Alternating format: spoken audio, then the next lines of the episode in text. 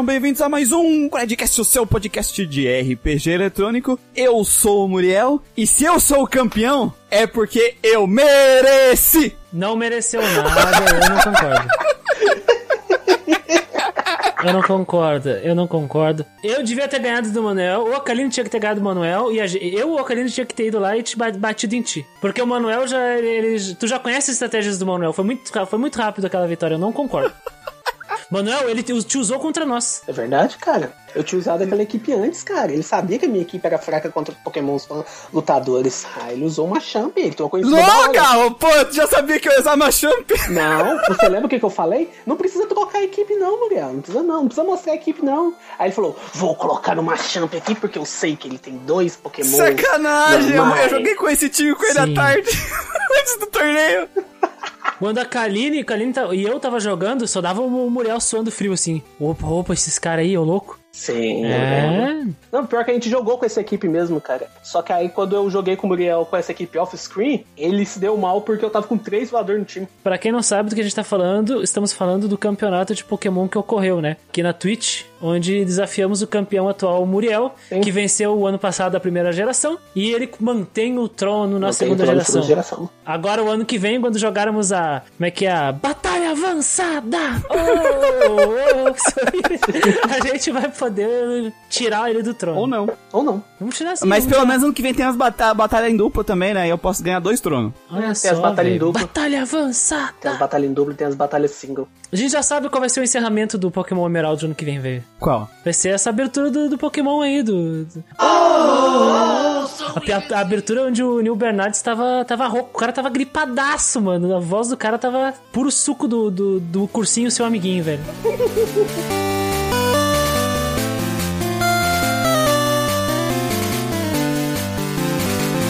pessoal, eu sou o Christian e. Gente, é aqui que eu me apaixonei por Pokémon. Eu só queria deixar essa okay. carta de amor mesmo. Eu me apaixonei pela pessoa errada. Essa, esse é o meu drama com Pokémon hoje. É a música de encerramento, acabou. Eu apaixonei pela pessoa errada. Não, não, não, não, não, não. Isso tem que ser o tema do, do Pokémon Sun Moon daqui há muito tempo. Porque é lá que o desandou. Aqui, é lá aqui que, é, é lá que começou a ruir o relacionamento, né, Cris? É, ficou abusivo o negócio. Na verdade, pra mim, começou a ruir o relacionamento na terceira já, cara. não, não, não, não, sai daqui. Sai daqui, mano. Mano, é apocalíptico. Eu não saio, cara, eu sou visita, cara. Vai expulsar a visita. Vai de colocar a vassoura atrás da porta. no sal no, no Manuel. Colocar, colocar a vassoura de ponta cabeça atrás da porta, né? sal. pra visita embora. Não, é só queria dizer mesmo. Porque eu não queria fazer uma piada esdrúxula com esse jogo que, pra quem não escutou o podcast de jogos que amamos, tá lá Pokémon Crystal como um dos jogos que eu amo, junto com Xenoblade Chronicles. Olha só, né? Dois jogos que eu coloquei que eu amo já ganharam podcast esse ano. de Chronicles. Xenobal.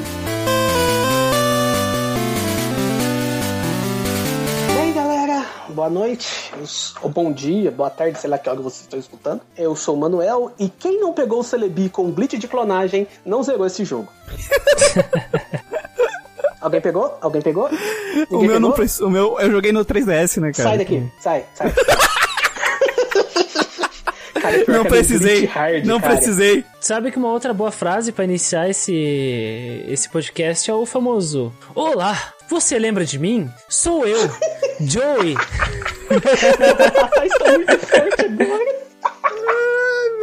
É, você lembra do meu incrível Ratatá? o melhor de todos?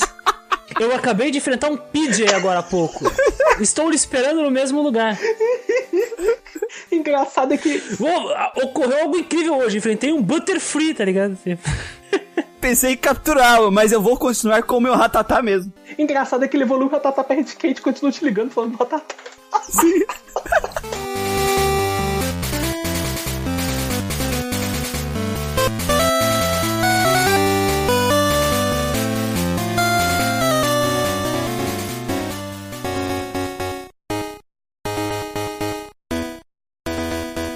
E hoje viemos aqui para esse podcast de fechamento de ano, todo ano e com a nossa missão, viemos falar de uma nova geração de Pokémon. Ano passado falamos de Pokémon Yellow e esse ano vamos para a segunda geração, Jotô, Pokémon Cristo. Pokémon Jotô, tchururu, tchururu, tchururu. Todo mundo quer ser um mestre, todo mundo quer mostrar que é bom.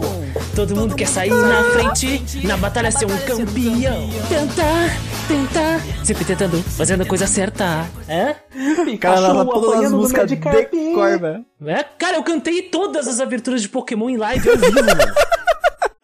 Os passos, uma meta é um novo mundo de aventura.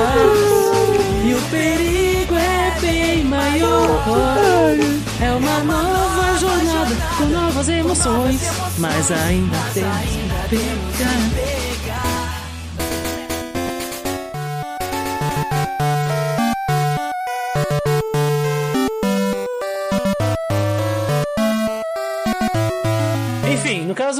Muriel citou Pokémon Crystal, né? Mas nós vamos adentrar aqui com Pokémon Gold, Silver e Crystal, né? A segunda geração como um todo. Isso é importante a gente ter isso em mente, né? A segunda geração, ela veio logo na sequência ali do sucesso da primeira. Temos datas de lançamento, 21 de novembro de 99 para Gold e Silver e 14 de dezembro de 2000 para Crystal. Essas são datas do Japão, né? Quando o jogo saiu pela primeira vez. No ocidente saiu um pouco mais tarde. Só pra vocês terem noção, Gold e Silver saíram no Japão na mesma época que o Yellow veio pra cá, pro ocidente. Nossa. Então estávamos um pouco defasados. Tadinho. Um cadinho defasados, né? Os japoneses já estavam já com um novo mundo de O aventura. podcast inteiro vai ser assim. E o perigo é bem maior.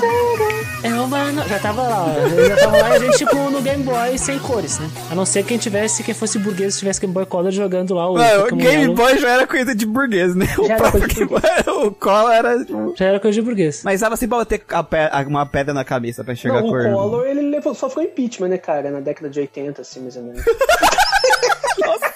Olha o link que o cara fez.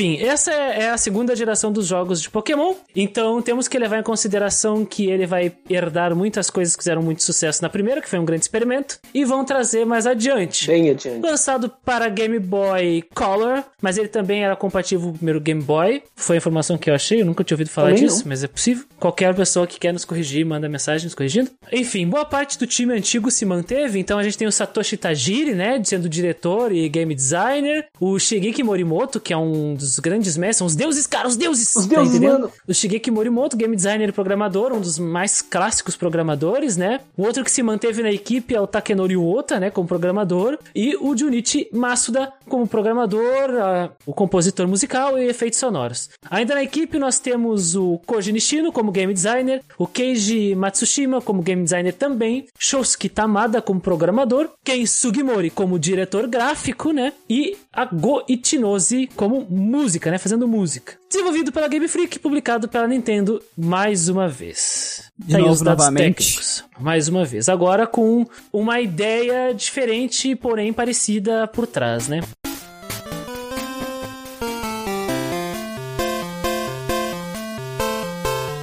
Da gente entrar aí nos contextos, vamos dar uma passadinha no mundo dos RPGs de 1999. Isso. Então, ali no Oriente, tivemos nesse ano Cena oriental, né? A cena oriental Cena- de. Quais outros RPGs saíram, né? aquele que não deve ser nomeado. É um ano do apocalipse Não, mesmo, vou te aquele falar um que não negócio. Deve que ser. 99 é o ano do Apocalipse. O Nostradamus tava prevendo isso, cara. Não era o fim do Final mundo. Fantasy VIII, Puta merda. Putz, aí é triste, né? Valkyria Profile, Legend of Mana, Puta merda. Front Mission 3, Strands of Fate, Fred, Freds of Fred- Fate. Freds Fred, of- Fred, Freds and Friars, Freds of Fate, man. Vandal Hearts 2, Fire Emblem Tarcisia, de Né? Tarcísio primeiro.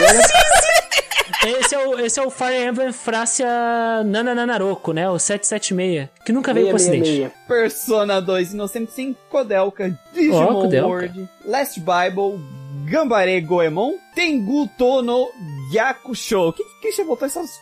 que Ah, isso, vamos com calma, vamos com calma, vamos com calma. Eu coloquei o o Last Bible porque ele é um jogo que saiu pra Game Boy Color, apesar de que ele é um port, né? Sim. É, e o Gambare Goemon Teguto no Gyakushu, que é um RPG também, de Game Boy. Color. Então eu coloquei dois jogos de Game Boy Color aí. Gambare Goemon, que é uma série bem popular no Japão aí, e tem RPGs também. Ninguém conhece.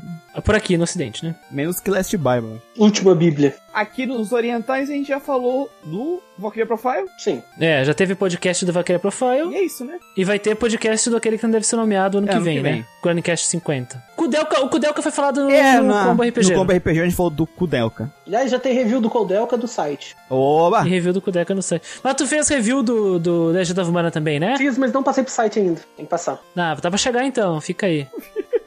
Aquele que não deve ser nomeado já teve Cara, no site? não, a gente tá esperando, podcast? já Eu tô esperando. Vésperas de lançar o podcast, eu vou lançar review, cara, no site. Ela é Boa, 2.0, meu cara. guri. Minha obra de arte. Caralho, ele vai fazer o Megazord agora. da- da- É o Megazord do curso, do, do Shuru. Já, já era- a review já era Megazord. Sabe o Megazord quando vem o Zord novo e encaixa, tá ligado? Fica maior ainda, é tipo... É o, é o Dragon Zord chegando e encaixando com os outros, a águia lá, É branca. Aí vem aquele estegossauro, abre no meio, e vem o Zordon em cima, e vem o Alpha assim, virando um míssil. Jurenja, Jurenja.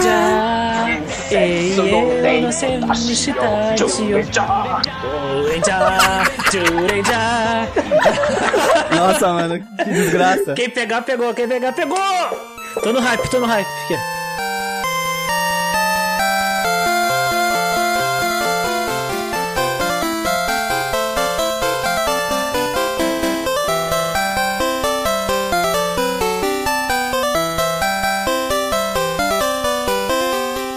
Agora olhando aqui pro nosso querido WRPG, aqui no ocidente, o que, que saiu? Saiu nesse mesmo ano Planescape Torment, Hum, legal. Baldur's Sim. Gate, Tales of Sword Coast. Isso aí é o... É uma expansão, né? Expansão. Expansão do primeiro. primeiro Baldur's Gate. Caralho, eu não joguei, não É sei. Baldur's Gate, cara, não tem como dar certo. Ultima 9, Não Might and joguei. Magic 7 Bom. e System Shock 2. System Shock RPG. É, eu procurei e disse que é RPG. Esse é o contexto aí onde saiu Pokémon, que ele não liga pra esse contexto, porque o primeiro jogo já vendeu suas quase mais. Eu acho que chegou a passar de 20 milhões, né, Christian? A gente falou disso no outro podcast primeiro. Putz, velho, pior que eu não peguei os números de venda, me sinto mal por isso, eu devia ter feito isso. Agora tem as vendas do 3DS também, né? Que eles portaram o jogo. Sim. Caralho, 6.4 milhões Os de três unidades. jogos ou só o Cristal? Esse é o Pokémon Crystal. Cara, O Pokémon Gold e Silver venderam 23.73 milhões de Puta cópias. merda. 23 milhões. O Crystal vendeu 6 milhões. 26 milhões. Só que isso é levado em conta um monte de outras coisas. Aqui diz que as vendas totais foram de 42 milhões. Puta merda, velho. Puta que pariu. Puta que pariu. É isso mesmo? Em milhões, aí milhões de cópias. Qua- Vendas totais da geração, segunda geração, 42 Isso, na milhões de segunda geração, e eles ficam fazendo porcaria hoje em dia. Não, puta merda.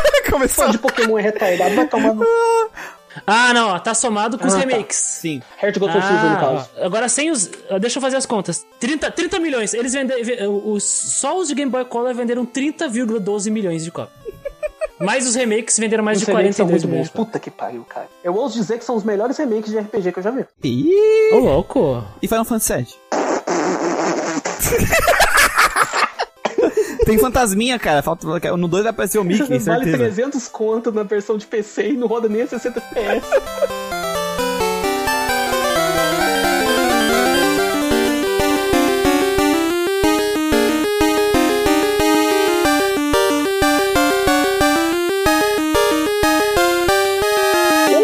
Pokémon agora, essa segunda geração, vem com um contexto totalmente diferente de produção da primeira, Sim. né? Que a primeira... Sim. Quando- Como a gente falou lá no podcast do Yellow, né? A primeira foi é, faz aí, né? Foi meio que É isso, uma né? ideia, Era uma eles ideia... apostaram na ideia e foi pra frente. Uma ideia bem Não, revolucionária, o interessante, né, né, do, no caso da segunda geração, é que na primeira geração, logo na primeira geração, eles tinham a ideia de fazer 251 Pokémons aproveitando todo o espaço do cartucho, né? Que são 8 bits. 251 alguma coisa. Não entendo muito bem de programação. Uau! Aí eles só fizeram Uau! 251 no primeiro jogo. E justamente por faltar esses slots que dava aqueles bugs, me signo e tudo mais. Tem alguma coisa a ver com esses slots que estão faltando no jogo. E no GSC... Que fique com problema de programação desde sempre. Eles pensaram, mas com geração, olha, a gente tem 100 espaços aqui faltando, vamos colocar mais 100 pokémons? É, vamos colocar mais 100 pokémons. Mas vamos fazer só isso? Não, não, vamos fazer só isso não. Vamos colocar umas coisinhas mais também, né? Isso só no Gold Silver, né? Porque a Cristal ainda veio com Sim. mais melhoria ainda, a gente vai falar em parte já de Jack A ideia, né, da produção desse, desse jogo, na verdade, era pra se chamar Pokémon 2, né? Eu só não sabia. Sim, era pra chamar de 2. Uh, Pokémon 2, Gold faz sentido, e Silver, né? Porque é uma né? continuação, né? É, era pra se chamar Pokémon 2, Gold e Silver. E aí eles mudaram essa ideia, né? Eles mudaram de ideia. Essencialmente, a principal ideia por trás desse jogo era expandir aquele mundo que eles apresentaram. Eles tinham uma ideia de mundo onde as criaturas eram parte fundamental. E não é à toa que eles criaram todo um subgênero uh, de entretenim entretenimento, né? Uhum. Uh, no Japão que são aquelas coisas, aquelas gimmicks, aqueles brinquedos, aquelas coisinhas, é, coisas vendáveis que são o centro de um mundo fictício, né? É. A gente vê isso em várias outras coisas. Yu-Gi-Oh! Todas as coisas que é. vêm de brinquedo, né? Metabots, Monster Rancher, etc. Do Pokémon eles queriam expandir mais através do do que eles tinham como visão de mundo deles, que era Japão. Então, como a região de Kanto é onde tem Tóquio, né? A região de onde tem Tóquio ali, a principal malha urbana e centro do, do Japão, vamos expandir então pro resto desse mundo que é um Japão diferenciado. E aí eles foram para a região que era a vizinha, que seria a contraparte da região do nosso mundo real, né? Que, se não me engano, é a região de Kansai, onde está a capital, a antiga capital imperial, que é a Kyoto. E aí, no caso, Shoto. É. no mundo Pokémon. E aí os caras foram e, com essa ideia em mente, criaram a segunda geração do jeito que a gente conhece. Tanto que Johto é conectada a Kanto, geograficamente. Isso foi a única vez que isso aconteceu no franquia, né? De uma. É, conectado geograficamente. Região, geograficamente é a primeira de uma vez. geração ser literalmente conectada na outra e você poder viajar entre elas a partir de determinado momento do jogo, cara. É muito foda isso. E as consequências de um jogo eles ligarem pro outro cara, também, eu acho que. Isso é no cartucho de... Eu acho que só depois do Black and White 2, é, né? Isso no cartucho de 8 bits, velho. Vai pra puta que pariu, vai tomar no cu, vou embora daqui. Vai a merda, Game Freak. Vai se fuder. que eu acho bacana é que assim, que a gente falou, o Pokémon era um teste e agora é um negócio que eles sabem que vai funcionar, né? Agora já tem noção Porque do que eles estão fazendo. O primeiro Pokémon, ele foi um sucesso inigualável, assim, de jogos. Vendeu como franquia grande. Né? E agora eles vêm com um novo console, não muito mais potente que o anterior, mas com mais. É sede, eu sinto, né? No desenvolvimento desse jogo. Sim, mais, sim. Com mais ideias, com um mundo mais expandido, com novas mecânicas, adicionando novas coisas. Não só trazendo o que já tinha no outro e tentando expandir, melhorar. E agora realmente expandir o como funciona. É, é, confiança, porque o primeiro jogo era um grande experimento. E aí os caras deram a oportunidade para eles fazerem, eles fizeram e mostraram que conseguiam vender com aquela ideia bem simples do Satoshi Tajiri. Até o Hit comentou aqui, né? O Satoru Iwata, ele, a gente comentou esse podcast da, do, do Sim. primeira geração, que ele fez todo o debug do jogo, né? Ele desceu do céu, né? Ele desceu do céu, o grande deus. Cara, que, que, os caras que trabalharam ali eram os Deus, deuses. mano. Eram deuses. Os deuses. Os deuses. E na segunda geração ele refez do zero todo o código de novo, então. Pode parecer que eles reaproveitaram coisas, mas na não. verdade não, cara. Muita coisa nova foi introduzida aqui. para fazer aquela barrinha de, de experiência aparecer, os caras Nossa, deram uma volta. Caralho. Né? Pra vida mudar de cor, essas coisas parece fácil, bobo pra gente, mas ah, isso era uma coisa que na época ah, se levou o esforço deles, né? Ainda mais porque era um hardware parecido, é, mais é diferente. de bit, é que né? a gente vê muito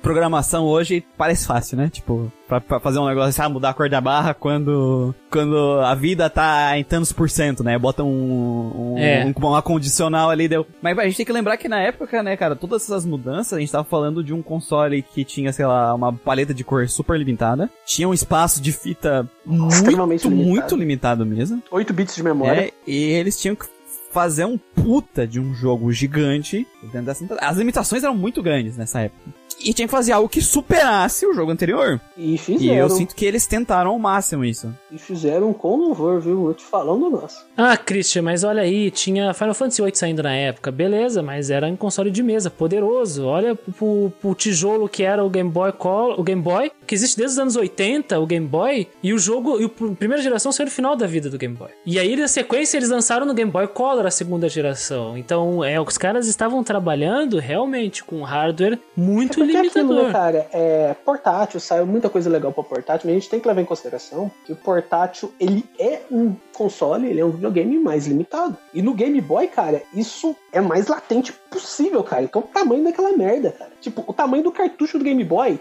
e compara com o cartucho do Super Nintendo, por exemplo, até do Nintendinho. Você pode comparar as placas, a diferença de, de tecnologia, sabe? Então, eles tiveram que compensar essa limitação tecnológica que eles tinham com criatividade. E puta que pariu, eles fizeram um negócio que eu vou te falar um negócio, é absurdo. Ah, mas por que que eles não colocaram um sistema portátil que aceitasse fita de, de Super Nintendo? Cara, não tinha nem tecnologia na época para colocar em tela daquele tamanho. E já pixels, tá ligado? Não, e também te tecnologia custo, né, cara, de fazer uma... Porque assim, a gente sabe, os consoles eram extremamente caros aqui por causa da... Tem mudança. Claro que lá também não era uma coisa barata uhum. que todo mundo, qualquer pessoa podia chegar e comprar, mas se tu pegar, por exemplo, qualquer livro ou documentário, que eu tenho alguns aqui, falando sobre essa produção, eles têm muita preocupação com essa questão do custo, né? O custo de venda. Porque se Sim. for muito caro, não sai. Né? Principalmente uma coisa que não é atrai um, consumidor. um Game Boy que foi pensado muito também pra criança, né? Então uhum. não pode ser algo muito caro, senão os pais não vão querer comprar pros filhos, né? A gente, a gente tem que também entender que naquela época, é diferente de hoje, ainda as gerações de, de videogame ainda eram pessoas muito novas, né? Não tinha, não é hoje que a gente tem pessoas com 40, 50, 30, 20,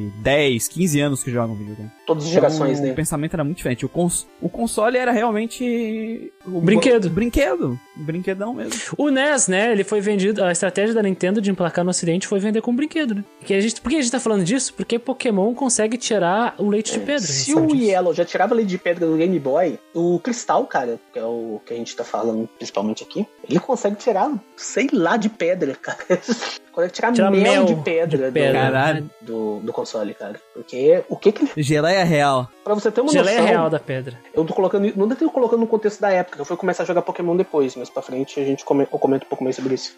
Eu lembro que eu tava mostrando pra um no amigo... No console mais cursado ainda. Eu lembro que eu tava mostrando... Detalhe que o N-Gage tinha menos paleta de cores do que o Game Boy Color. O Game, Bo... o Game Boy Color, se eu não me engano, é 16 mil cores. Com isso eu estiver enganado. O N-Gage era 4 mil cores. Mas olha só pra você ver. Eu tava mostrando pra um amigo meu que ele era maniado a jogar Pokémon Yellow. Ele só jogava Yellow, Yellow, Yellow. Eu mostrei pra ele o, o Silver. Nem era o Cristal, era o Silver. Eu mostrei pra ele o Silver. Esse cara, ele ficou estupefato. Puta que pariu, o efeito desses golpes, caralho. Porque é, é um negócio realmente que chama atenção, cara. Até eu, quando eu fui jogar, sabe? Eu tava jogando Yellow, falei, vou testar esse aqui. A ROM é um pouco maior, mas deve funcionar. Eu coloquei, puta que pariu, o que eu tava fazendo na minha vida?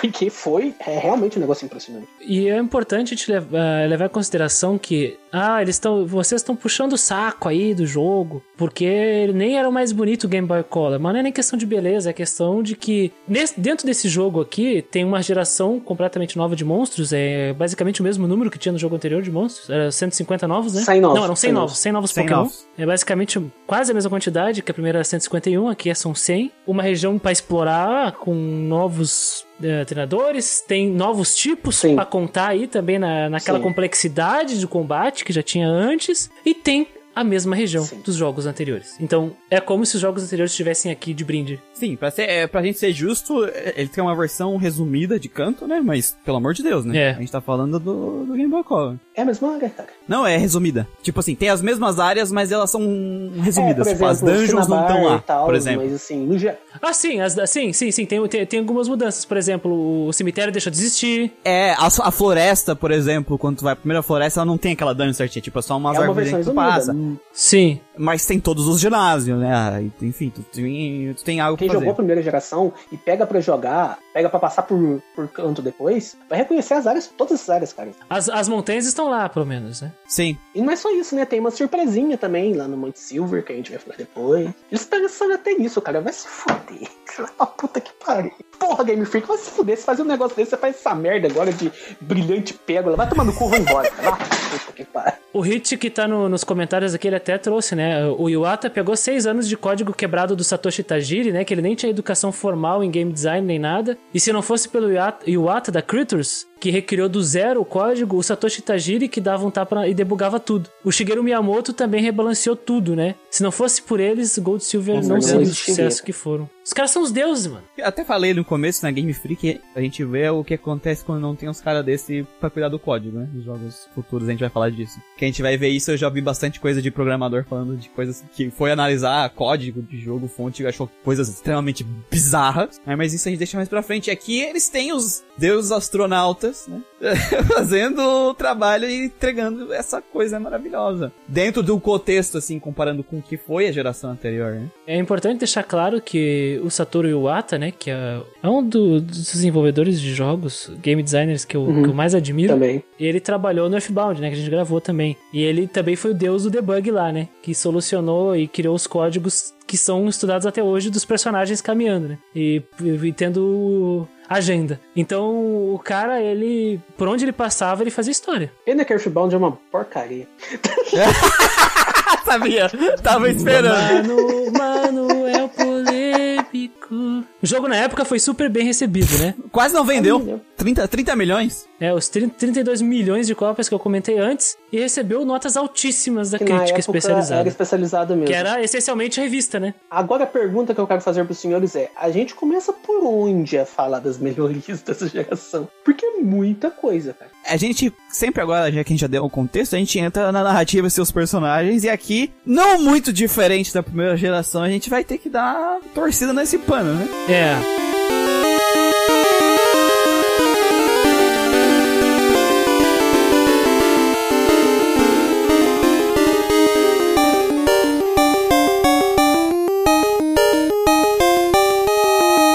desses personagens, é importante levar em consideração que uma nova região, uma nova aventura Pokémon. O mundo Pokémon continua em expansão e assumimos o papel de um novo treinador que busca um sonho de se tornar um exemplar treinador de criaturas. Ou seja, Cristian, um novo mundo de aventura. Onde o perigo é mega maior. E o perigo é bem maior. É uma nova jornada. Então, agora, na região de Joto, vizinha da região que ocorreram os jogos da geração anterior, investigamos acontecimentos estranhos, como um jovem garoto que rouba Pokémon e também uma organização do submundo do crime se movendo para retornar à sua glória do passado. Essencialmente é a mesma linha condutora da narrativa do primeiro jogo. Tu é um treinador que vai viajando pela região e coletando as insígnias para poder participar da liga Pokémon. Que tem uma mãe que dorme na cozinha, né? Clássico. Enquanto o que dorme na cozinha. Enquanto tu viaja, tu soluciona o problema, que é o quê? Tu tem uma equipe criminosa, assim como no primeiro. A questão é que essa equipe são os remanescentes da equipe Rocket. Isso onde um outro treinador no passado, bem próximo, destruiu esse grupo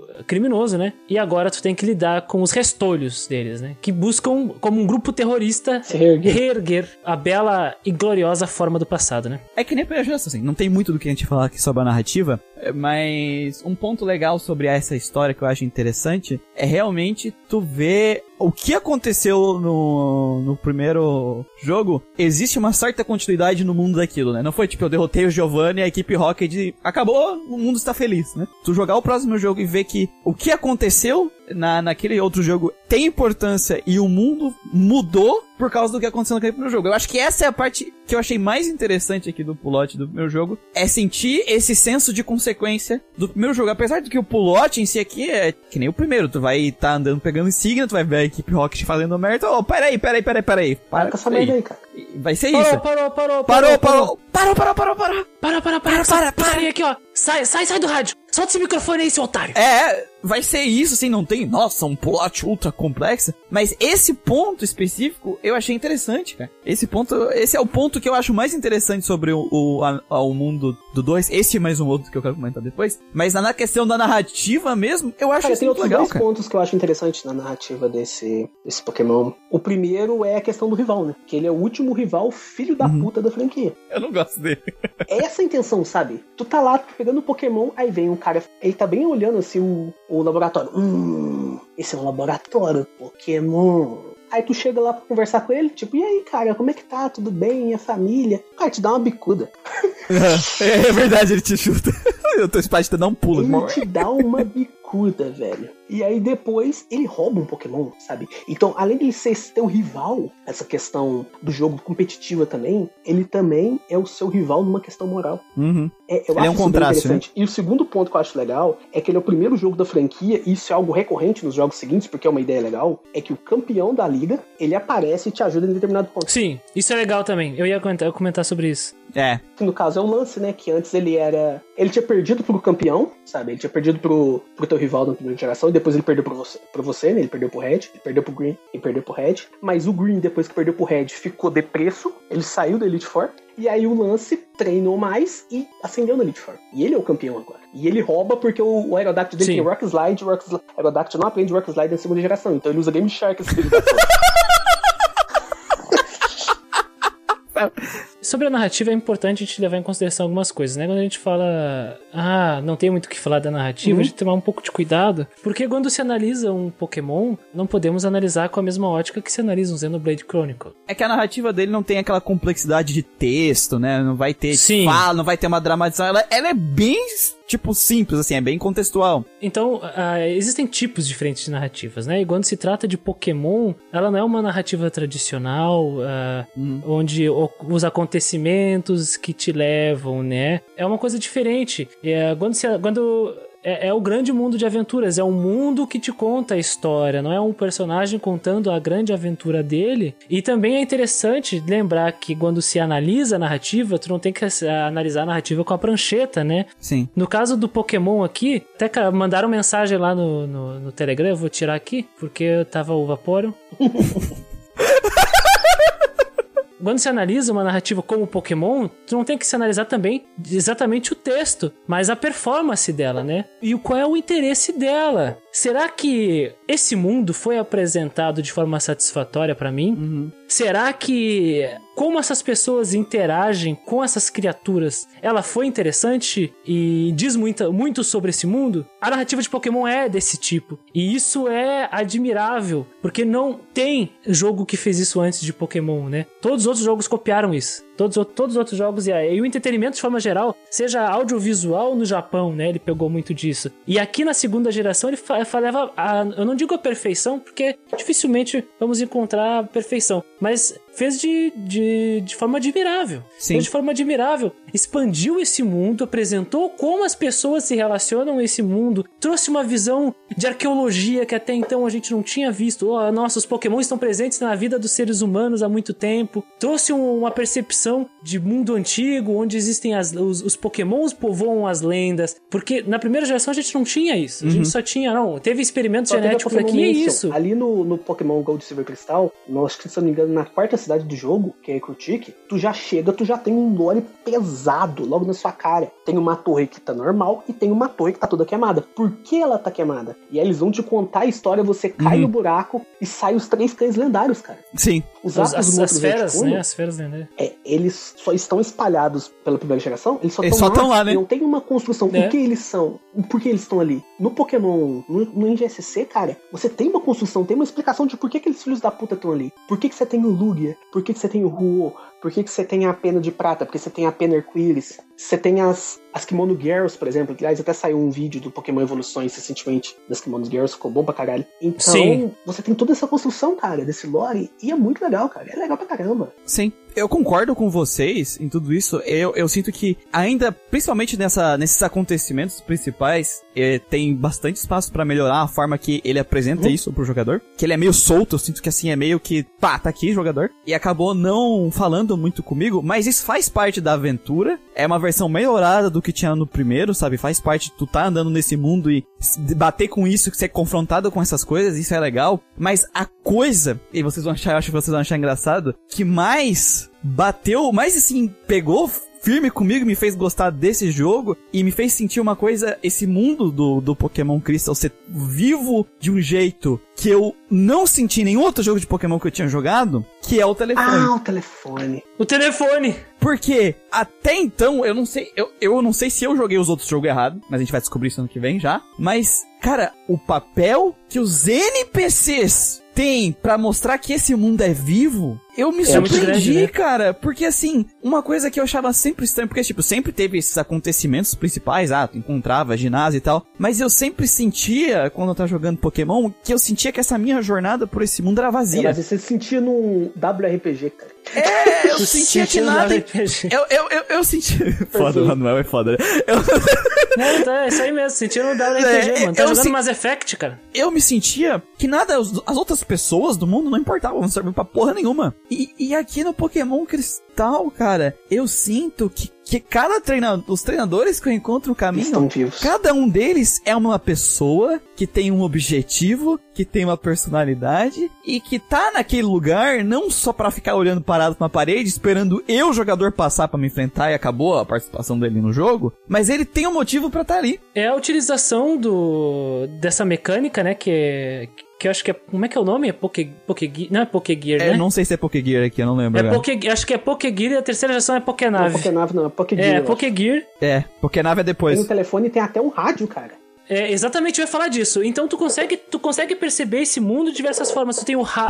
Deixa eu ajeitar a cadeira que o Wilkin vai me xingar que eu tô rugindo ela, peraí. Sim, eu vou seu fela da Tu tem interações com esse mundo de diversas formas e o rádio, por exemplo, vem com uma delas. Dificilmente tu vai. Às vezes vai ter gente que nem sabia que tinha rádio. Mas o rádio, ele te traz coisas cotidianas desse mundo. O rádio, ele percebe o sobrenatural desse mundo também. Sim. Quando tu tá nas ruínas alfa, aliás, a Karine foi muito. A Karine foi muito boa ali nos comentários aqui da Twitch. Ela mandou Pokémon que alfabetizou a humanidade, cara. Se não, se não fosse a presença dos, anu, dos anuns, a gente não ia ter. Os humanos não aprenderiam a escrever, mano. A gente ia ser tudo macaco, hein? Aqui, ó, vou roubar a frase da Karine. Abre aspas. Anum é o Mobral do mundo Pokémon. Fecha aspas. Entendendo? Anum é o Mobral do mundo Pokémon, cara. Então é muito louco isso. Como o telefone, eh, como tu tem a mãe do cara ligando. Ah, É. guardei esse dinheiro pra ti. Te enviei um item no computador, meu filho. Use isso com cuidado. Aí tem o Joy. E aí, como é que tá? O meu ratatá super É. da hora. Lutou como um Metapod. Tô te esperando no Rotatal. Agora, eh, sabe? E tem várias camadas em tudo isso, por exemplo, a questão do rádio. A primeira vez que eu joguei Pokémon, Pokémon Cristal, o, tanto Gold, tanto Silver quanto Cristal, eu joguei sem som. Então eu não peguei direito essa parte do, do, do rádio. Mas quando eu fui jogar com som, eu percebi umas coisas muito da hora, cara. Por exemplo, tem músicas no rádio que, a, a priori, eu achava que o rádio era o seguinte: ah, se eu mudar a música aqui, vai mudar a música de fundo. Até os hipotária vai mudar a música. Não, tem dia que tem um programa que tem a loteria, você pode ganhar uma Master Sim. Bola com aquela loteria. Tem. E tem músicas que te ajudam a achar pokémons específicos. Sim. E nessa questão do, do- de ligação, na maioria das vezes os treinadores te ligam, ô, meu Pokémon tá forte, não sei que lá o quê. E às vezes eles te chamam pra rebatalhar. E tem certos treinadores que te ligam pra te dar itens. E na Cristal. Isso, É, na Cristal eles adicionaram, porque tem quatro treinadores que te dão Leafstone, Waterstone, Firestone e Thunderstone. Eles te dão pedras de evolução, cara. É muito bem bolado. é muito legal porque assim, tu fala com eles e aí tu adiciona telefones e é tipo assim, é um amigo que tu fez nessa tua Exatamente. jornada. É uma pessoa que tu se conectou nessa jornada e ele não te liga, ele não te liga só pra algo que é conveniente para o jogador, eh, como um item. Às vezes ele te liga, pô, mas eu fiz uma batalha aqui com um bicho, dei um crítico nele, eu fiquei até com pena. Sabe? Ele ele te liga, às vezes pode te contar um negócio assim, às vezes é, é ainda meio bruto e seco porque eles têm pouquinhas falas, né? Game Boy Color, É, né? sim. Que, que a gente comentou. É o que a gente comentou Esse, antes. tem poucas falas, sabe? Às vezes ele, é, quando tu joga por muitas horas, acaba o cara te ligando três vezes pra te falar a mesma coisa. Mas, tu cria uma conexão, o, o, o- como o Christian falou, a ideia do, do, do, do Pokémon narrativa é o mundo, né? E o mundo ser um personagem. E aqui eu sinto que, por mais que a parte da, do lore, a parte ali da equipe Rocket, do lance, ela ainda é meio que atirada, assim, ela é, ah, tá aqui, jogador é assim. Essas outras coisas junto, somadas, fazem esse mundo ser o personagem é, principal. Ainda bruto, ainda um diamante bruto, que tem muito pra ser lapidado, sim, mas se tu comparar com o Yellow, Nossa, que evolução, né? é uma evolução gigantesca. Então, era só eles pegar esse diamante e pras próximas gerações lapidar Lapidar. ele, né? Conforme as gerações fazem, porque aqui tem muito conceito interessante. Cara, tem um treinador que é um bug catcher, porra, tu joga jogar, por exemplo, um Pokémon Red, Yellow, os bug catcher é nada, ninguém é um bug catcher. E aí tu fala com ele, ah, eu tô aqui, às vezes ele acha um item, te entrega, e no dia da semana, que é o dia lá da, do evento, que tem Ah. eventos dos dias da semana, né? De capturar No o po- parque, no Parque par- Nacional, É, no parque. Parque Nacional, se tu tem ele no, no telefone, ele te liga, ô mano, hoje é o dia lá do, do bagulho do parque, bora. Sabe? Ele te convida pra ir lá. E eles te avisam onde. Que, qua- quais Pokémon Isso. aparecem em cada rota também. Até o Luiz ele acabou de lembrar que tem, tem gente que te liga e fala: Ó, na rota tal eu encontrei, sei lá, É. o L- Ladybug aqui, ó, na hora tal, de manhã. O que que tu, tu- se tu quer, pode E vir isso pra a aqui, gente entra em encontrar. outro ponto também, né? Que é essa questão da periodicidade do jogo. Existem determinados. Existe a questão do, do horário. Você tem um relógio no jogo. E também tem outra questão da periodicidade, né? A questão dos dias que vão se passando da semana. Existem eventos que acontecem em determinados dias. Por exemplo, isso que a gente acabou de comentar, que é o Bug Catcher, que é o único lugar do jogo que você pode pegar Scyther Pinsir, acontece no sábado. Acontece no Isso. parque lá que tem no, Sim. entre depois da cidade de Golden Ro- entre, entre o Golden Road e Critique. Mas nas quintas-feiras, você pode pegar um Lapras na caverna. Nas segundas, se você for no Monte Lua, de noite, você vai ver duas Clefairies dançando. Elas vão te ver, vão sair, vão deixar uma pedra. Você quebrar a pedra e você acha uma pedra da lua. Sim. Quarta-feira, depois que você zera a Liga Pokémon, isso é só na Cristal. Você vai ter um velho, ele não tá lá em nenhum outro dia. É em frente ao centro Pokémon. É, não, é em frente ao, ao negócio de. ao cassino. E você vai chegar nele e falar assim: olha, eu tenho três golpes aqui muito bons. Eu te ensino ele pra qualquer Pokémon teu por 4 mil moedas. Você vai ver é Thunderbolt, Ice Beam, Flamethrower. Então tem tudo esse cuidado, cara. O mundo tá vivo, cara. E você percebe isso de várias maneiras possíveis. E tudo isso me incentivou a, quando eu entrava numa cidade, a falar com cada pessoa, sabe? E aí eu falava com todo mundo, sabe? Das vilas. Porque ou vai te dar um item, ou ele vai te dar um número de telefone. Eu fiquei até puto que o telefone tem no limite, sabe? O que eu queria é adicionar todo mundo. Eu queria que ficar no telefone. A única coisa que eu realmente acho um pouco problemática com a minha experiência ali com coisa é que a, a- o tempo do jogo tá ligado com a vida real, né? Isso é um pouco foda. Sim. é. Sim. É, eu, eu preferia que tivesse ligado com um timer do jogo, né? Tipo um Harvest Moon da vida, ou coisa assim, que tem um timer dentro do, do jogo. Mas enfim, era, a ideia que eles tiveram era pra ter uma imersão diferente aí com a vida real e tal. Sim. Mas é um pouco inconveniente, se torna inconveniente, sabe? E existem códigos. Eu não tô falando de Game Shark, eu tô falando de, de uma combinação de botões do próprio Game Boy mesmo, que dá pra você mudar a hora. Uhum. Eu fazia isso pra caralho, cara. Essencialmente, a narrativa do Pokémon, ele vence em performance. Isso. Que é o quê? Abraçar o jogador com esse mundo vivo, que com maestria conseguiu melhorar a experiência do primeiro, aqui nesse segundo. É, exatamente. Não é perfeito, tem, que nem eu falei, tem muita coisa que dava pra melhorar, e até acredito que na época, se tivesse sido um pouco mais pensado, podia ser feita. Mas, cara, se tu comparar com o Yellow, é um puta de um É avanço. absurdo, cara. É absurdo demais. Você vai do Fit em 147 pra uma Ferrari, cara. É, é muito louco. É.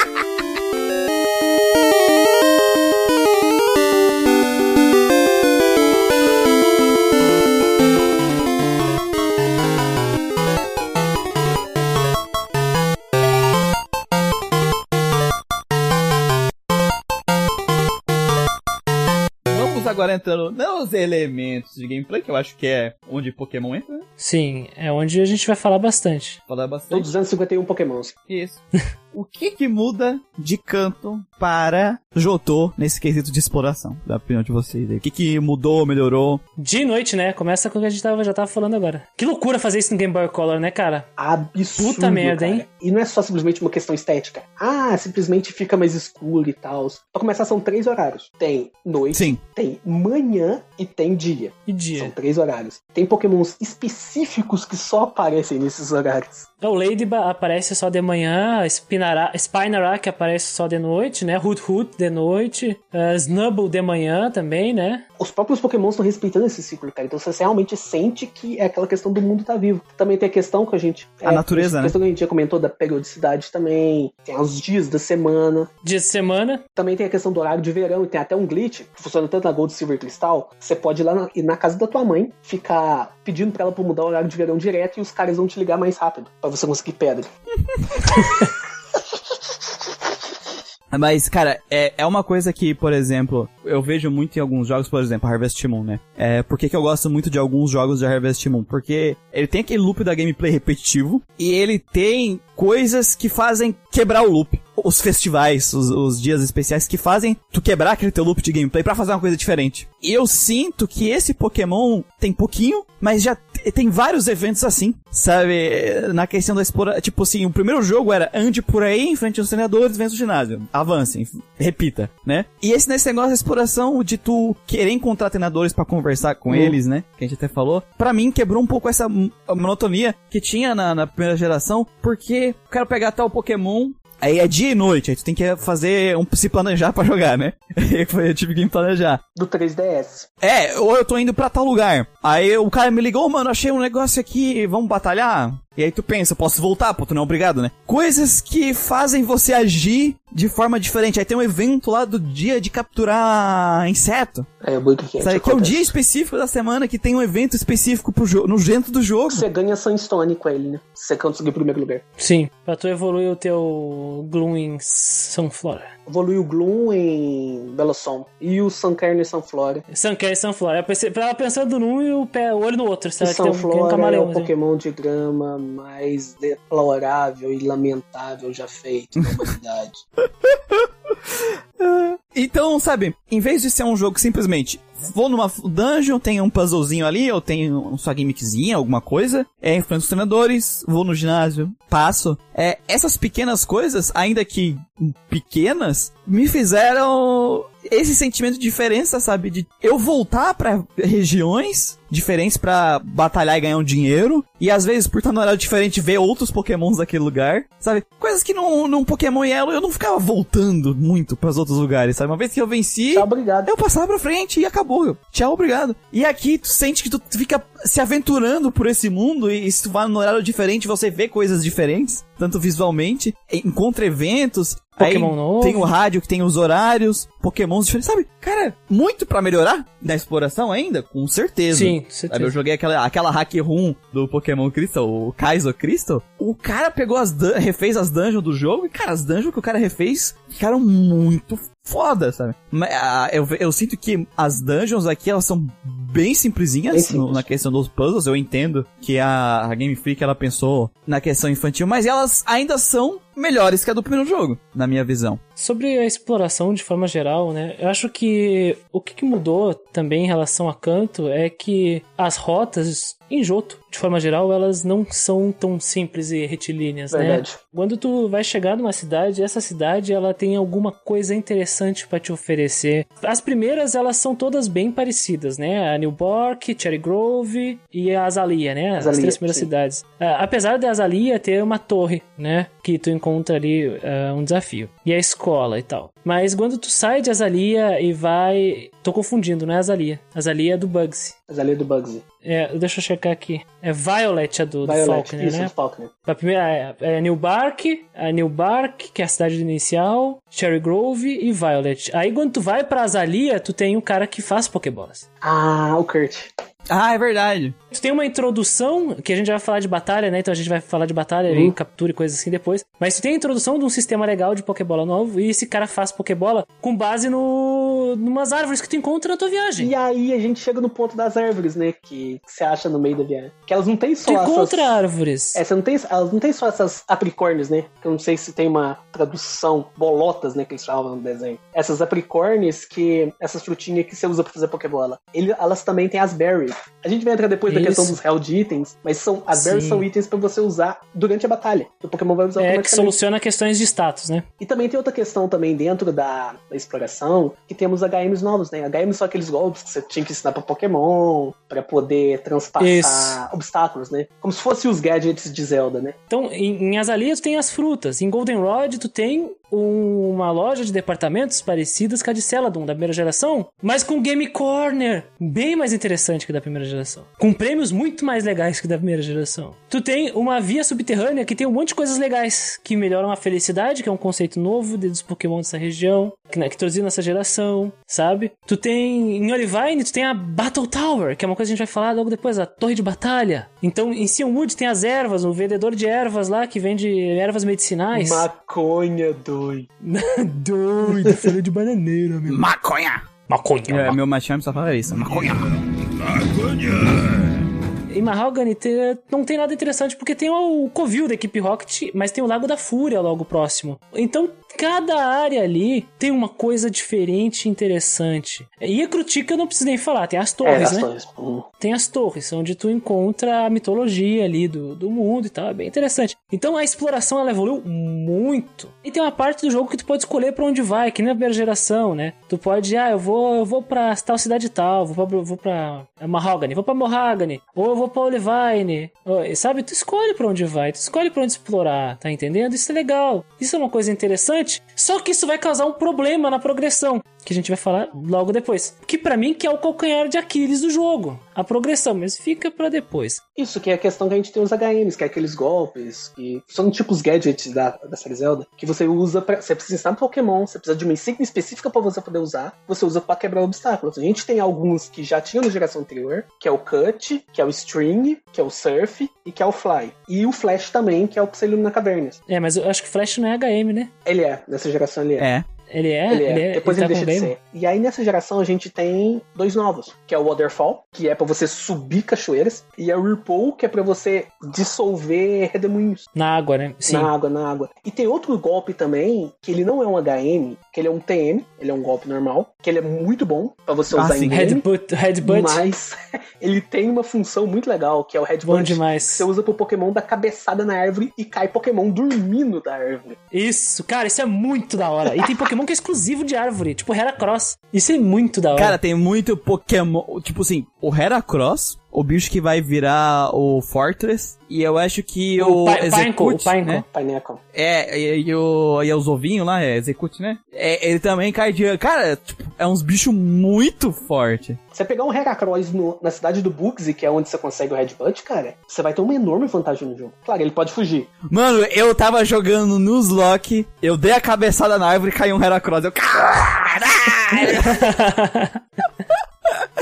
acabou, acabou. Vem o. o a Elite Four falou: perdemos! Perdemos! Cara, eu, tava, eu, eu tava jogando Nuzlocke, eu, eu tô jogando até hoje, eu tenho que enfrentar a Liga Pokémon ainda, eu tava jogando Nuzlocke, né? E eu dei o Headbutt, e sabe o que aconteceu comigo? Caiu um Spearow. Ah!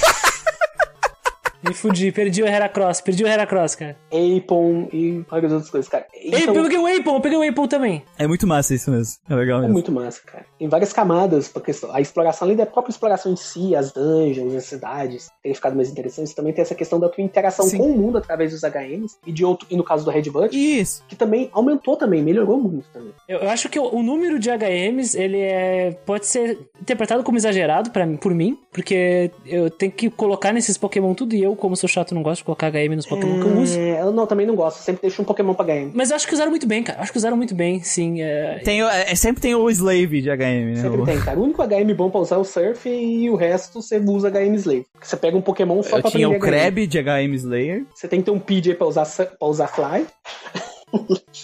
o teu Pokémon de água vai usar Surf, porque Surf é um ótimo golpe. Sim. É, o, Waterfall também é um bom golpe, cara. Na primeira geração, não. Nessa segunda geração, não. Porque Eu- ele, olha, não é, eu, eu, ele é mais eu, fraco no, no, no Nuzlocke eu tô suave com Não, é, ele tem a vantagem dele flinchar, né? Ele dá flinch. Sim. Ele tem essa vantagem. Se você pega um Pokémon rápido, é. Mas como ele é mais fraco que o Surf, e aí o Waterfall só vai ter bastante utilidade mesmo quando ele virar físico lá pra quarta geração. Aí sim, aí ele vai ficar bem caprichado. Mas dá pra quebrar um galho, dá pra quebrar um galho. Até o Whirlpool dá, cara. É que a, a, a lógica do Nuzlocke é diferente de uma jogatina normal, Sim, né? sim, e também sim, do é. competitivo. Sim. Sobre os Slaves, o que, que são os HM Slave, né? São Pokémon que a gente enche desses HM, que são os movimentos obrigatórios. Infelizmente, a gente não tem como fazer isso com, pra toda essa gama de golpes, né? Então, vai ter momentos nessa aventura que tu vai ser obrigado a ter o HM pra poder passar. Isso deixa Sim. umas pessoas bem brabas, né? Deixa. Isso deixa umas pessoas tristes. É, eu, eu, eu fico de boa. Eu não tenho problema com isso, mas eu fico um pouco incomodado quando eu não tenho espaço pros HMs. Eu fico, puta que pariu, cara.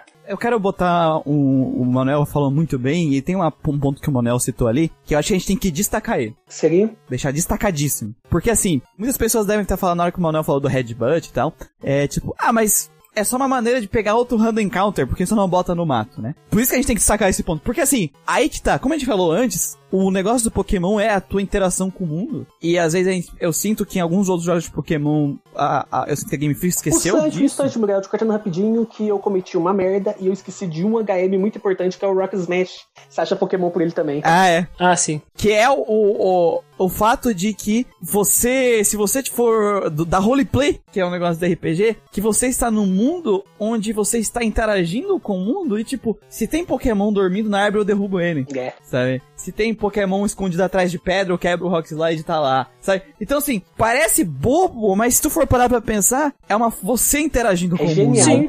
É importantíssimo isso. Então, quanto mais formas de você interagir na exploração, formas diferentes de achar pokémons, cara, é- que é o que muita gente, tu vai ver muita crítica aí da, da galera da Game Freak, porque hoje o que a gente espera é isso, né? Tu, um jogo de pokémon tu vai explorar e tu vai olhar pra cima e vai ter um pokémon dando no teto, sabe? Que até tem isso nos outros jogos mais simples, de uma forma criativa, né? Pra te dar a impressão, que inclusive tá aqui no, no Crystal, que é pra te dar essa impressão de que, tipo, os pokémons estão em todos os lugares. Estão em cima da árvore, estão atrás das pedras. Até é, embaixo da saia da sabe? menina, Então, né? é exatamente. Então, tipo, Pra quem não pegou, isso é a letra, a letra da primeira Isso. abertura de Pokémon japonês, né? Eles estão até fingindo que são árvores, né? Que tem o Sudowoodo, né? Que você precisa de um esguinchador de água pra você jogar nele. É verdade. É! Então, assim, essas coisas tornam o mundo de Pokémon interessante e não, e não se torna uma aventura que é simplesmente vou andar, pegar uns random encounter no mato, vou batalhar com os treinadores, vou pro ginásio, próximo repete. Não, é tipo, putz, aqui tem árvore que dá pra dar cabeçada. Será que aqui. O que, que vai cair aqui? Se eu dar cabeçada, né? Porque cada lugar é cabeçada. Então, tipo assim, tu tem os Pokémon que vão estar no mato, tu vai, se tiver pedra, vão ser. Às vezes vai ser Pokémon diferente que vai estar atrás da pedra, vai ter Pokémon diferente na árvore. É exatamente, é um mundo que o. Assim, é ali onde eles vivem. E as formas de viver deles é diferentes. Então eles vão estar em lugares diferentes. De. Então isso, cara, isso torna o mundo vivo. E tá interligado com a gameplay, isso é interessante. Aliás, eu quero que o Wilkin coloque aí rapidinho, né? Essa parte da música do Pokémon que é muito da hora. Que as pessoas sempre ficaram perguntando na, na versão em- que veio pra cá, né? Que, dos Estados Unidos. Que aparece o Pikachu correndo pelos iniciais e, e uma menina aparece, né? E ninguém sabe que menina é essa. Ele passa por e é baixo da muito saia. legal que é todo mundo criando hipóteses. Ah, era uma perdida do Ash. É. Sendo que na música em japonês falava: Eu vou atra- através das chamas, da água, da grama, das florestas, através da terra e até embaixo da saia das garotas pra encontrar Pokémon, né? E até as meninas gritam: Kya! Né? Que É, é muito engraçado. É a piada. É uma piada, é uma piada. Coloca aí o Wilkin, é muito engraçado. サボ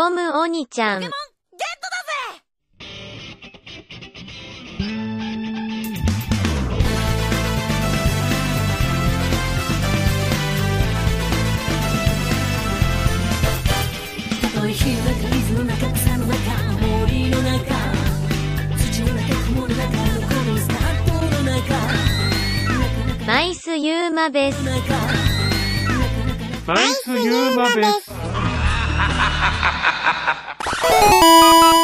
Então, cara, eu me senti explorando o mundo de verdade aqui num joguinho de Game Boy Color.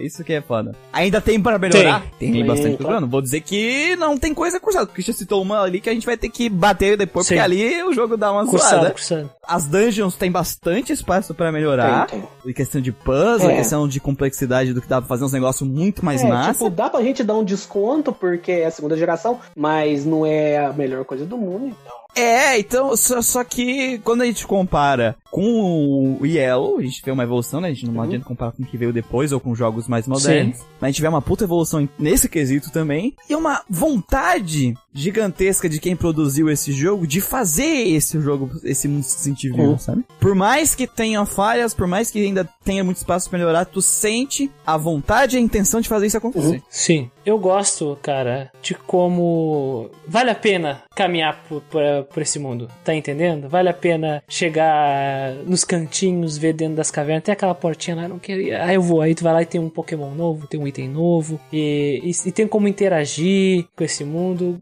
Gosto Eu bastante. me lembrei de outra parte da interação que a gente devia ter falado dos Gav, mas a gente não falou. Não sei se deixar pra falar depois. Que é um ponto que tem só na Cristal. É a primeira vez que isso acontece na franquia. Que é o sprite dos Pokémon. Que eles são animados. E um, um ponto que eu acho interessante do sprite, que também tá nessa questão da, da exploração e tal, é que quando tu vê o Pokémon, ou tu vê o adversário usando, ou tu, tu vê ele na, na natureza, ele selvagem, ele tem uma animação X. E quando você pega ele e vai olhar no menu, a animação dele completa, a animação dele é maior. Então, o jogo também tá te instigando a pegar o Pokémon e ver qual que é o resto da animação dele. Esse negócio eu acho que eu tava tentando discutir uma vez entre num exclusivão.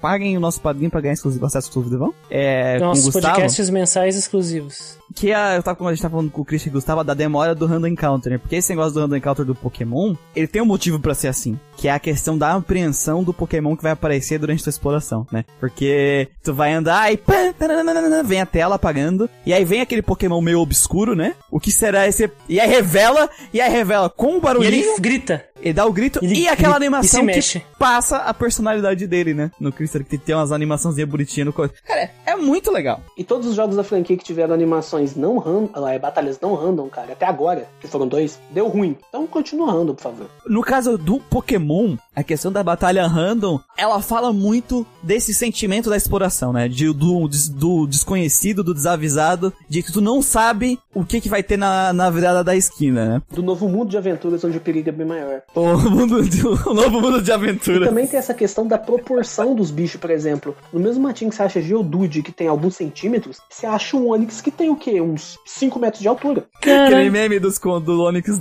tentando se esconder no mato, né? Tipo. Agora, imagina você, você tá numa caverna, onde você tá entrando, e você tem. Você tem Zubat, aquele tanto de Zubat, você tem Geodude, você tem Onix. Não faz sentido mesmo dentro do ecossistema. Então, deixa pra questão da imaginação mesmo, essa questão da. essa questão da randomicidade, que encaixa bem com a franquia e dá essa questão da que É, da surpresa do novo mundo de aventuras, onde o perigo é bem maior. Isso. É que assim, querendo ou não, o Random Counter funciona muito bem aqui pra fazer isso. E pra te fazer isso, ter essa mesma, esse mesmo sentimento movimento de surpresa, da exploração e tudo mais, tu teria que fazer algo muito bem trabalhado, muito criativo com os bichos no mapa. Em mapas Sabe? muito tu teria grandes. que Sim. fazer os bichos, alguns bichos poder aparecer e não se esconder, por exemplo, tipo um Machamp, ele tá foda se tu vier aqui eu vou dar um soco, ok, sabe, tipo. Mas, por exemplo, alguns bichos que eles se escondem nas esquinas, tipo a, o, a esquina do Dark Souls esperando tu virar a esquina pra te dar um chute, sabe? Ou... ah, mano, o cara citou um Dark Souls. Não, é que, é que assim, esse sentimento de tu não saber o que vai se encontrar, ou sei lá, tu tá andando no, numa caverna e aí tu fazer um monte de pedra, e aí pode ser um Geodude, tipo, mímico, sabe? Tipo, se escondendo em volta das pedras, na hora que tu passar ele pula em cima de ti. Boa ideia. Tu teria que fazer coisas assim pra transplantar esse sentimento que o Random Encounter te traz aqui nessas gerações pra um ambiente 3D sem Random Encounter. Só que dá trabalho. É, Muito trabalho e muita criatividade pra te aplicar isso em 800 Pokémon. 890 Pokémon. e a Game Freak, ela tem dinheiro, mas ela não quer ter trabalho. Pior que a gente não sabe se a Game Freak tem o dinheiro, porque quem tem dinheiro é Pokémon Company. Game Freak é a que faz. ó, Isso, isso aí já é debate pra um futurologia de boteco, tá entendendo? É, assim, a gente, até onde eu sei, ela tem dinheiro da venda dos jogos, mas ela não tem dinheiro do merchandise. É. Vamos ser sinceros, o jogo vende o suficiente pra esse dinheiro pra produzir o jogo. Minimamente decente. Fato, muito mais dinheiro, muito mais dinheiro do que eles realmente gastam. O Pokémon, ele é considerado um jogo de baixo custo de produção, tá? Sim. Comparado com qualquer outro jogo aí, é, dentro do que ele vende. E, é, e aí não tem desculpa nesse sentido, sabe? O orçamento deles é baixo pro, pro valor da franquia. Só que o, merch, o valor do merchandise não fica pra eles, porque até onde eu sei, até onde eu ouvi as pessoas falarem, que pode ser fake news, né? Porque nem tudo que tá na internet é verdade. Sério? É, eles não têm o direito do merchandise, que é tipo 80% do, re- do real valor da franquia. O Hit dizendo, Cris, a marca Pokémon é a marca. Mas eu sei disso. Mas, quem é- mas a Game Freak são um bando de, de nerd ter tudo de óculos lá e escreve aí código, cara. O cara faz um jogo. Não são os caras que ganham dinheiro do bichinho de pelúcia, ganham dinheiro da, da, da, da lancheira, É, ganha. de todo sai, tá jeito entendendo? é aquilo lá, né? A questão, a questão é o seguinte: o grosso do dinheiro do Pokémon não é da Game Freak. Porém, é muito dinheiro ainda. Ainda é dinheiro, ainda, é dinheiro. Ainda é dinheiro. Ainda é muito dinheiro porque um jogo ele vende na base de 20 milhões, né? Em média, assim, como a gente tem visto. É. Mas enfim, vamos falar de coisa boa, deixar os jogos modernos que são Isso. pra lá.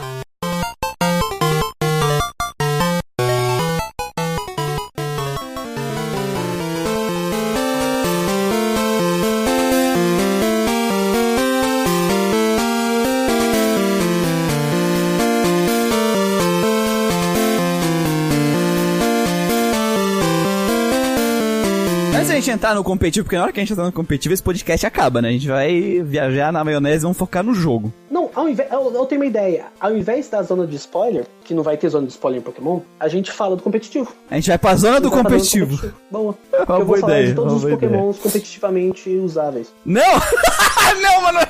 Isso não vai fazer É que, é, é que, é que assim, a gente vai falar de sistema de combate e depois a gente fala do competitivo. Isso. Mas vamos lá. Que mudanças Pokémon Crystal, né? Essa, se- o Gold e Silver, essa segunda geração, trouxe de relação a gameplay comparado com a primeira geração? E eu responderia essa pergunta com apenas uma letra, que é sim. Tu, tu, tu acha. O que, que, que sim quer dizer pra É, a gente jogou os dois, jogando os dois jogos, e jogando os dois competitivos, cara, é muito diferente. Totalmente. Ah, os competitivos, mas, mas tu falando do sistema de, um sistema de combate de forma geral.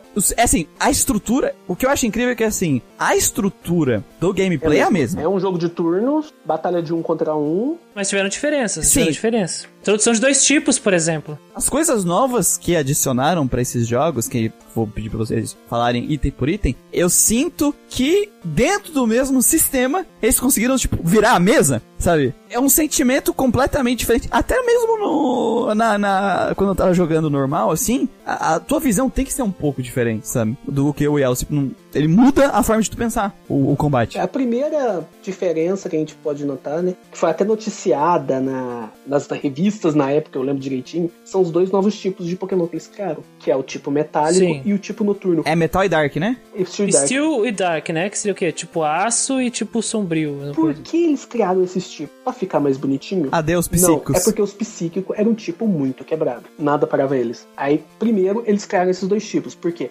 O, o sombrio, o tipo Dark, ele é imune a golpe psíquico. E o tipo metálico, entre outras várias outras resistências, ele tem vantagem contra o tipo psíquico. Ele tem resistência. Tipo, Sim, No princípio que era muito overpower na primeira geração. sim, ela era muito poderosa. extremamente overpowered. Então eles fizeram isso justamente para poder tirar essa vantagem do tipo psíquico e deixar a coisa mais equilibrada. E ficou, mesmo na questão do in-game, ficou bem mais equilibrado. E aí um ouvinte pode dizer, ah, mas dragão continua sendo o tipo mais poderoso e não criaram nada até lá. É que é o seguinte, só existem Dois dragões do jogo. Até, até a terceira, a segunda geração só tem quatro dragões. Dratini, Dragonair, Dragonite e Kindra. Só quatro. Quatro.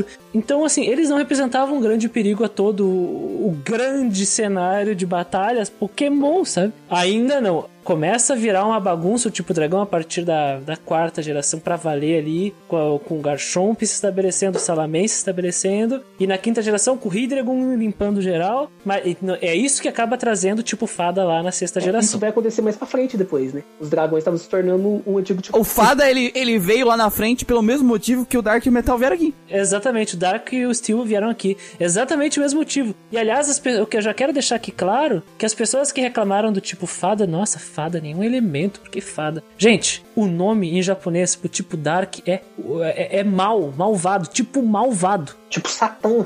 O meu é malvado. O Arui, o negócio é.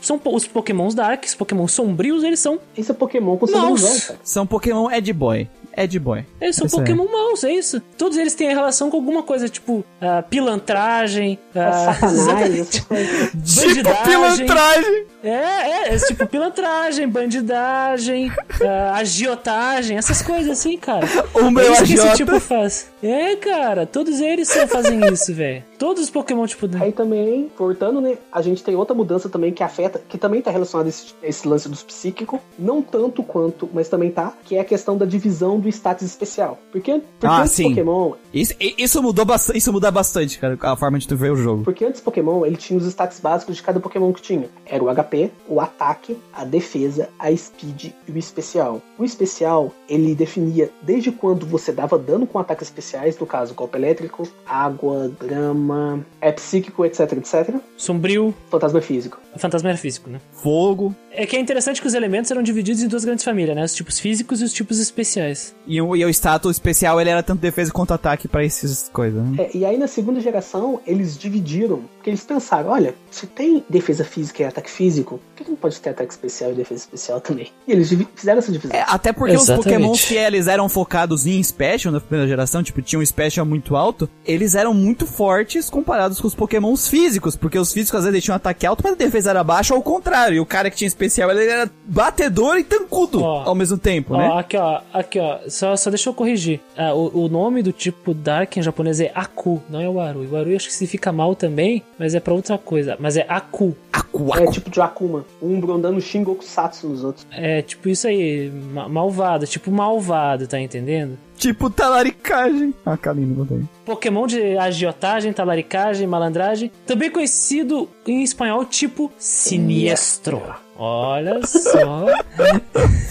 E deu essa, essa diferença muito grande, cara. Essa diferença da defesa especial, que é igual a mulher falou, é Pokémons com especial muito alto tinham muitas vantagens com Pokémon com especial baixo. E aí o que aconteceu? Alguns Pokémons com especial alto ganharam defesa especial alta e ataque especial baixo, no caso da Chansey. E alguns continuaram com ataque especial Sim. baixo e, e ganharam uma defesa especial alta. Que no caso do Muck, tem defesa especial absurdamente alta. E no caso do Machamp, que ganhou uma defesa especial razoável. Que não tinha, né? Vários. É, serviu como um puta de um reequilíbrio, né? Do sistema inteiro dos Pokémon, na verdade. Isso trouxe uma, uma nova luz, né, sobre o competitivo e como se encara os Pokémon. Os Pokémon que não funcionavam agora funcionam, porque existe uma camada adicional de complexidade. E tiveram alguns Pokémons que foram totalmente pro, pro saco, né? É, e alguns pokémons que não podiam nem tentar fazer alguma coisa, porque era tanto pokémon psico, o próprio os pokémon lutador, sabe? O que, que ia fazer com 30 psico entrando no time dos caras, tá ligado? Não E tinha o o que fazer. Alakazam obrigatório, né, na primeira geração. É, e agora sim. ele virou usuário de Encore, basicamente. Não que o Alakazam fosse fraco, mas a defesa especial dele ficou baixa também, não ficou muito alta. Ficou né? baixa, ou seja, ele ficou bem frágil. E também teve uma, uma outra mudança também, afeta, não afeta muito o gameplay, o, o in-game, afeta mais o competitivo, mas também ajuda muito no in-game, que é a questão dos held itens. Isso. Isso! Agora existem itens que os Pokémon podem segurar, e esses itens trazem efeitos ao longo do combate, ou numa situação específica de combate. Uma camada a mais. Infelizmente aqui nessa primeira geração não tem muitos itens assim que apresentam uma força tática, né, Pra te montar um time pensando neles. Mas é uma coisa Menos que leftovers. É, então, pois esse, esse que é o problema. Porque assim, a partir das próximas gerações, tu não vai olhar pro item do Pokémon e pensar só em leftovers. Aqui é o que tá acaba acontecendo, né? Tipo, Exatamente. vou botar leftovers em todo mundo, se possível. Mas mesmo aqui, ainda é, a ideia tava começando, né? Tava É. iniciando já. Aí a gente tem Exatamente. os itens mais básicos, que você pega logo no começo, que são as berries. O HP do Pokémon, a vida do Pokémon abaixa a certo nível. A berry, ela vai ativar, ela vai, ela vai Ele curar cura, a né? vida. Também tem berries que É. vão curar status, status negativos. No caso, se chegar uma porcentagem de, de vida do Pokémon, ele devora a fruta ali na batalha Ele e devora. recupera a vida. Se ele Ou se ele peça a pegar é. fogo, ele come a fruta e refresca e apaga o fogo.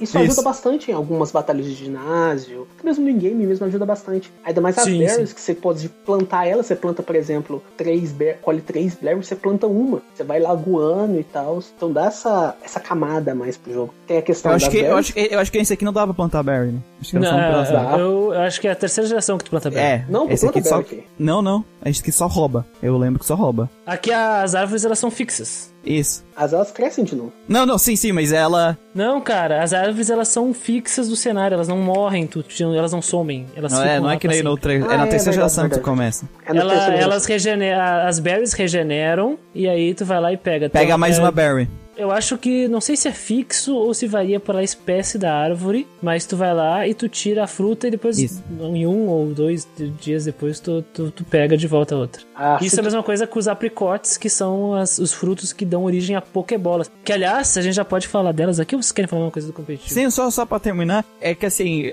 o legal, o ponto interessante que a gente pode destacar é que assim, no competitivo isso dá toda uma nova camada. Infelizmente, É. nessa geração não vai ter muita complexidade por causa que a maioria dos itens não presta mesmo. Mas eu sinto. que- Competitivamente, né? No caso. É, competitivamente. É. Mas aqui no in-game faz diferença porque o uso de item tira teu turno. Mas o uso das berries, por exemplo, ou dos itens equipáveis, não, né? Então, tem uma diferença aqui grande pro, pro, pro gameplay. Exatamente, porque o- os itens que seguram, né, como as berries, por exemplo, eles só ativam quando alcançarem um gatilho para eles serem ativados. E isso não tira turno, né? Ah, Isso. também lembrei de outros dois pontos que às vezes Mudou? a pessoa pode pensar que eles não são tão importantes, mas eles ajudam bastante, principalmente na parte do in-game. No competitivo, eles são mais maleáveis, no caso, eles não dão tanta diferença. O primeiro é o sexo do Pokémon. Os Pokémons Ah, agora sim. Tem o tipo macho e tem o tipo fêmea. Tem Sim, macho sim. e tem fêmea. Tem alguns Pokémon que são só fêmea, como Jinx, Miltank. Alguns são só macho, como Taurus. E também tem os Pokémon genderless, que não Hitmonlee, tem, que não tem Hitmonchan, sexo. É, os Pokémon genderless que não tem sexo, que isso é Magneton, Starm e tal. O que que esse sexo interfere? Interfere no cruzamento, que a gente vai comentar mais pra frente, que é um negócio bem complexo, a questão do cruzamento de Pokémon. É, e tu pode cruzar um Cubone com um Snorlax.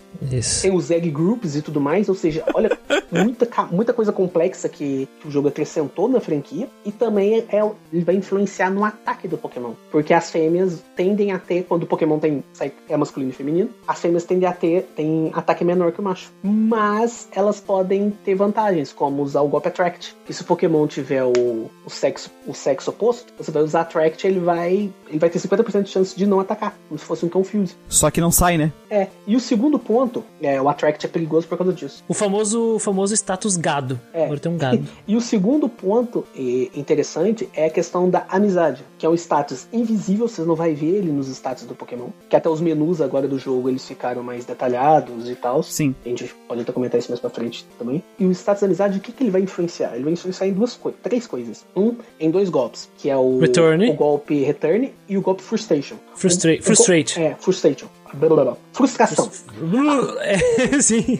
O golpe Return, ele, ele vai dar mais dano conforme o teu Pokémon seja mais feliz. E como o teu Pokémon fica feliz? Você pode dar vitaminas pra ele, que é HP Up, Carbos, Carbo, itens caros zinco. cacete. Zinco não tem nessa geração, aliás. Não tem essa zinco?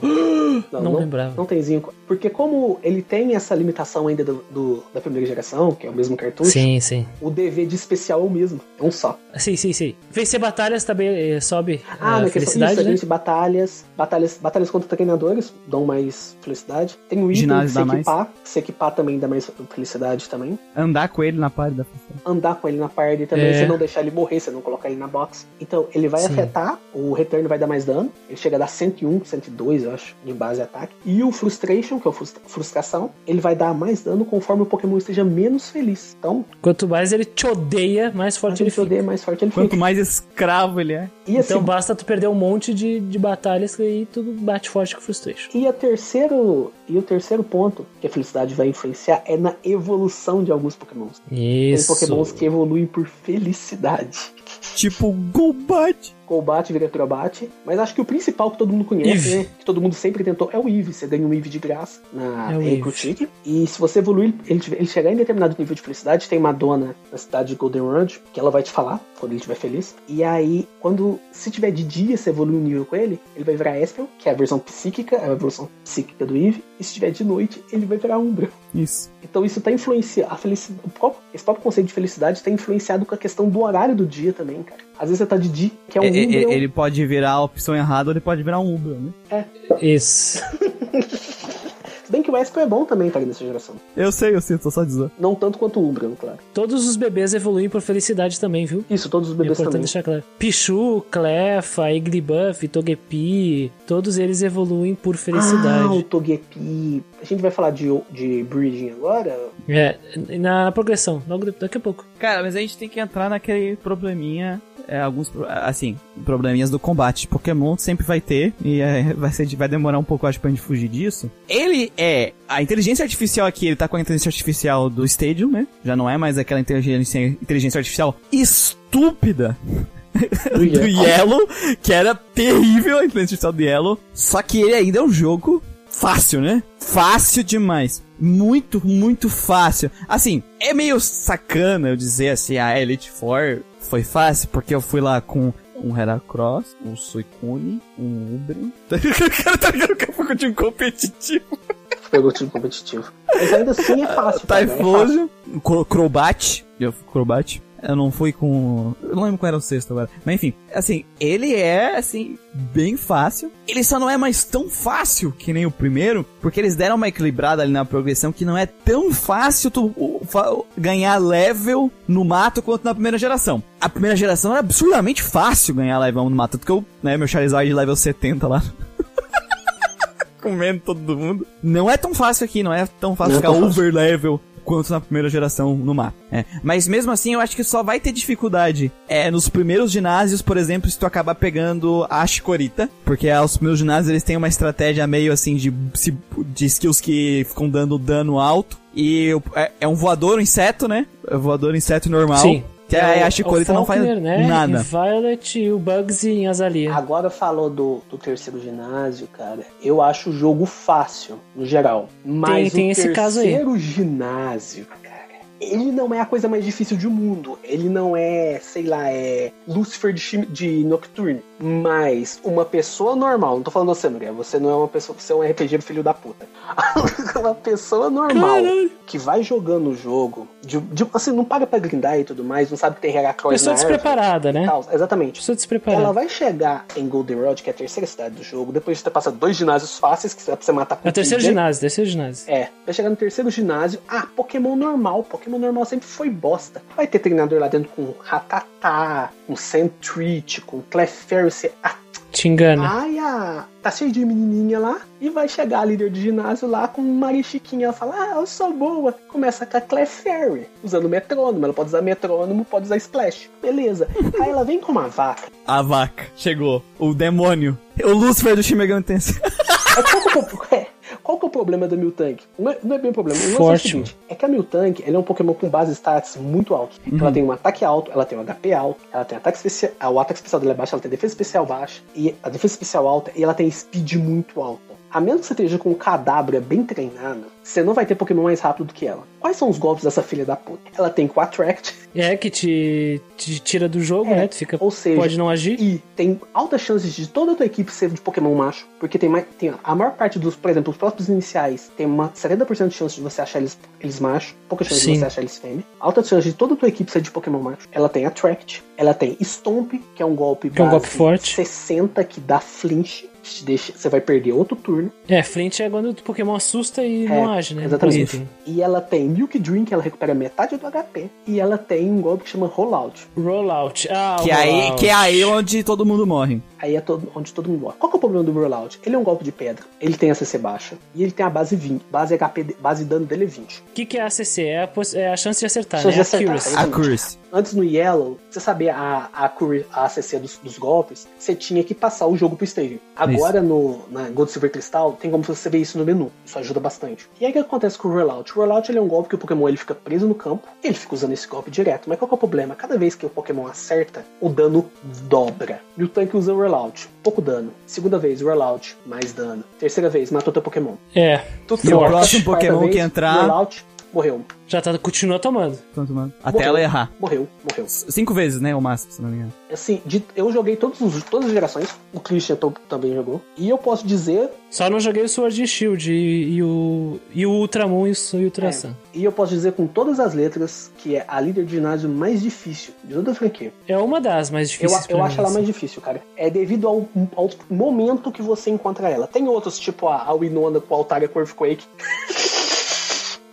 Tem É outros troll, Relay. mas ela. Dragon Dance. cara, é, Dragon Dance Earthquake, cara. Dragon eu, Dance. eu usei meu Magneton, que dó que deu. Ai, doeu. Esse teclado, aquele Earthquake até hoje. No, no caso da, da, da Whitney, né? Eu tava jogando em live Pokémon Crystal como desafio Nuzlocke, né? Pra quem não sabe, o que é Nuzlocke é um desafio que nós, jogadores, estabelecemos pra nós mesmos pra aumentar a dificuldade. Então, se um Pokémon morre, ele morreu pra sempre. Morreu pra sempre. Isso é a básica do, A base. do Nuzlocke e tu só pode pegar o primeiro Pokémon da área. Então tu tem um número bem limitado de criaturas. Ah, e é um time que tu acaba tendo que lidar com a casualidade, né? Tu encontra e, e tu te vira com o que tu acha. Quando eu fui enfrentar o Whitney, eu achei que eu ia perder o jogo ali. Acontece, Se tá? todos Em os meus Pokémon- acontece isso bastante, hein? Se todos os Enfrentando meus ela. Pokémon acabam e eu não tiver nenhum reserva, acabou. Eu fecho o jogo, começo um save novo ou vou pra outro jogo. É assim que funciona no Nuzlocke. O pessoal que me acompanha, né, eh, na, na Twitch, aliás, twitch.tv barra a gente faz lives Isso. jogando jogos. Tô jogando Nuzlocke toda quinta-feira. O pessoal que acompanha também tava com medo. Então eu usei usei algumas muletas ali, né? Pra poder lidar com a Whitney. Então usei Hypnosis, Sem de ataque. não usei. Eu acho não lembro se usei Sand Attack. Usei Hypnosis, hipnotizei meu tanque, consegui vencer ela sem perder ninguém. Mas sabe o líder de ginásio que me deu dificuldade nesse jogo? Que me quebrou mesmo? Qual? Eu perdi meu time inteiro, meu time inteiro. Qual?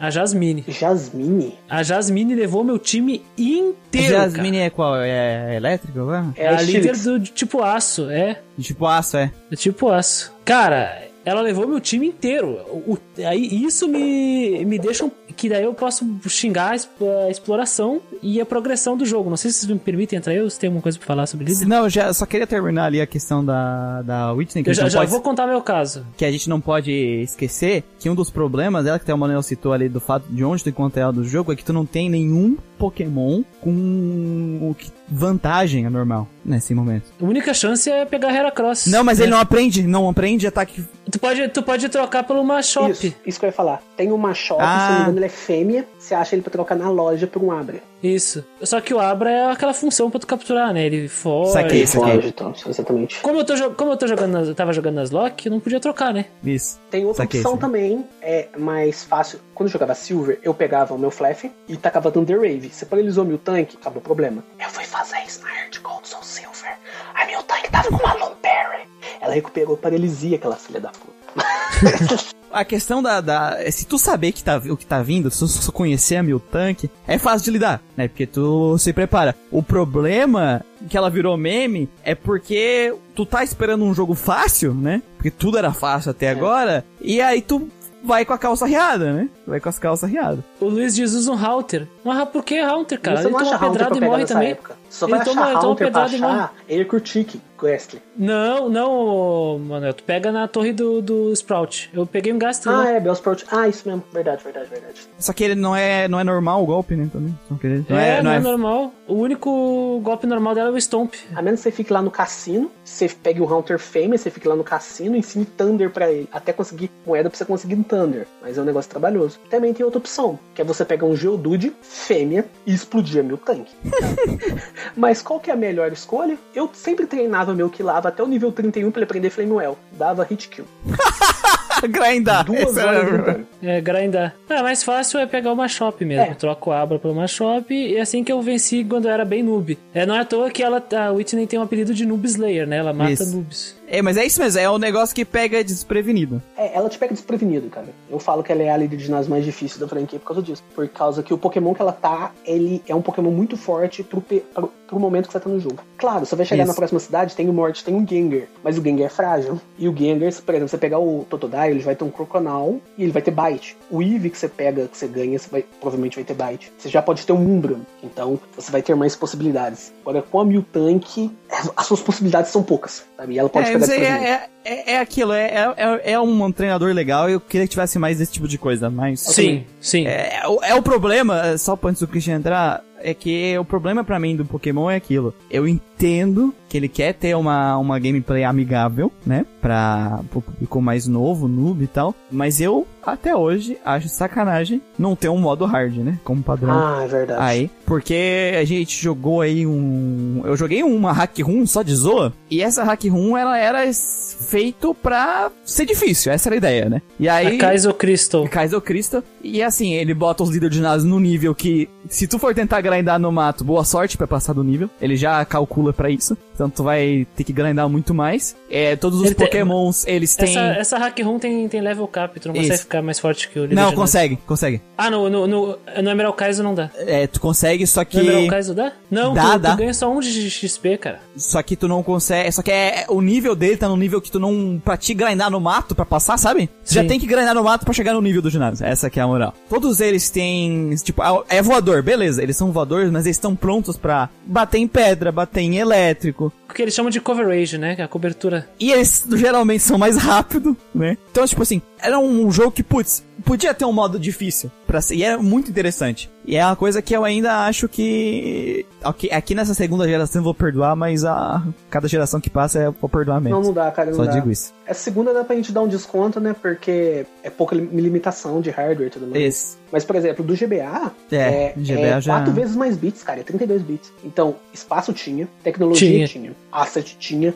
dinheiro tinha. Não fez por quê? Que nem o papo do Dark Souls lá, cara. Os caras eles querem fazer assim e vai ser assim, É. sabe? Ele vende Eles assim, que- né? não- não- mudar pra quê? É, dá dinheiro assim, o pessoal no, o pessoal que reclama é uma minoria e vai continuar sendo assim. Eu lembro que eu li um- uma entrevista bem recente dos desenvolvedores de Pokémon que eles têm vontade de fazer uma coisa assim. Só que quem vai jogar isso aí é a minoria. E eles ganham muito mais fazendo pro público geral, porque eles renovam os jogadores assim. Ah, mas é que assim, eu não tô pedindo pro jogo ter essa dificuldade como padrão, sabe? Eu tô dizendo pra ter essa dificuldade como uma opção. É uma opção onde o jogador pode ir lá. E, porque assim, vamos ser sinceros, eu acho que se tivesse uma opção de modo hard, as pessoas que começassem a entrar na franquia e jogassem o jogo às vezes. É, é, é bem provável que elas tentariam de novo no hard, tá? O jogo. Eu tentaria. Acredito nisso. Então eu não vejo motivo hoje em dia, hoje em dia, né, pra não ter mais um hard, não ter um modo hard em Pokémon. Mas enfim, o Christian pode contar a história dele onde ele não conseguiu derreter metal.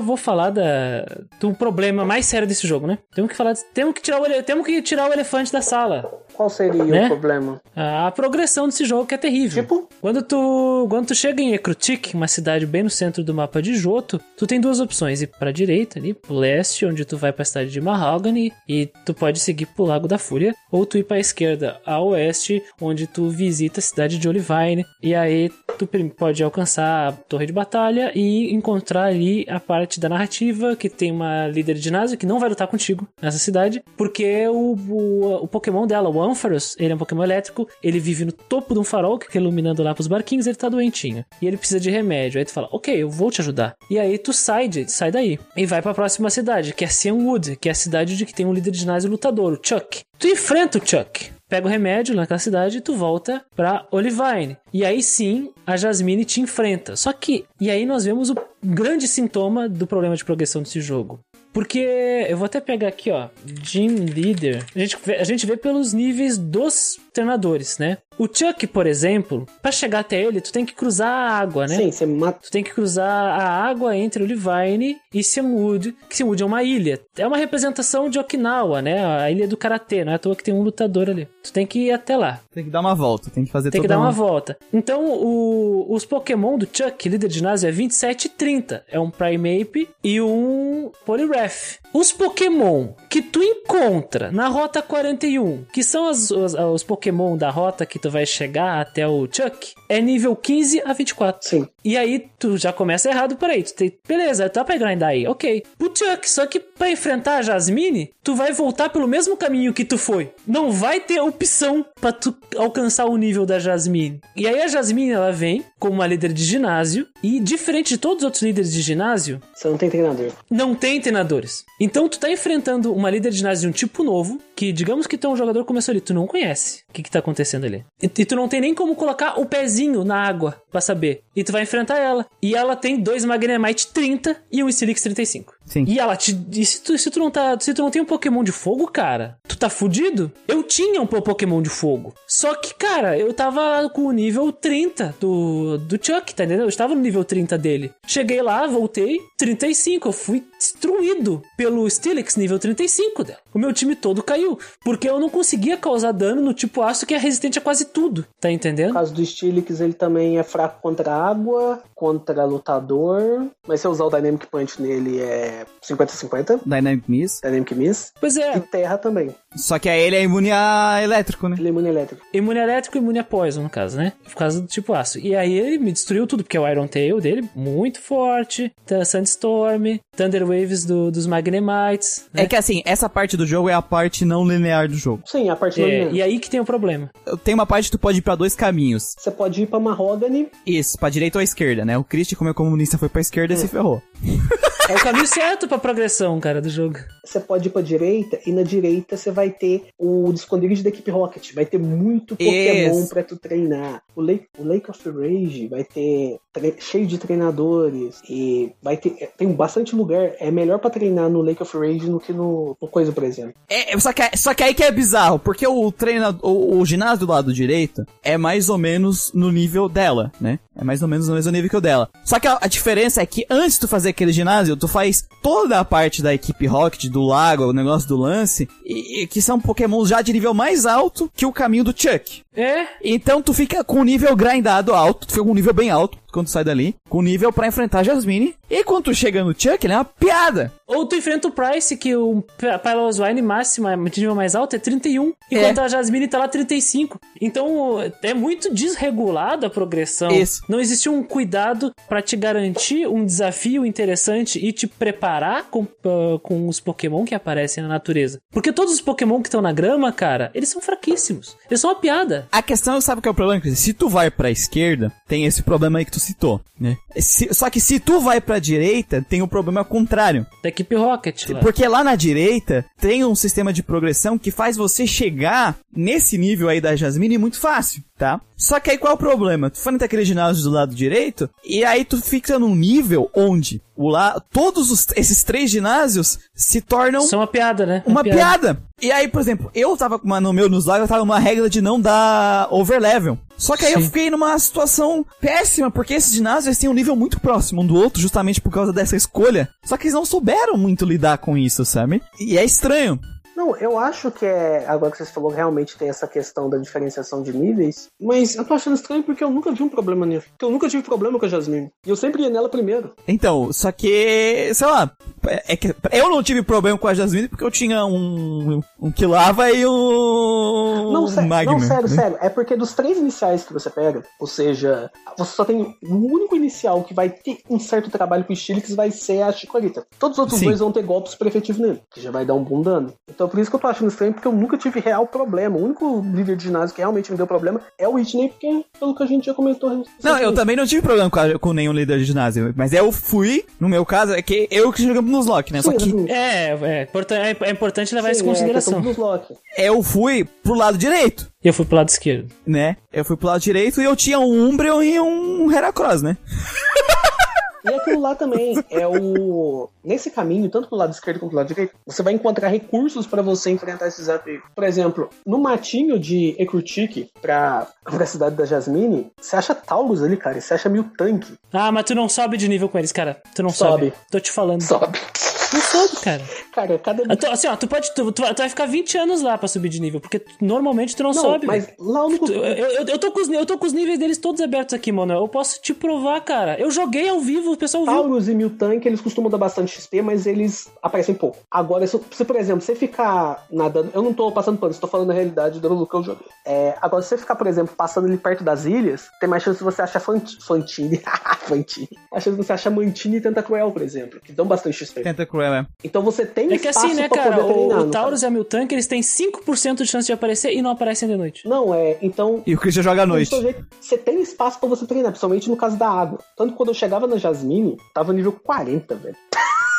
Eu tava no nível bem Não, alto. cara, o- mas- o Manuel fica ali grindando, Claro, tá cara, o que eu entendendo? tô falando É que assim, Manuel, quando a gente pensa numa, é, num design de progressão natural, considerando que o jogador não vai parar no, no, no, no mato, que nem nós, RPG o desgraçado do filho da mãe. Só pra matar, só pra matar Taurus de 5%. E- e- é, só pra ficar espancando o bicho. É, eu, eu ganhei no Tentacruel quando eu queria ganhar uns tenta- Pokémon. Tenta cruel, Que tava no nível mais baixo, que era mais fácil. É mais fácil. Mas é, o problema é que assim, se a gente pensa numa progressão natural, por exemplo, eu que fui no lado direito, cara, eu tive dificuldade pra não deixar o. Eu, eu não consegui não dar overlevel. Tipo, eu estava evitando não dar overlevel, entendeu? E progredindo naturalmente, eu dei overlevel nos outros. Mesmo evitando. Mais fácil naquelas, né? Tentacruel é 10%, tá? Só pra Não, não, claro. sim, eu tô falando no. Mas eu tô falando assim, eu jogando naturalmente, trocando os pokémons quando fui pro lado direito pra não, Pra evitar esse overlevel, pra não, o jogo não virar uma piada, esses três ginásios eu dei overlevel mesmo assim e foi uma piada. Sabe? Porque eles estão no mesmo nível, basicamente, assim, muito pouca diferença. Normalmente, quando tu vai no. A, a- a ideia é que tenha um certo diferença de níveis entre os ginásios, né? Pra, pra que tu tenha, entre um lado e o outro, tu ganhar nível suficiente pra enfrentar ele e também pra te não dar overlevel neles fácil. Mas nessa área aqui, é muito fácil dar overlevel. Assim, é muito fácil. Pra mim, esse aqui é o problema. É, a a visão do Christian é diferente, mas a minha visão é que, assim, é muito fácil, se tu quiser, dar overlevel aqui nessa região. É muito fácil. Muito fácil, muito fácil. Muito Porque fácil. no Lago da Fúria aparece bastante Pokémon que dá bastante XP, Girafari principalmente, dá muito. No caso, na parte de você de você ir pra cidade do Chuck, tem treinador no meio do caminho, tem Tentacruel, tem Mantine. Os Tentacool mesmo, eles já vêm no nível relativamente alto, vem 20 pra cima, então eles já dão uma certa coisa. E eles são Tentacu, Tentacu de 15 a 24. Só pra deixar claro, o Tentacruel ele tem 30% na rota 41 e 10% na rota 40, tá? Mantine é sempre 10%. E só deixa eu responder o, o Luiz, que ele disse: ah, jogador normal também não usa regra zoada de Nuzlocke. Não usa. Só que o jogador normal é o cara que não vai sair pesquisando ou não vai procurar a melhor estratégia, tá entendendo? É o cara que só vai jogar com os Pokémon que ele vai pegando e ele vai achando legal. Então é importante ter isso em mente. E a progressão, quando a gente fala de progressão, a gente fala de progressão natural quando está se falando de game design, que é uma coisa que é o ritmo, o ritmo natural daquele do jogador que tá jogando o jogo e tá avançando naturalmente e é com o isso jogo. que eu. Tá e É entendendo? isso que eu tô, que eu tô comentando também, porque o primeiro jogo da segunda geração que eu joguei foi a Silver. Quando eu joguei a Silver, eu só tinha jogado a Yellow, mas eu não tinha zerado a Yellow. Então eu não tinha muita noção do que que tava acontecendo. Quando meu, será, meu Croconal virou Feraligator no 30, eu falei, puta que pariu, que merda que tá acontecendo, sabe? Eu tava totalmente perdido. E eu me lembro quando eu vi o Stilix, eu, porra é essa? Ah, ele é a evolução do Onix, né? Deixa eu dar um Othergun nele. Pronto, morreu. Porque ele é frágil, ele é lento e tal. Então, por isso que eu tô falando que eu nunca tive trabalho nesse ginásio, mesmo não sendo um maluco que fica grindando Tentacruel até o nível 57. Então, é, mas quem, eu não sei quem foi que, quem foi que falou ali, Christian mesmo. Foi o Luiz. Luiz, porque assim, no meu caso, Luiz, eu estava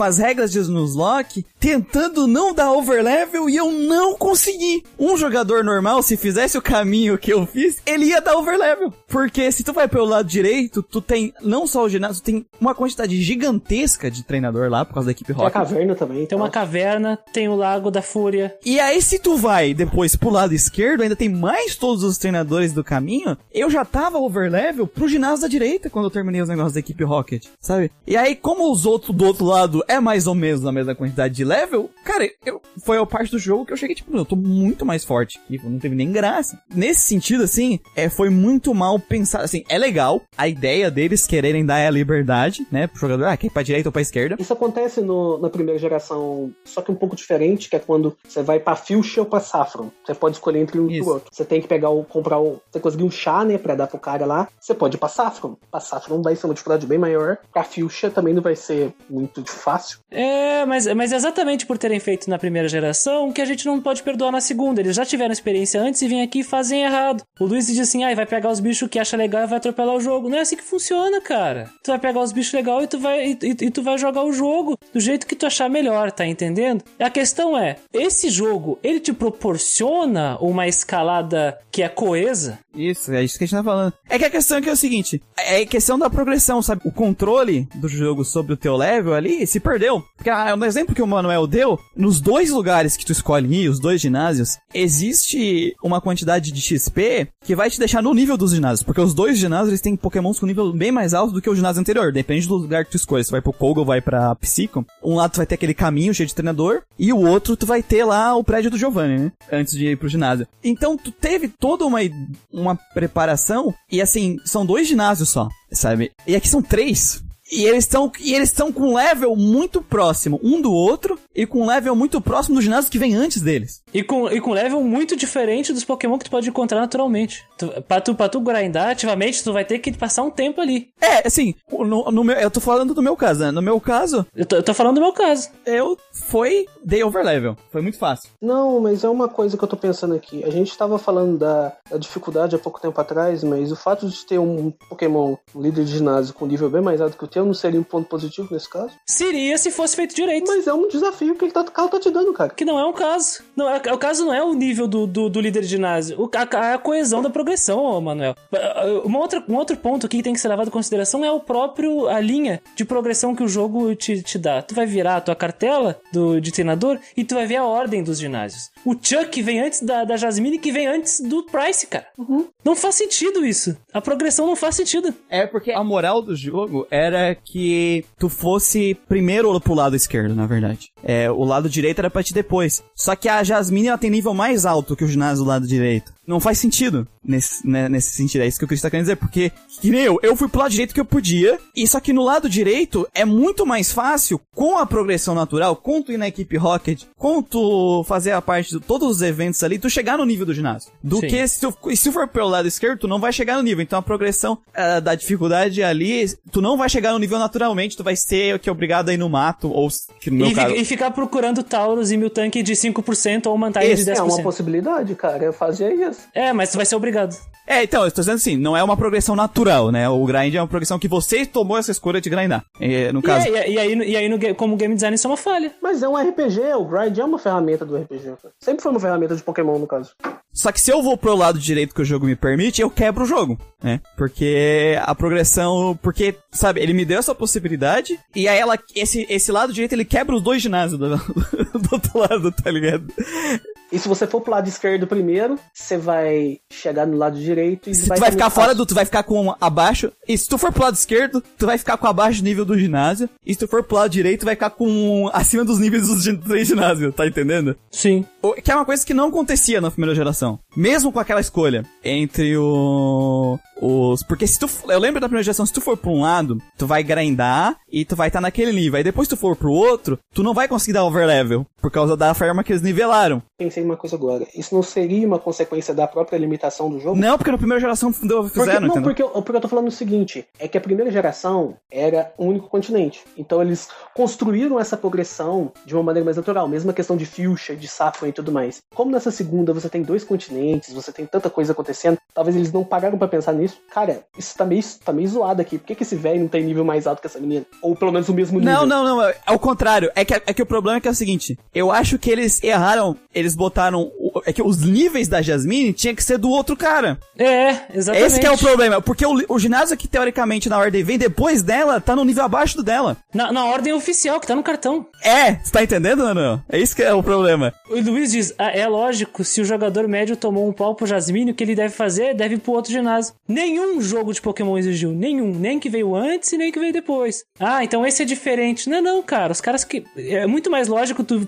olhar pra progressão natural e tu perceber que tá trocado os níveis dos ginásios. Porque o Chuck vai a 30, vai a 30 e o Price 31, cara. Na Heart- só cortando Rap 10, na Heart Gold Soul Silver Plus Swine tá com 34. Ok. Ó, levantaram o nível dele. Levantaram. ó. No remake levantaram o nível dele. A Jasmine tá Magnemite 30, Magnemite 30 e Stilix 35. O Price tá Manteve. Sil, Sil 30, Dilgong 32 e Plus Swing 34. Levantaram o nível do Price, porque é uma Melhoraram, piada, né? melhoraram. É, porque o Price, ele teoricamente ele vem depois, sabe? Sim. É que assim, ele tem essa ordem, a ideia é que os ginásios vinham com essa ordem é, de, de progressão, né? Mas ele te dá a opção. É, então assim, eu não, não, não gosto, porque assim, eu não queria dar overlevel e eu não estava conseguindo.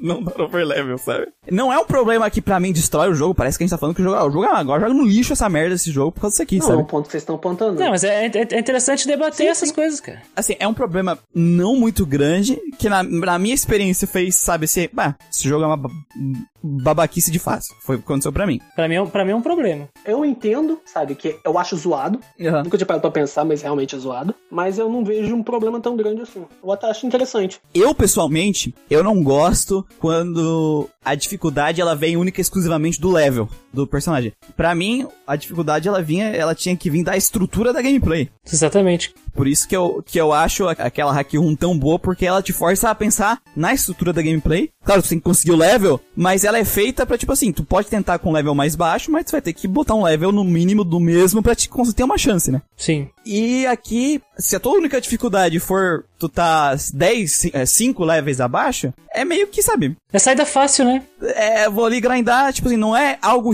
que positivo estruturalmente pra gameplay. E, e se eu for pra direita, eu não consigo não ficar overpower. E destruir tudo. Aí destrói tudo, sabe? Então, ou- porque pra mim, a questão da dificuldade do Pokémon que eu falo, que eu queria que tivesse modo hard, seria algo próximo do que eu vi naquela Hack Room, que é eu criar um ginásio que seja do tipo voador, mas que faça o meu jogador pensar na estrutura de gameplay do, do Pokémon pra enfrentar um ginásio do tipo voador, não simplesmente chegar lá com um Pikachu e dar tri-choque nos caras, entendeu? Sim. Que eu acho que a- o problema aqui, pra mim, os levels do, do ginásio da Jasmine e do outro cara tá, tá trocado. Trocado. Porque a progressão seria natural se ela tivesse nível 30, 31. É, aí faria sentido. Porque tu viaja por uma trilha, tu treina pro Chuck e tu retorna pra ela mesma. Que tu não vai treinar de volta, tá entendendo? É isso. O ideal seria teria ter um treinador no ginásio dela pra tu saber qual é que é do Magnemite Ah, nessa não tem, geração, né? porque mudou. Não tem. O ideal é ter treinador no ginásio dela pra tu saber qual é que é. Porque vou ser bem sincero, não sei vocês, eu jogando as lock eu percebi isso muito bem. A gente acaba vendo, usando os treinadores do ginásio como régua, como termômetro do negócio. Pera aí, os treinadores estão nível 35 aqui, quer dizer que pelo menos eles vão estar mais do que 35. Tá entendendo? Sim. Aí eu saio dali e vou me preparar. Eu vou muito por aí, como termômetro. No dela não tem nem treinador pra tu ver qual é que é do, do tipo aço, sabe? Tu só toma. Aí não tem um no, no, no si e é isso, velho. É isso que eu achei interessante na, na Jasmine, tipo, porque quando você vê ela, né? Você vê, ah, nossa, a menininha tá jogando um Pokémon doente. Aí ela te agradece tudo do ânfaro. Ah, vou voltar pro meu ginásio. Chega lá, desceu cacete nessa menina. Ela vai ser mais fácil que aquele velho filho da puta. E você chega, ela tem a possibilidade de cometer o cu. Mas falando em Jasmine, eu tô olhando os moveset dos Pokémon dela aqui.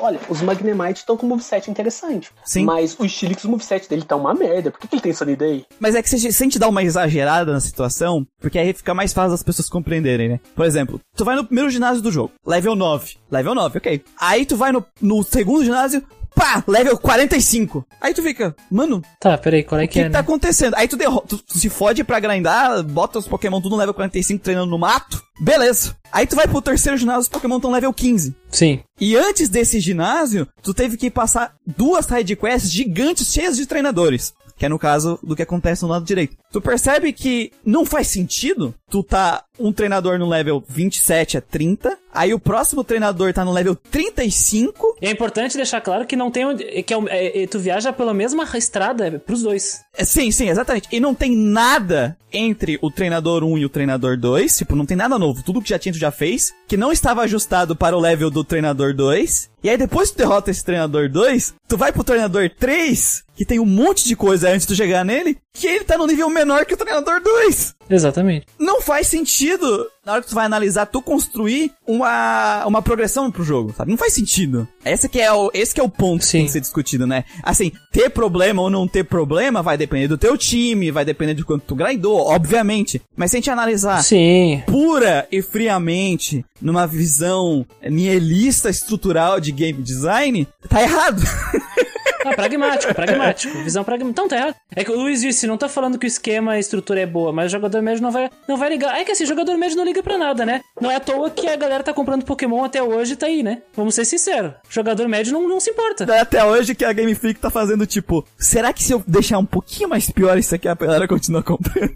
É, o jogador médio, o jogador médio não liga. Tanto que o Cecilius até disse, a diferença entre Dark Souls e Pokémon é que quem reclama de Pokémon é jogador velho da franquia e quem reclama de Dark Souls é que não joga. Mas é exatamente isso, cara. No fim das contas, são, públicos, são públicos diferentes, mas no fim é uma, é uma coisa parecida, assim, ó. A gente quer dificuldade em Pokémon, mas somos uma minoria, velho, porque o jogador médio não liga. O jogador médio quer fazer o timinho dele bonitinho. Por que tu acha que deu uma treta lá porque não tinha todos os Pokémon? O cara não podia colocar Scyther, Charizard e, e os Pokémon da punheta lá da, do- da primeira geração dele, tá entendendo? O jogador médio não, realmente não tá ligando pra, pra nível de dificuldade. Tanto que é um passeio, cara. Olha pra Galar, Galar é um corredor. Se bem que no caso de Summon, é, não Sword Shield reclamaram também, teve essa questão do, do jogador médio, né, do público casual que reclamou porque não ia ter todo mundo, não ia poder fazer o time dos sonhos dele, por assim dizer, o Dream Team. E o, a galera do competitivo também reclamou pra caralho porque, porra, e esses Pokémon que eu treinei aqui do 3DS com Game Engine, sabe? Então teve essa, esse lance também. Treinei com Game Genie, é foda. Training Game é muito bom, velho. Eu me esforcei aqui pra fazer esses IV aqui nessa Game Engine.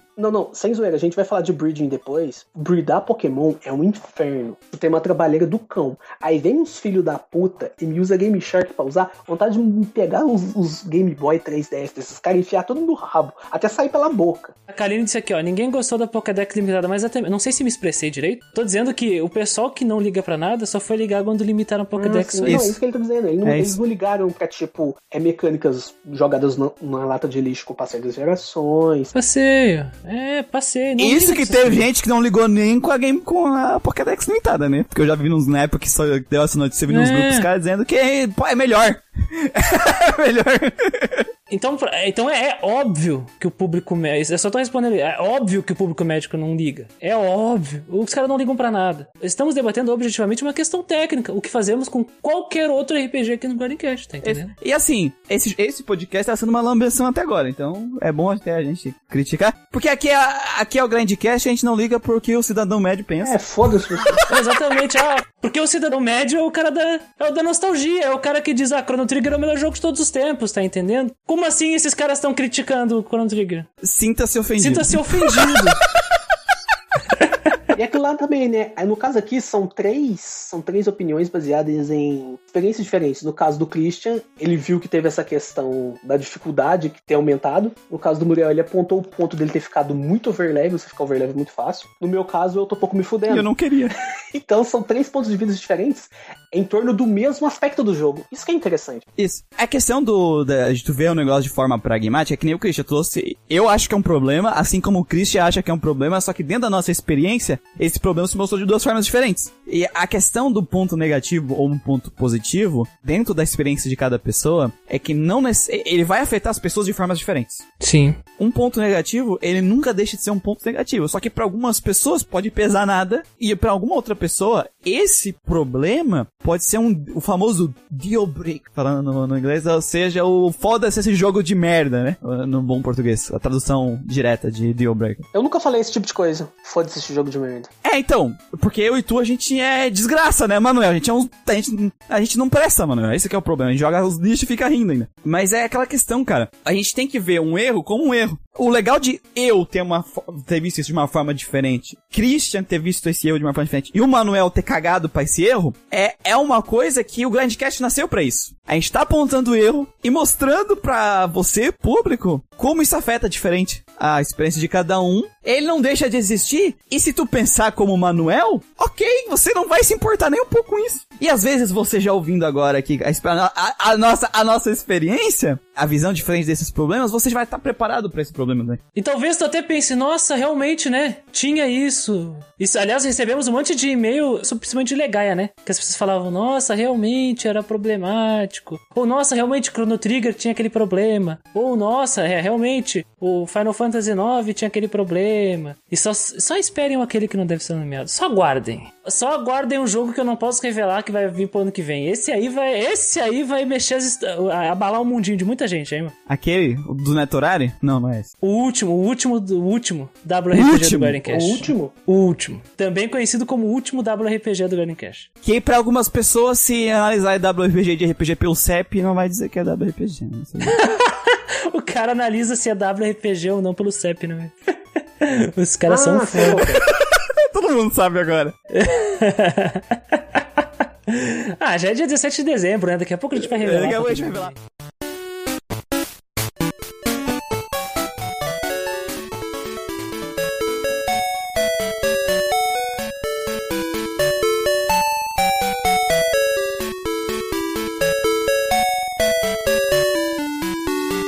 Cada Pokémon, ele tem status específicos, que tem os status bases dele. Ataque, defesa, ataque especial, defesa especial, speed. Mas esses stats, eles podem atingir determinado número. E esse número é determinado através dos DVs. Que é, se não me engano, The Fort Value, alguma coisa do tipo. Não é EVs? Não. Não, nesse começo era DVs. Depois Era eles DV, mudam né? pra EV e IV. Isso, esse é dividido Mas é, é, em suma é a mesma coisa. É um stat que você não consegue ver, mas que ele vai definir o quanto teu Pokémon vai evoluir na- dentro daquele nível, dentro daquele stat. Por exemplo, aqui na primeira geração, os DVs eles são definidos de 1 a 15. 1 um Pokémon, por exemplo, com DV15 de HP, vai ter mais HP, poder chegar no nível 100, do que um Pokémon, o mesmo Pokémon com DV1 de HP. Isso. Na primeira geração, para você conseguir um Pokémon com DVs específicos, você tinha que ser na sorte. Você tinha que ir no matinho, capturar e seja o que Deus quiser. Essa questão dos DVs também, também influencia em outra coisa que a gente ainda não comentou, que é a questão dos Pokémon Shiny. Isso é novidade nessa geração, É, os Pokémon que é Shiny. nessa geração, tipo, um Pokémon Shiny, que é o Pokémon brilhante, Eles ele são bem raros. os- é, ele vai ter todos os DVs iguais a 7. Por isso que quando você joga GSC no competitivo, você nunca vai ver um Snorlax Shiny, por exemplo. Porque o Snorlax Shiny vai ser mais fraco que o Snorlax Top com todos os DVs 15. Isso muda nas próximas gerações, porque o Shiny, ele já não, não tem essa influência nos DVs. Você vai ter o Rayquaza Top com 15 Vs perfeitos, feitos Game Engine. É que não é que o, o Shiny influencia os DV, né? É que o- to- os Pokémon que tem esse DV são Shiny. É, logo, É, ele é, É. Shiny, tá entendendo? Isso, exatamente. tem essa relação, é igual sexo. Nessa primeira geração, os pokémons macho, eles têm o DV de ataque maior do que os pokémons fêmea. Nas, a partir da terceira geração, isso já não influencia em nada. Não tem, não tem essa, esse atrelamento, sabe, entre o sexo do pokémon e Não os tem estados. machismo. Não tem machismo não tem machismo. É. Então, aí é onde entra o breeding nisso. Na segunda geração, eles adicionam a opção de você cruzar pokémons. Ah, mas, por exemplo, eu posso cruzar o meu Gaiarados com o meu PJ? Não, existem... Eles separaram os pokémons em certos grupos, eles chamam de egg groups ou grupos ovo. Que fetiche é esse? Grupos de ovos, né? Grupos são, de ovos. são conjuntos de Pokémon que conseguem Isso. cruzar entre si. Seriam pokémons com características semelhantes. Por exemplo, tem o grupo Características de Mouse Monster. corpo, né? De corpo. É, Físicas. Até no, nessa segunda geração, quando você abre o menu e você vê outros Pokémon da tua parte, normalmente cada certos Pokémon vão ter um bonequinho específico. Uns vão ser um peixinho, outros vão ser Isso. um castorzinho, outros vão ser um bichinho assim, bípede. Esses sprites, eles já vão te dar uma dica de qual vai ser o egg group daquele Pokémon. Mas tem Pokémons que tem vários egg groups. Por É, ele exemplo, tem vários diferentes. tem vários tempo. egg groups. Ele pode cruzar com vários Pokémon. Então, pra você saber qual Pokémon pode cruzar com qual, você teria que. Duas coisas, du- duas maneiras. Uma é pesquisar na internet, ver qual egg group, e duas, levar no daycare.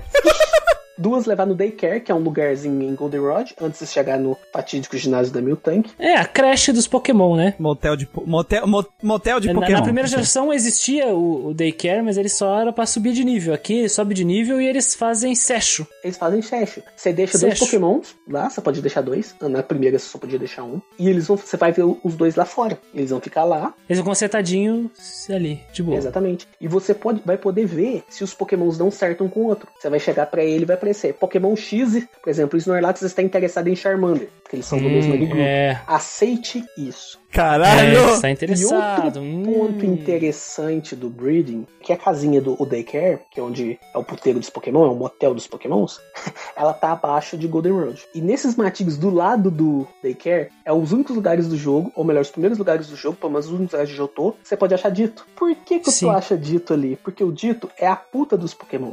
O Que horror, cara. cruza com todo mundo. É, o dito pode cruzar até com Pokémon que não tem sexo. Um segundo, Manuel, que é importante uma regra que tu esqueceu. Que quando tu cruza Pokémon, o Pokémon que nasce é sempre da espécie da fêmea. Da fêmea, e ele vai importante. herdar golpes do pai. É, e aí isso é outro muito, ponto muito importante. Outro ponto interessante dos, do breeding, né? É, e aí eu pergunto, como funciona pra Pokémon como Magnemite Magneton cruzar que se não tem macho nem fêmea? Tu cruza com dito. Dito. Por isso que existe o dito. Por isso que existe dito. E aí o dito ele influencia também você conseguir Pokémon top. Que no caso você tem que conseguir um dito com DVs de defesa e, se eu não me engano, DV de speed, ou especial. Acho que é especial, defesa especial. 7 ou 15. Você precisa de um bom dito. E você vai ter que pegar esse dito e cruzar com o Pokémon, com a fêmea ou com o macho que você quiser. Preferencial pode ser o macho, porque, por exemplo, se o Pokémon macho ele tiver um golpe que o Pokémon bebê vai aprender, pode aprender. Por exemplo, você vai cruzar um Snorlax com dito, então o Snorlax é macho, ele tem Earthquake. Vai nascer o Snorlax nível 5 com Earthquake. Sim. Então o Breeding, além dele ter essa parte do competitivo, ele também te ajuda a aumentar o número, ensinar mais golpes para mais Pokémons, conseguir Pokémons melhores.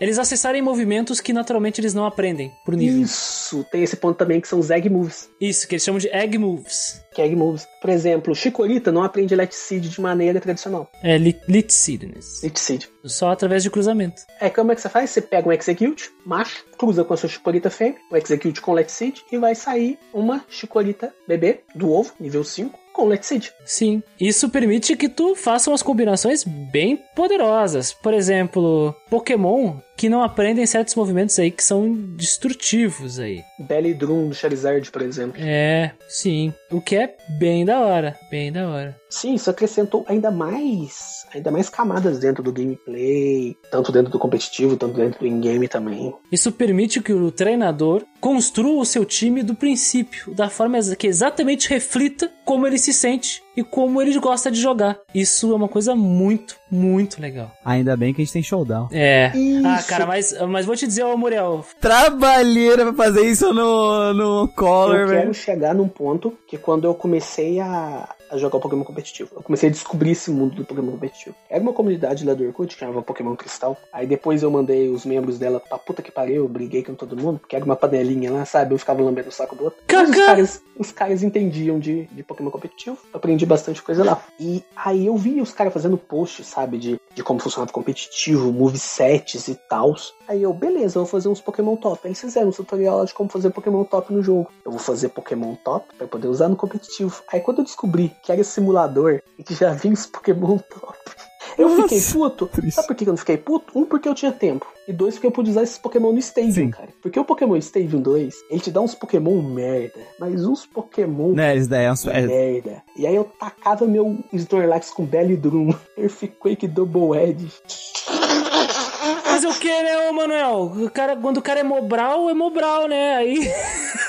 é o momento. É, é o momento Mobral. Foi o momento Mobral do dia, mas teve essa utilidade. Naquela época tinha o competitivo do próprio do, do Sim. Stadium, né? Não, não, tinha um competitivo de que é Stadium. diferente como funciona o Stadium. Posso falar umas coisas amaldiçoadas aqui rapidão? Manda bala, cara. Se vocês querem falar uma coisa sobre, sobre breeding, falem agora que eu vou destruir a conversa. Tô, tô avisando. Não, basicamente é isso. O que o dito é a puta dos Pokémon, dá pra você ensinar Pokémons diferentes. E é isso aí. Tá, então assim, ó, existem atualmente eh, 15 Egg Groups, sendo que o número 15 é o que não tem Egg Groups, né? Os Pokémon que não tem, então são 14. E aí eles estão eh, organizados em formas de corpo, essencialmente. Por exemplo, o Monster, o grupo Monstro, né? Monster Group, eles são criaturas sauriais, são répteis, tipo Kaiju, né? O 1 tem três tipos de água, né? Tem o 1, que são as criaturas anfíbias, o Water 2, que são os peixes, e o Water 3, que são eh, invertebrados aquáticos. Tem o grupo do Dito, que só tem o Dito, o grupo Mineral, que só tem criaturas de natureza inorgânica, e tem o, olha só, agora eu vou destruir a conversa, hein? Tem o Human-like Group. É Human Like. Que isso? Sabia dessa, mulher? O Human-like Group são de pokémons que são bípedes e que possuem forma Ah, humana ou humanoide. Alakazam, por exemplo. Isso é tenso, hein? E quando a gente para pra pensar que oficialmente em Pokémon tu tem um grupo de reprodução, de cruzamento. Uma criaturas humanoides. Tecnicamente, eu não vou terminar essa frase. Tem, tem, é. Ou seja, a Game Freak autoriza isso. Só quero deixar claro aqui que a minha querida Lopune é human-like. Aquela coelhinha do da quarta geração. Ah, nossa! Ela é. Field e Human-like. Field são os criaturas É terrestres. ground, tipo, né? Que criaturas chamava de ma- ground. É, criaturas mamíferas, de forma geral, que vivem na pradaria, assim, no, no campo, né? Então já, já deixa aqui. Sabe quem é mais human-like? Um que a internet gosta muito, hein? Gardevoir. Gardevoir. Gardevoir. O, ma o maconha lá também é, né? Karine, a, a, a, a Karine tá dizendo que tu tá mentindo aí. E Lo- Lopune é human-like. Lopune é field e human-like. Pode procurar aí. Eu sou um pesquisador, cara. Sério. A Kaline, mas é um coelho. human-like. A gente não julga. Aliás, quando a gente chegar na quarta geração, vamos debater muito uma frase que fala sobre casamentos em Pokémon.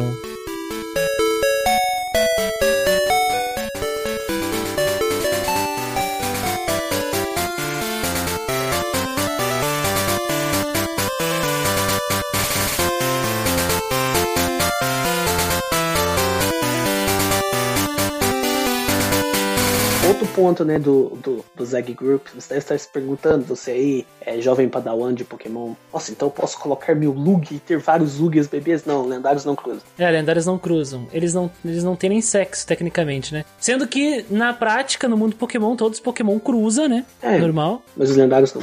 Mas como são lendários no jogo, é pra manter a- o equilíbrio da coisa toda. Senão vai banalizar o, o bicho da capa do jogo, né? Exatamente. Acho que o único lendário que, que cruza é a Manaf, né? Mais pra frente. Manafi. Que e vira- gera Fione. Aí vira aquela piorra lá. Cinderace Human-like, ó. Gra...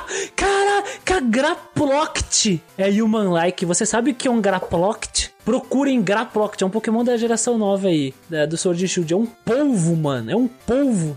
Caralho, esse povo. É o Human-like. Caralho! É, Japão, né? É isso aí. Japão, isso aí. Cacturne Human-like, kkk. Spinda, kkk. Jinx. Jinx, grande. Cebolai, mano. Jinx é meio. Mais importante é a Gardevoir. E a Lupune. O Cecilis dizendo: Cris tá inventando Pokémon já, pode dormir, né? Primeira coisa que eu quero falar do competitivo antes do Manuel fazer a dissertação de mestrado dele sobre o competitivo para o público, né? Esse ano a gente teve o primeiro campeonato né, Oficial, a oficial. oficial, o Hit foi o Campeonato dos ouvintes, pra deixar claro, né? Abrimos no Discord, todos os ouvintes puderam jogar. E aí os dois participaram com a gente, tiveram a honra de enfrentar o campeão, o grande campeão. É, não enfrentaram não, mentira. Mas enfim. É... participaram com a gente. E, gente, uma dica pra vocês pro futuro. Coloca um phaser na porra do time de vocês, por Quem não favor. sabe o que é Phaser, eu traduzo. Phaser é um Pokémon que obriga a troca do Pokémon rival, do, do É, a gente oponente, vai né? comentar do competitivo. A gente vai falar mais detalhes sobre isso. Porque, cara, assim, ó, a gente. eu- eu- Vamos entrar nos detalhes, só que assim, existem pokémons com funções, né? Dentro do competitivo. Eu sinto que a segunda geração, ela já é, dentro do competitivo, muito, muito mais complexa que a do primeiro. Tipo assim, a do primeiro ela é massa, foi divertido. Só que aqui eu sinto que tem quase um xadrez Cara, mental. eu me senti Sim. jogando xadrez com o Manuel quando eu teve uma partida com ele, velho. Foi a partida mais intensa do campeonato. Mais intensa, na minha opinião. Você pode resumir em três coisas: Sleep Inducer, Psíquico e Hyper Beam. O resto é sorte. É tudo muito básico. E, e esquecer, né? A amnésia. Eu, fico aqui na primeira geração também já. A primeira geração era divertido, só que ela é bem Extremamente simples, assim, ela é bem simples, direta. É pra bebês, é pra bebês a primeira geração. Isso. E a competitiva da segunda, ela tem uns níveis de complexidade que é, tu começa a trocar o Pokémon, adivinhar o que o teu adversário vai fazer com muita frequência, é um troca-troca, é um vai e vem, é tu adivinhar pra, tipo, a tua estratégia poder funcionar e tu começar a entender o moveset, a estratégia do oponente. Sabe, é muitas variáveis que tu tem que entender pra conseguir vencer. E é muito, a gente fica trocando, e quando entra, assim, nem a minha partida com o Manuel que foi a final, eu tinha uma estratégia, o Manuel tinha dele, e na hora que entrou a minha estratégia, eu limpei o time, né? Teve uma possibilidade. Foi dois pokémons meus que podiam atrapalhar o, o Snorlax do. É, o Snorlax do Muriel. Os dois eu botei pra dormir. Eu fui bem retardado. eu tive esse deslize. Deixei os dois pra dormir. Aí ele aproveitou, fez a festa. Isso. Eu tava. Na verdade, eu tava tentando forçar os dois a ficar com a vida baixa pra isso acontecer. A hora que a Miltank do Manuel sabia que a Miltank ia vir com a cura dela, eu trocava ou pelo Snorlax ou pelo Machamp pra ameaçar não só ela, mas os outros, né? Com se ela se ele for usar o, Rio Bell, eu usar o Curse do Machamp pra ele tá numa situação no qual a Miltank não queria, tá? E a gente viu muito disso na, na durante as nossas, as nossas partidas, esse nível de complexidade. E a galera que entrou ali no torneio, claro, pra se divertir, enfim, mas não entendia como funcionava o competitivo, a galera que, quando enfrentou a galera que sabia um pouco do competitivo, foi varrida do mapa, sabe? É, é, Porque tem esse nível de complexidade de tu entender que nem um, um, um xadrista, alguém que sabe como funciona, é o xadrez, é, vence o novato com aquele, o famoso cheque pastor, que é a coisa mais fácil do mundo de defender um cheque pastor, mas o cara que não sabe nada de xadrez, só sabe como é que as peças se movem, sempre perde pra ele. Como é incrível a evolução que tu teve competitivamente da segunda pra primeira geração. É muito difícil. Da primeira pra segunda, no caso. Geração. A segunda pra terceira já muda mais coisa ainda. Cara, eu fico, eu fico muito feliz que eu posso compartilhar esse- isso com o Muriel. O Manuel não, esse é um safado, um velho safado que já sabe, já conhecia já. Porque é muito fácil falar, né? Mas é aqui no Gardencast nós temos tendo essa oportunidade de explorar, revisitar paulatinamente uma por uma das gerações e apresentar pra vocês. Então demos essa possibilidade do campeonato interno. O ano que vem vai ter também. Talvez tenha mais de um campeonato ano que vem, não sei. Ah, a, gente tá, a gente tá pensando porque o pessoal gostou, o pessoal se divertiu bastante. E ano que vem começa os é, doubles, tem né? double, battle, batalha em dupla, então vai ser interessantíssimo. Gente, vou agora falando de, falando de novo, voltando pra falar do competitivo, essencialmente o competitivo da segunda geração é quem aguenta por mais tempo, né? Mais ou ou menos, mais ou menos. Porque é, existem times ofensivos, sim. Por isso que o Manuel ele já pensou mais ou menos. Mas o que reina na segunda geração são os times que a gente chama de stall. O que, que é isso? Times que recuperam-se constantemente e tentam trancar o oponente. É o reino do stall. A primeira coisa que você tem que aprender né, sobre competitivo de, da segunda geração.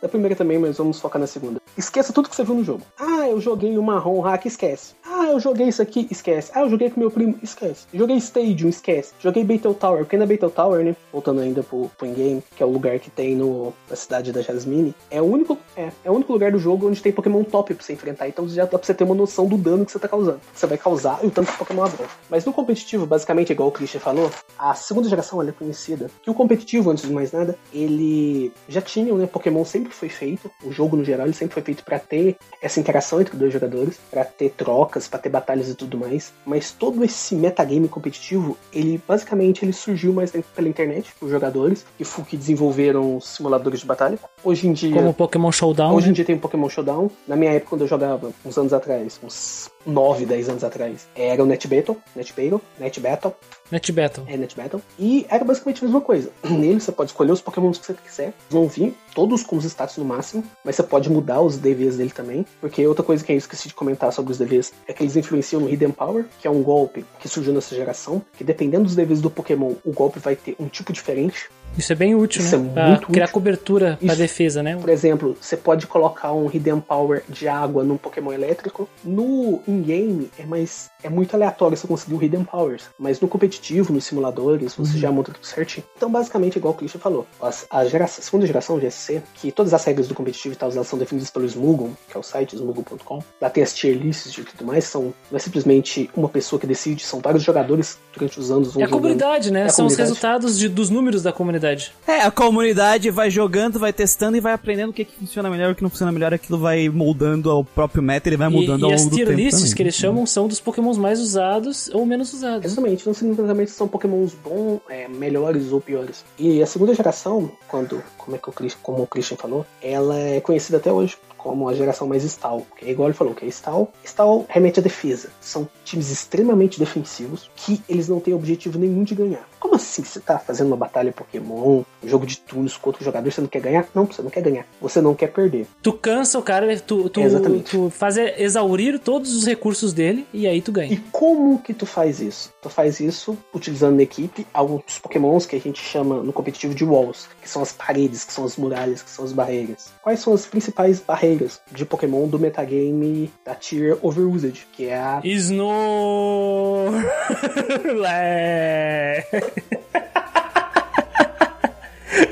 Snorlax, ele é uma Special Wall, que ele é um Pokémon que tem defesa especial muito alto, HP enorme, e como ele não tem fraquezas especiais, ele vai aguentar qualquer golpe especial muito bem. Thunder dos Aptos vai arrancar bastante dano nele, mas não o suficiente pra você deitar ele com dois hits, ou nem três. Nossa, 3 é muito sorte pra derrubar ele em 3 hits com o Thunder. O HP é muito alto, a defesa dele é baixa. Ele também vai aguentar certos danos físicos bem, Menos um cross chop aí, né? Do matchup, né, Muriel? exceto Stab. Ele não é a melhor Special Wall, que é o, alpa- ataque especial do jogo, porque tem a Blizzard, que é a evolução da Chansey. A Chansey já tocava o terror na primeira geração, nessa segunda ela ganhou uma evolução e ficou ainda mais defensiva. Você não vai conseguir matar uma Blizzard com ataque especial.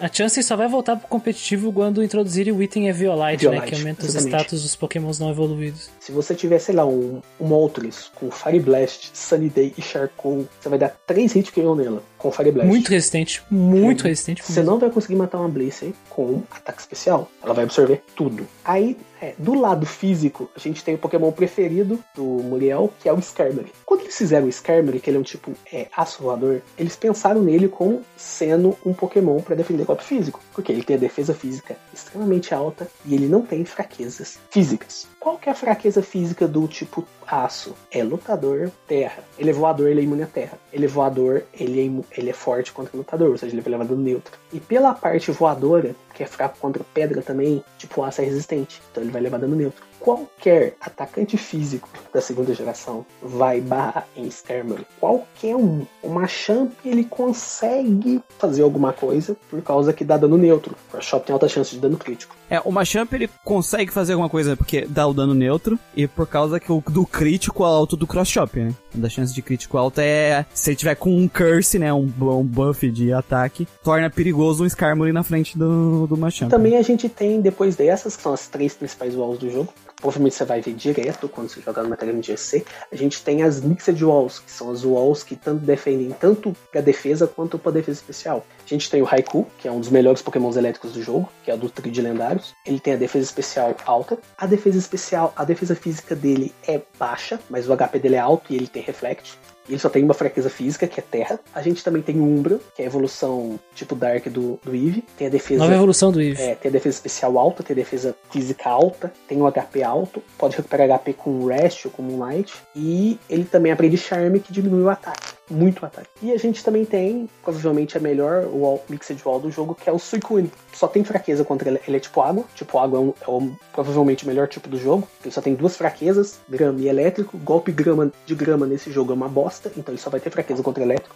basicamente. E ele aguenta muito golpe, qualquer tipo de golpe. O único golpe que vai conseguir matar esse bicho com One Hit KO sem setup, Thunder crítico, né? não. Não, Thunder crítico, mas é crítico, né? É o Self-Destruct dos Snorlax. Você vai ter que Ah, pegar sim. o melhor Pokémon do jogo, usar um golpe de explosão, que você vai matar, perder teu Snorlax, pra conseguir se livrar do Suicune. A Karine lembrou que Skarmory também é fraco com eletricidade. Não, eu tô falando de fraqueza física. E aí a gente tem outros pokémons também que ajudam nesse ambiente stall de, de GSC. Um deles é a Miss Drill, que ela é o primeiro pokémon fantasma puro da, da franquia. Porque o Gengar, ele também é parte veneno. Então, eles fizeram isso pra trollar ainda mais e pra buffar ainda mais o tipo psíquico. Porque ao mesmo tempo que tecnicamente ele é forte contra o tipo psíquico, ele não, antigamente ele não tem golpe fantasma pra acertar, ele é fraco contra ele também. A Miss Drill já não tem esse problema. E como ela é tipo fantasma, ela tem resistência contra o golpe normal.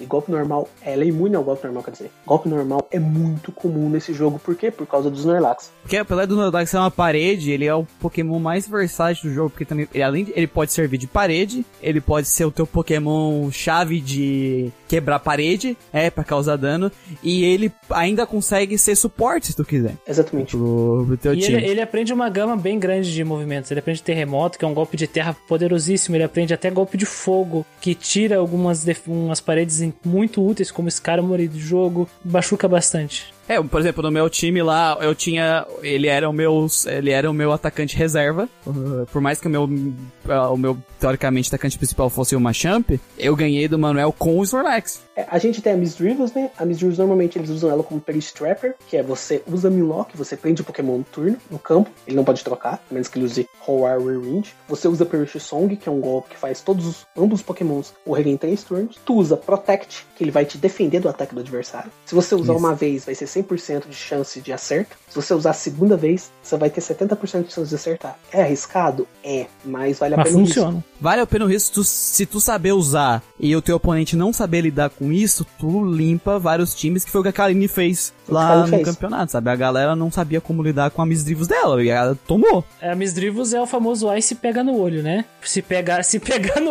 olho, isso aí dói e leva times inteiros. Isso porque a Miss Drivels dela não tinha Thunder. Porque se tivesse Thunder, ela pegava Skarmory, ela pegava Suicune, ela pegava dois dos principais phaser do jogo, é os Pokémon que mais usa Roar Range no jogo. O Luiz perguntou do Tyranitar. Tyranitar é bem útil, mas eu cheguei a usar ele um pouco pra treinar e eu não consegui dar muita utilidade pra ele, sinceramente. Ele. O, ele é bom porque tem crunch, né? Pra lidar com o- pokémons que sofrem com o tipo Dark. Mas ele toma um monte de coisas. E quatro vezes, né? Da- Porque ele é Quatro vezes. A gente tem a Miss Drivels, que eu já falei. A gente tem a Miltank, que ela é uma versão mais rápida e mais ofensiva da Blizzard. E normalmente eles usam ela pra... que é o golpe Hellbell, que vai curar status negativos de todo o time. É extremamente útil numa equipe que você não quer moer, você não quer perder nenhuma das suas walls. E normalmente todos os pokémons de uma equipe stall eles vão ter rest, e eles vão curar status negativos partida eles vão curar o HP, você vai atacar mil tanque ou a Blissey, o Zahreobel vai curar o HP de todo mundo. Então é toda uma estratégia pra você ficar vivo o máximo de tempo possível. E tem outros pokémons que normalmente também são usados em stalls, como Fortress, que é pra usar Spikes, que é a primeira vez que Spikes vem, que é um golpe que ele fica no campo, Isso. e toda vez que o adversário trocar por um Pokémon que não seja voador, ele vai sofrer um certo, uma certa quantidade de dano. É um dano pequeno? É, mas conforme, como o GSC ele é um jogo que vai exigir muitas trocas, vai ser é, mais dano, mais dano. Também tem o Cloyster, que ele é uma versão melhorada do Forretters. Essa questão de. Ele tem muita defesa também, essa questão stall. Eu já falo da parte dele que ele explode. Tem a Starm, e tanto o Forretters quanto a Starm quanto o Cloyster, eles servem de spinners, que é o golpe rápido de spin que serve pra você se livrar de spikes. Como você tá uma equipe que você não quer morrer, você não quer levar o mínimo de dano possível, o objetivo da, da equipe stall. Por exemplo, o Pokémon tacou, o adversário tacou um Pokémon, tacou, por exemplo, um Zapdos no campo. Se você tem uma stall com as walls básicas, o que você vai tacar? Você vai tacar Snorlax, você vai tacar Blissey, você vai tacar, você vai tacar o Raikou para você levar pouco dano do golpe dos Zapdos e conseguir ou atacar ele ou expulsar ele do campo com o Roar. Ou seja, a stall é feita de pensando nisso dessa maneira defensiva. A gente também tem os Pursuiters, que é Tiranitar, que é o golpe Pursuit, que ele é base 40 de, de ataque, mas se ele pegar na troca, normalmente faz isso com Pokémon Fantasma, ele vai dar o dobro de dano. Tiranitar, Houndoom, são vários Pursuiters, isso serve pra você se livrar de fantasmas. Apesar que E Pursuiters tem tá stab, né? Porque. é tipo escudo. Exatamente. E Isso. o jogo, o metagame no geral, ele gira em torno desses times stall. Isso. Mas, e normalmente quando junta time stall com time stall, a batalha dura 200, 250, 300 turnos, vai até alguém cair. Ou, nos jogadores Até alguém ficar sem, alguém ficar sem PP antes, né? Exatamente. E por causa disso, eles foram desenvolvendo tem outros dois tipos de times que eles são focados mais de uma maneira mais ofensiva, que é o Semi-Stall, que é o time que eu e o Muriel a gente usou no final. Como é que o Semi-Stall funciona? Ele tem as walls, ele tem Skarmory, ele tem Snorlax, ele tem Sukuni, ele tem Raikou, ele tem essa galera toda, mas ele tem uma estratégia pensada em vencer. Ele não quer só defender, ele quer defender e ele quer atacar ao mesmo tempo. Igual o Muriel fez com o Snorlax. O Snorlax dele tinha Curse, ele tinha Setup, e ele tinha o Double Edge. É um golpe que dá recoil, ou seja, o Snorlax vai acertar, ele vai levar dano em troca? Vai, mas dá muito dano e tem muita vida. E o Snorlax ele tinha Fire Blast, por quê? Porque tem mais chances de um Skarmory pra cima do Snorlax usando Curse do que um Raidon, por exemplo. Isso, que aí a gente entra nas. com- Aí que entra nas complexidades, né, Manuel? Do, Complexidades, do exatamente. metagame. Que até tu puxou ali a Miss Divos do Thunder. Por que o Thunder na Miss Divos? Porque quando o cara vê um, a Miss Divos, é o quê? Ah, vai vir com Minlook e Persong, né? Só que esse é um movimento arriscado porque antes de tu poder usar os Protect, tu vai ter que usar o Minlook, tu vai ter que usar o Persong. É dois turnos que ela fica defensiva, né? Vai Sem fazer nada. turnos sem fazer nada. Então ela vai tomar um Roar ou um Whirlwind de um Skarmory ou de um Suicune. Então normalmente eles vão entrar, né? Durante a parte automaticamente. E aí eles vão entrar tomar um Thunder na cara Prender, largar de ser otário. pra aprender esse legal. Então tem muito esse mind game eh, do, do metagame. Predict isso. Não é só o predict, mas de entender como funciona, tipo, jogar bastante e entender que na minha estratégia com, por exemplo, por que, que eu botei Fire Blast no, no Snorlax? Porque jogando múltiplas vezes, eu percebi toda vez que o meu Snorlax entrava, quem é que vinha? Os caras Skarmory, direto, sempre, todo mundo. E eu pensei, vou deixar o Fire Blast no Snorlax porque todos os outros Pokémons, geralmente, que vêm, se ele não bota Skarmory, se ele bota Suicune, se ele bota qualquer outro Pokémon que não seja Skarmory, os golpes normais do meu Snorlax, eu percebi que ele conseguia fazer alguma coisa. E no Skarmory não, então eu achei que a melhor opção era o Fire Blast. E aí que começa a entrar esse mind game e essa e esse pensamento, né, de como é que eu, eu tenho que conhecer o meu oponente, como o jogo se comporta, como ele vai se comportar perante aos meus pokémons, pra ver quais são as oportunidades de eu botar os pokémons deles mais chatos pra dormir, paralisado, como eu vou me livrar deles, sabe? Entender como funciona a mente do meu adversário, os pokémons do meu adversário e o meu time. E é aí que tá a complexidade do Pokémon, quando tu começa a estudar e entender 100% como é que funciona o metagame. Não, ma- ma- mas isso que é, o- que é o predict, né? Porque que nem, que nem muito bem o Muriel colocou, né? Quanto mais tu compreende as estratégias mais utilizadas, melhor tu pode construir o teu time para lidar com elas. Aí tentar, tentar, de, tentar adivinhar o que esse cara pode fazer e tu te aproveitar dessa. É porque isso que é uma força do teu oponente se torna a fraqueza dele. E qual, qual que é a melhor maneira do, do metagame de SC de você aprender isso? Jogando de stall. Porque com as stall você Isso. vai defendendo, você vai ter uma noção de quanto dano cada Pokémon leva, quais são os Pokémons que vão aparecer na sua frente e tudo mais. E ao contrário das stalls, que a gente entra na questão do predict, ainda bem que o Christian apontou isso, a gente entra na, ver- a- na versão do universo paralelo alternativo, a versão maligna das stalls, as versão, a versão alternativa das stalls, que são as anti-stalls, que é o tipo de time que o seu objetivo é vencer, você não quer defender, você quer pegar, avistar as walls do adversário e se livrar delas o mais rápido possível, pra você colocar um Pokémon no campo, usar setup, usar algum golpe que vai aumentar o ataque, ou o ataque especial Tipo, Curse. tipo Curse, e sem ter problemas. Porque, por exemplo, até o. Por exemplo, o Snorlax, vamos pegar o Snorlax de base, que é o, que é o, Poké- é o Swiper mais comum de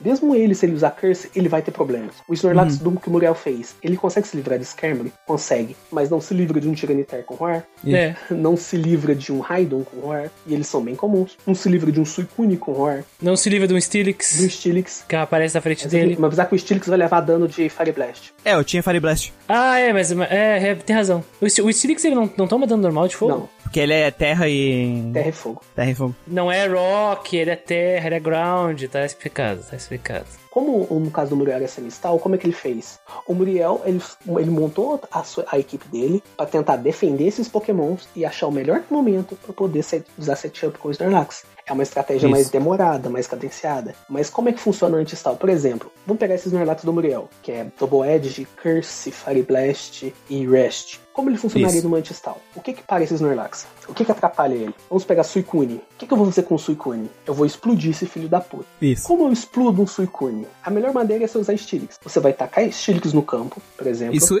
inclusive, essa era a função do meu Stilix. É, você vai tacar Stilix no campo, você vai usar um Curse. Se o adversário tiver um Skarmory, ele vai jogar o Skarmory. Se o adversário tiver um Executor, ele vai jogar um Executor. Se o adversário tiver um Suicune, ele vai jogar um Suicune. E eu não aconselho você, eu aconselho da primeira e da primeira vez, um jogador de Unstall, ele vai atacar Earthquake ou ele vai trocar o Stilix. Ele não vai querer que o jogador pense que você quer explodir o Suicune dele. E aí ele vai, o jogador, o outro adversário vai usar Roar, vai fazer a troca e tudo mais. Aí na segunda vez ou terceira vez que você atacar esse Stilix, você vai usar o Curse, ele já vai estar acostumado, vai tacar o Suicune e vai usar o Roar. Ou vai usar um Surf. E aí o que, que você faz? porque, é o, porque a- a- o bait do legal do, do, do Stilix pro Suicune é que ele toma. Ele é fraco água, né? É dois hit KO. Aí o que, que É, você faz? e aí o cara acha que, tipo, ah, um curse não vai fazer nada contra o meu surf, vou dar um surf aqui e morreu o Suicune. É igual eu falei, o Suicune, ele é um Pokémon que ele não leva um hit KOs só de um único golpe no jogo inteiro. Mas com o Curse, o Stilix consegue matar o Suicune. Então ele vai trocar pro Suicune, Explosion, se livrou do Suicune. Qual que é o segundo problema desses Snorlax do Muriel? Raidon. Vou pegar Raidon Tiranitar. Se eu tiver um Cloyster com Surf, por exemplo, eu consigo me livrar dele. Qual que é o terceiro Isso. problema desses Snorlax do Muriel? Miltank. Por quê? Por causa de Grow. Como é que o Muriel se livrou desse, desse Miltank? Ele se livrou com uma Champ. Porque o Machamp É, Grow diminui o ataque, É, né? pra quem não é. sabe, né? Tá ouvindo? Grow diminui o ataque. Curse aumenta o at- os, os, os teus a força, Aí né? qual que é o objetivo do Grow? Você não vai conseguir matar o, o Pokémon adversário, mas você vai gastar o PP dele, porque o PP do Grow é 64, o PP do Curse é 16. Ou seja, você vai fazer ele usar cada vez mais Curse, vai chegar um ponto que ele não vai conseguir aumentar o ataque. Ou seja, você vai anular o Pokémon do adversário. É, tu queima a estratégia dele, né? Aí como Aí a, você... a Karen tá falando. A Karen tá falando do Miss Drivos aqui, por isso que eu tinha um Tiranitar. É, Miss Drives é Pursuit. É, da Crunch, né? Tiranitar da Crunch. Eu tinha Crunch, era Crunch e. The Roar. Um Tiranitar com Crunch, um Tiranitar com Roar Pursuit aca- anula totalmente o. Misdrew. Totalmente. Então, você teria, voltando, você teria que se livrar de Miltank. Você pode explodir uma Miltank. Você pode se livrar de uma Miltank com uma Champ. Agora, são várias maneiras de você, numa anti-stall, você vai pegar o teu Sweeper, que é o teu atacante principal, ele vai ser o foco do teu time. Você vai pensar no que pode dar problema pra ele, se livrar dos problemas, botar ele no campo e limpar o campo do adversário. O Snorlax ele é mais fácil de usar. Vamos pegar um Sweeper mais difícil de usar, que é o Tentacruel. Qual que é o primeiro problema do Tentacruel? Elétrico. Sim. No caso, Raikou ou Zapdos. Qual a melhor maneira de se livrar deles? Executor. Normalmente, Raikou, Raikou e Zapdos tem Hidden Power Eyes, que é pra bater tanto em Executor quanto em Pokémon de terra. Você vai tacar o Executor no campo, vai atrair Raikou ou Zapdos, bum, explodiu, levou os dois. Um dos dois. Isso. Segundo problema do, do Tentacruel, Suicune. Melhor maneira de se livrar de Suicune, Steelix. Outra maneira, Snorlax. Vai tacar o Snorlax no campo, usar Curse, já era Suicune. Esse Snorlax também se livra de Miltank, que é outro problema pro Tiranitar, porque ela tem a mesma velocidade dele, ela vai aguentar, é um problema pro Tentacruel. Ela vai dar bastante dano, tem a mesma velocidade do Tentacruel, vai dar bastante dano nele, não vai deixar ele usar o Swords Dance. Você usa Curse com o Snorlax, você vai tacar o Snorlax no campo, usar Curse. Se o cara tiver uma Miltank, ele vai usar Miltank. Se ele tiver um Skarmory, deixa ele tacar o Skarmory. O Skarmory não é problema pro Tentacruel, tá vendo? Já é um problema diferente. Você vai usar um Curse, a Miltank vai usar Grow, você vai matar Miltank com Explode, com Soft Struck. Outro problema do Tentacruel, tá vendo? Esse é um Pokémon que já tem mais problemas. Ele já tem mais counters. Mas problemas que você tem que se Isso. lidar pra você colocar ele no campo. Starmie. Melhor maneira de se livrar de Starmie. Cloyster. Você vai tacar o Cloyster no campo pra usar Spikes, por exemplo. Adversário, se ele tiver uma Starmie, ele vai tacar pra usar Rapid Spin pra se livrar de Spikes. Explode. Você vai prender ela com clamp, não vai deixar ela escapar, a Starmie escapar, e pum, explodiu. Claro que você tem que tomar cuidado com o possível Thunder da Starmie. E por isso que a Anti-Stall, ela é, uma equi- ela é um tipo de time que é o mais difícil de você usar no jogo, no competitivo. ela Muito exige predict. muito predict, muito predict e muita sorte. É um tipo de time que ou tu perde rápido, ou tu ganha rápido. Você não vai durar 200 turnos com uma Anti-Stall. Não é esse o objetivo. Você quer acabar com o adversário o máximo possível pra evitar dele ficar estaliando, usando Rest, e usando Hellbell, e usando essas porras, que é o que domina né, no, no metagame de GC. Então o metagame ele gira em torno desse, desses times defensivos, e aí você tem tantas variedades de você defende junto com eles, com algum time defensivo, você tenta, você defende e ao mesmo tempo você ataca, ou você vai com tudo, ou bate a cabeça na pedra e morre, ou consegue derrotar o adversário. Ge- geralmente eu acho que é melhor, a pessoa, tipo assim, se a pessoa não quiser, é, não se sentir confortável jogando com o Stall, é porque, por exemplo, eu nunca me senti confortável com o Stall. Eu comecei a jogar semi-Stall, sabe? Semi-stall. Pra aprender. É, porque eu acho que pra uma- um time que é totalmente ofensivo, se- sem entender nada de como funciona o metagame, tu vai só se ferrar. Como é que chamava É, aquele ter um cara conhecimento. que, que tava jogando, que, que, que participou com a gente, na, que tava usando a camiseta dos Zapdos? E o Hit. O Hit. O Hit ele tava com uma anti-stall. Isso. Qual que é o problema que ele teve na anti-stall dele? Ele não sabia quando Ele não sabia explodiu. onde explodir. É, ele não sabia quando explodir. Quando ele usou, ele usou o Explosion no, no Raikou, ele fez certo, fez certo, só que, um, fez cedo. Uhum. Numa anti-stall, você nunca deve explodir primeiro. Você tem que primeiro, antes de você começar a explodir e fazer a tua estratégia em mente, você tem que descobrir tudo que o adversário tem. Tudo, tudo, tudo, tudo. Se o adversário tiver um Pokémon escondido, esse Pokémon pode ser o que vai atrapalhar a tua estratégia. Exatamente. Então você tem que usar roar ou forçar a troca daquele Pokémon antes de você conseguir, antes de você colocar o teu sweeper no campo e conseguir e usar setup. Por isso que esse meta e por isso pra você poder usar bem Stall, você tem que ter no mínimo uma noção básica do que, que você vai enfrentar pela frente, tanto dos Pokémon mais usados, que é os Overused, quanto dos Borderline, que é os que não são tão usados assim. Eles são bons, mas eles são mais difíceis de usar, tipo Tentacruel, Charizard, Charizard. Espion e até mesmo alguns Underused. Que, por exemplo, você tá jogando no jogo e você dá de cara com Girafari. Você sabe o que esse bicho faz? Sabia que ele aprende Crunch, Earthquake, Thunder? Você vai tacar um Scarabri na frente desse filho da puta? Por, por isso que Stall é a maneira mais fácil de você começar, igual o André tá falando. Porque, por exemplo, você vai ver um Girafari, ah, vou tacar um Suicune. Ele não vai levar tanto dano de Thunder assim. Eu vou tacar um Raikou. Já que o Girafari aprende Earthquake. Essa girafa é do Satã, meu filho. A girafinha é do Satã. Kaline disse Kindra. O Kingdra, ele é borderline. Kaline disse Clefable com Bellydran, Return e Moonlight. É, tem muitas opções, né? Várias opções Não, interessantes op- que não estão na falta. overuse. Opção e variedade do que fazer, Pokémon não falta, essa é a realidade. Só que é aquilo que a gente sempre fala, vai ter estratégias que elas são mais fáceis de usar e elas têm mais chance de dar certo. Exatamente, por exemplo, é, no caso do Kingdra e da Kaline, que eu até comentei com ela, é o Kingdra ele é borderline. Por que ele é borderline? Porque ele é um Pokémon que tem boas defesas? Tem. Ele tem um tipo bom, ótimo, porque ele não tem fraqueza, ele é água dragão. Uma tipagem muito boa. Uma tipagem muito boa. Mas qual que é o problema dele? Um Suicune. Suicune faz tudo que ele faz melhor. Suicune é mais rápido, Suicune é mais defensivo, Suicune tem Roar. Se você precisar, o Suicune tem Mirror Coach. É, é importante tu analisar o que que tu pretende com o Pokémon que tu, que, que tu tá eh, Isso. vendo ali, né? Qual é o papel dele Isso. e quais são as opções pra fazer aquele papel específico. Talvez tu queira usar o Kindra porque tu gosta dele, mas daí tu tem que ver quais são os competidores que ele vai encontrar que fazem trabalho melhor do que ele e talvez tu consiga usar o Kindra pra como uma carta na manga, apresentando uma coisa que aquele normalmente não usa, tá entendendo? Tu tem que conhecer o teu Pokémon, a função dele, montar um time em volta dele pra pra ajudar ele a cumprir essa função. Isso. Entretanto, pra você usar um Pokémon desse, pra você usar um Kingdra, você vai ter que compensar o, fato de, de ter opções melhores com habilidade. Ou seja, você vai ter que ter mais predict, você vai ter que ter mais noção do que vai aparecendo pra frente, pra você poder usar Sim, um sim. Tão bem ou até melhor do que um Suicune ou um Cloyster, por exemplo. Eu já fiz, na época, quando eu jogava, eu fiz uma equipe com o Victor Bell. Foco em Victor Bell. Victor Bell é underused. Mas o Victor Bell, eu tava olhando, eu olhei o Victor Bell. Olha, ele não tem uma velocidade ruim pra, pra GSC, porque GSC, ele é um metagame que ele não é muito, ele não é muito rápido. Rápido. O Snorlax é o melhor Pokémon do jogo, tem uma das menores, menores velocidades que tem. Ele tem um ataque maior que o Tentacruel. Tentacruel é a base 70, Victor Bell é a base 100. Ele tem um ataque especial bom, ele aprende Sleep Powder, ele aprende Encore, ele tem Sludge Bomb, tem Swords Dance. Por que, que ninguém usa ele? Simples, Skarmory. O Tentacruel, igual eu tava falando mais cedo, ele consegue lidar com o Skarmory. O Victor Bell não tanto, mas ele tem opções pra isso. O que, que eu fiz com o meu Victor Bell? Hidden Power Fire. O que, que eu fiz com o meu Victor Bell? Parei de usar, usei um melhor. Parei de usar os Leon.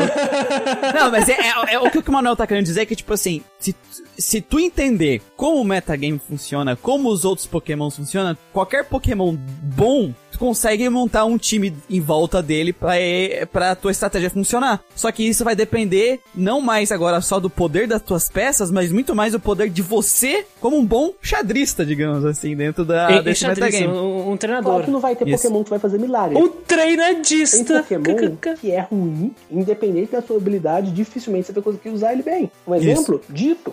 Dito é horrível, é péssimo. Ah, mas ele pode se transformar em qualquer Pokémon. É, mas o PP de cada golpe vai ficar 5 e o HP do Dito vai continuar a mesma merda de sempre. É. E o Pokémon que você vai se transformar, o teu adversário vai saber que Pokémon que é. E dificilmente o teu adversário vai deixar o Dito se transformar no Snorlax, no Skarmory, num Suicune, num Tentacruel com Isso. Swords Dance. Ele vai pegar o pior Pokémon que ele tem no time, o Pokémon que tem menos utilidade, e vai tacar ele na frente do Dito. Então, tem outros Pokémon ruins também, como Apon, Ariados, Tem os não usados, né? Butterfree. usáveis. Não é à toa que tem a, a tier do Never Used, não usados. Isso. Você pode tentar usar? Você pode. Você vai te exigir. Cada, quanto mais menor for a tier list do Pokémon, mais habilidade ele vai te exigir pra você usar ele bem, igual eu tava falando do Victor Bell. Por que, que eu vou perder meu tempo usando o Victor Bell se tem o Tentacruel que é melhor? Tentacruel é mais rápido, tem um- uma combinação de tipos melhor. Porque eu queria cacete, eu queria tentar, eu queria arriscar. Deu certo uma vez? Deu. Vai dar certo? Deu certo todas? Não. Então é muita questão de habilidade, sorte, Só pra deixar claro também, mano, é uma coisa que a gente tem que deixar bem clara, é que assim, a gente tá falando, ah, com habilidade tu consegue dar a volta, só que assim, não existe habilidade que dê volta e um time com seis Never Use contra um time ou Não. A questão que a gente tá falando é que o negócio da, é tu entender como funciona o metagame e usar os melhores pokémons pra fazer aquela tua estratégia funcionar. Eu escolhi os, poké os pokémons, eu podia ter usado uns sweepers menos comuns que eu até gostava, só que eu sei que a minha habilidade ainda com GC não é tão boa. Então eu estudei estratégias mais confiáveis, tanto que os meus sweepers eram o Snorlax e o Machamp. Que eles são overused. E são fáceis. O Machamp é, é, tipo, é muito mais. Eu achei muito mais fácil usar um Machamp do que um Marowak e um Heracross. Porque o Machamp, ele é uma ameaça no momento que ele está em campo. Exceto se o cara tiver um e ele é mais resistente. Ele é mais resistente também. Ele consegue dar uma tancada em um golpe ou outro. Ô Muriel, sabe qual que é um dos poucos pokémons que segura tudo que o Machamp consegue segurar? Hum, Slowbro. E ele foi pra um... Olha pra ver. sim. Olha pra ver. Então, assim, a moral da tua estratégia é que tu tem que entender essa complexidade do xadrez e no momento que tu começa a aprender e começa a montar os teus times, que tu começa a ver o quão interessante é, é- é jogar esse competitivo, né? Que nem o xadrez. Normalmente as pessoas olham torto e quando tu acaba entendendo como funciona todo o mind game, toda a parte por trás do predict, de tu pensar turnos na frente, por isso que eu até achei muito parecido no xadrez, porque tu tem que pensar próximo os próximos movimentos do teu adversário pra tu conseguir, por exemplo, forçar os, os eu, o meu, a minha estratégia foi tentar fazer forçar o Suicune ou o Skarmory do Manuel ou tomar dano suficiente pra dormir ou conseguir matar eles, né? De alguma forma com os meus es- ex- explosões. Teve até uma hora que eu tava torcendo assim que, uns- que o Manuel chegou nas situações que se desse um crítico ali, ele tinha perdido o Suicune, o, o Skarmory, né? Que eu forcei a troca de um Skarmory na frente de um Tyranitar, que tinha Fire Blast. E aí ele tomou um. um tava com 20% o Skarmory e ele tomou um Pursuit Se por se tivesse gritado ali, era morte do Skarmory. Na hora, né? Ele teria morrido. Mas Champ com Curse ficou na frente de um Suicune. Então. ah, até brinquei, né? Ó o crítico, ó o crítico. Se o- Cross Shop tivesse crit- crita. Porque o Cross Shop sem o crítico tirou 52% da vida do, do Suicune, né? Do Manuel no torneio. É, então, assim, tem toda uma, uma estratégia pra te quebrar o de tu entender como funciona o time do adversário e tu forçar ele numa situação que vai criar a vantagem estratégica pra te conseguir fazer a tua estratégia funcionar. Até o momento que eu consegui fazer minha estratégia funcionar e consegui deixar um dos meus pokémons ter tempo suficiente pra dar vários curse, vários buff, eu não tinha matado nenhum Pokémon do Manuel, por exemplo. Eu simplesmente tava forçando o Suicune e o, o Skarmory a ficar em situações que eles não poderiam entrar na partida sem dormir. Exatamente. Porque o, o Skarmory tomou um Fire Blast do. do. O Skarmory é muito tancudo, né, cara? Ele tomou um Fire Blast do Snorlax, tomou um Explosion do Steelix, um Pursuit do Tiranitar e sobreviveu Sobreviveu. à desgraça. É um dos motivos que, por exemplo, é, vale a pena você usar o Charizard, por exemplo, apesar do hit, do risco, porque o Charizard, apesar do ataque baixo, o Fire Blast dele dá Oni Hit KO no Skarmory. Sim! Só que aí, ao- aos poucos, né? Então, assim, tem toda uma estratégia de tu entrar na mente do adversário, de tu não revelar todas as tuas cartas, de tu, sabe? Desse negócio de segurar, olhar o momento certo, entendeu? Cara, é um metagame que as pessoas, que eu vi as pessoas dizendo que ele é muito defensivo, realmente é. Mas o fato dele ser defensivo faz esse mind game poder se alongar. E a pressão é muito forte em cima de ti. E eu gostei bastante. Faz o quando você tu consegue ser ofensivo e fazer a tua estratégia funcionar, bem mais recompensador, cara. Uhum. Bem mais satisfatório. Nossa, olha só a equipe do cara. Suicune, Snorlax, Blissey, Skarmory. Você conseguir explodir todo mundo e fazer a tua estratégia bolar, cara. Não tem preço, cara. Não tem preço. É muito bom, é muito bom. Ou pegar seu Victory Bell, colocar ele na frente do Snorlax que você acabou de usar Belledrum, usar em Core. Nossa, que Paz. triste. Eu lembro dessa até hoje. Foi dois Swords Dance e limpei o time do cara. Não, e, e- cara, e, e o Snorlax é, é um bicho que dá medo, né, cara? Porque tu nunca sabe o que, que essa desgraça vai fazer. Nunca sabe, é igual o Christian tava comentando. Eu lembro que uma vez eu e o Manuel tava jogando, aí ele, ele meteu a, a, a Miltank na frente do Snorlax, achando que era é, Curse Lax, né? Achando que era Snorlax com Curse. E aí eu, eu, eu meti um Belly Drum. e aí ele, fudeu! Fudeu, fudeu. Outra, outra primeira regra de GSC, interessa o time que você tem. Você tem stall, semi-stall ou anti-stall. Eu sei que anti-stall normalmente não é focado em defender, é focado em atacar. Mas abre uma exceção nas anti-stall para Curse Lex. Você vai precisar ter pelo menos uma opção, uma, especialmente duas, para lidar com Curse Lex. Normalmente Steelix, um Cloyster com Screech Explosion. Porque se o Snorlax usar um Curse, você não vai conseguir derrubar ele com Explosion. Claro, tem alguns é, sweepers que dão conta de brigar com o Snorlax. Um exemplo clássico que é o Overused, que é fácil de usar, é o Vaporeon. O Vaporeon usou 3 aços de armor e ele fica com a defesa imensa. Depois é só você ficar sweepando com Growth e matar o Snorlax no Surf. Também tem o Porygon 2, que é um Cursor igual ao Snorlax. Você pode usar outro Snorlax. Você pode arriscar uma Champ. Mas é sempre bom você O ter... Machamp é como- arriscar, é, o Machamp ele é forte, mas ele, ele, o 80%, oi, a, a CC do, do Cross Shop é 80%, né? É, exatamente. É 80%. Então você tem que ter uma. Você tem que ter uma opção pra lidar com o Snorlax, sabe? Se aparecer um Snorlax na tua frente, você pensa, puta merda, o que eu vou fazer? Porque o Snorlax ele pode explodir, ele pode usar Curse, ele pode usar Belledrum, ele pode usar Reflect, ele pode usar Counter, ele pode usar Substitute, ele pode usar Loveliquize de botar pra dormir, ele pode usar Thunder, ele pode usar Surf, ele pode usar Fire Blast, Fire Blast. ele pode usar Dynamic Punch, sei lá, ele pode usar Toxic, ele pode usar Shadow Por isso que ele é o rei dessa não geração. à toa que ele é o rei dessa geração. Ele representa tudo que essa geração faz, sabe? São várias possibilidades dentro de um Pokémon extremamente defensivo. É o garoto propaganda dessa geração, cara. Ele é o Pokémon mais overused de todas as gerações competitivas até hoje. Nenhuma das outras gerações vai ter um Pokémon que ele é tão usado e ele é tão versátil. E é muito bom usar Snorlax, cara. É muito. Eu acho que isso resume um pouco, assim, a nossa... o- Resume? Competiu. Resumidamente, o Manuel veio com a dissertação de mestrado dele. Parabéns, Manuel. Você está Tenho aprovado no certeza seu que vocês não mestrado. querem que eu fale de, de todos os Pokémons competitivamente falando. É, eu acho que tá bom. Ô, Manuel, tu pode falar, mas tu vai pagar o editor pra gente? Eu sou visita, se virem. Não, é que aí tu paga o editor pra gente. Joga sal no Manuel. Eu não vou falar do Little Cup, cara. Vai ser coisa rápida. Vai demorar umas duas horas mais ou menos pra falar de cada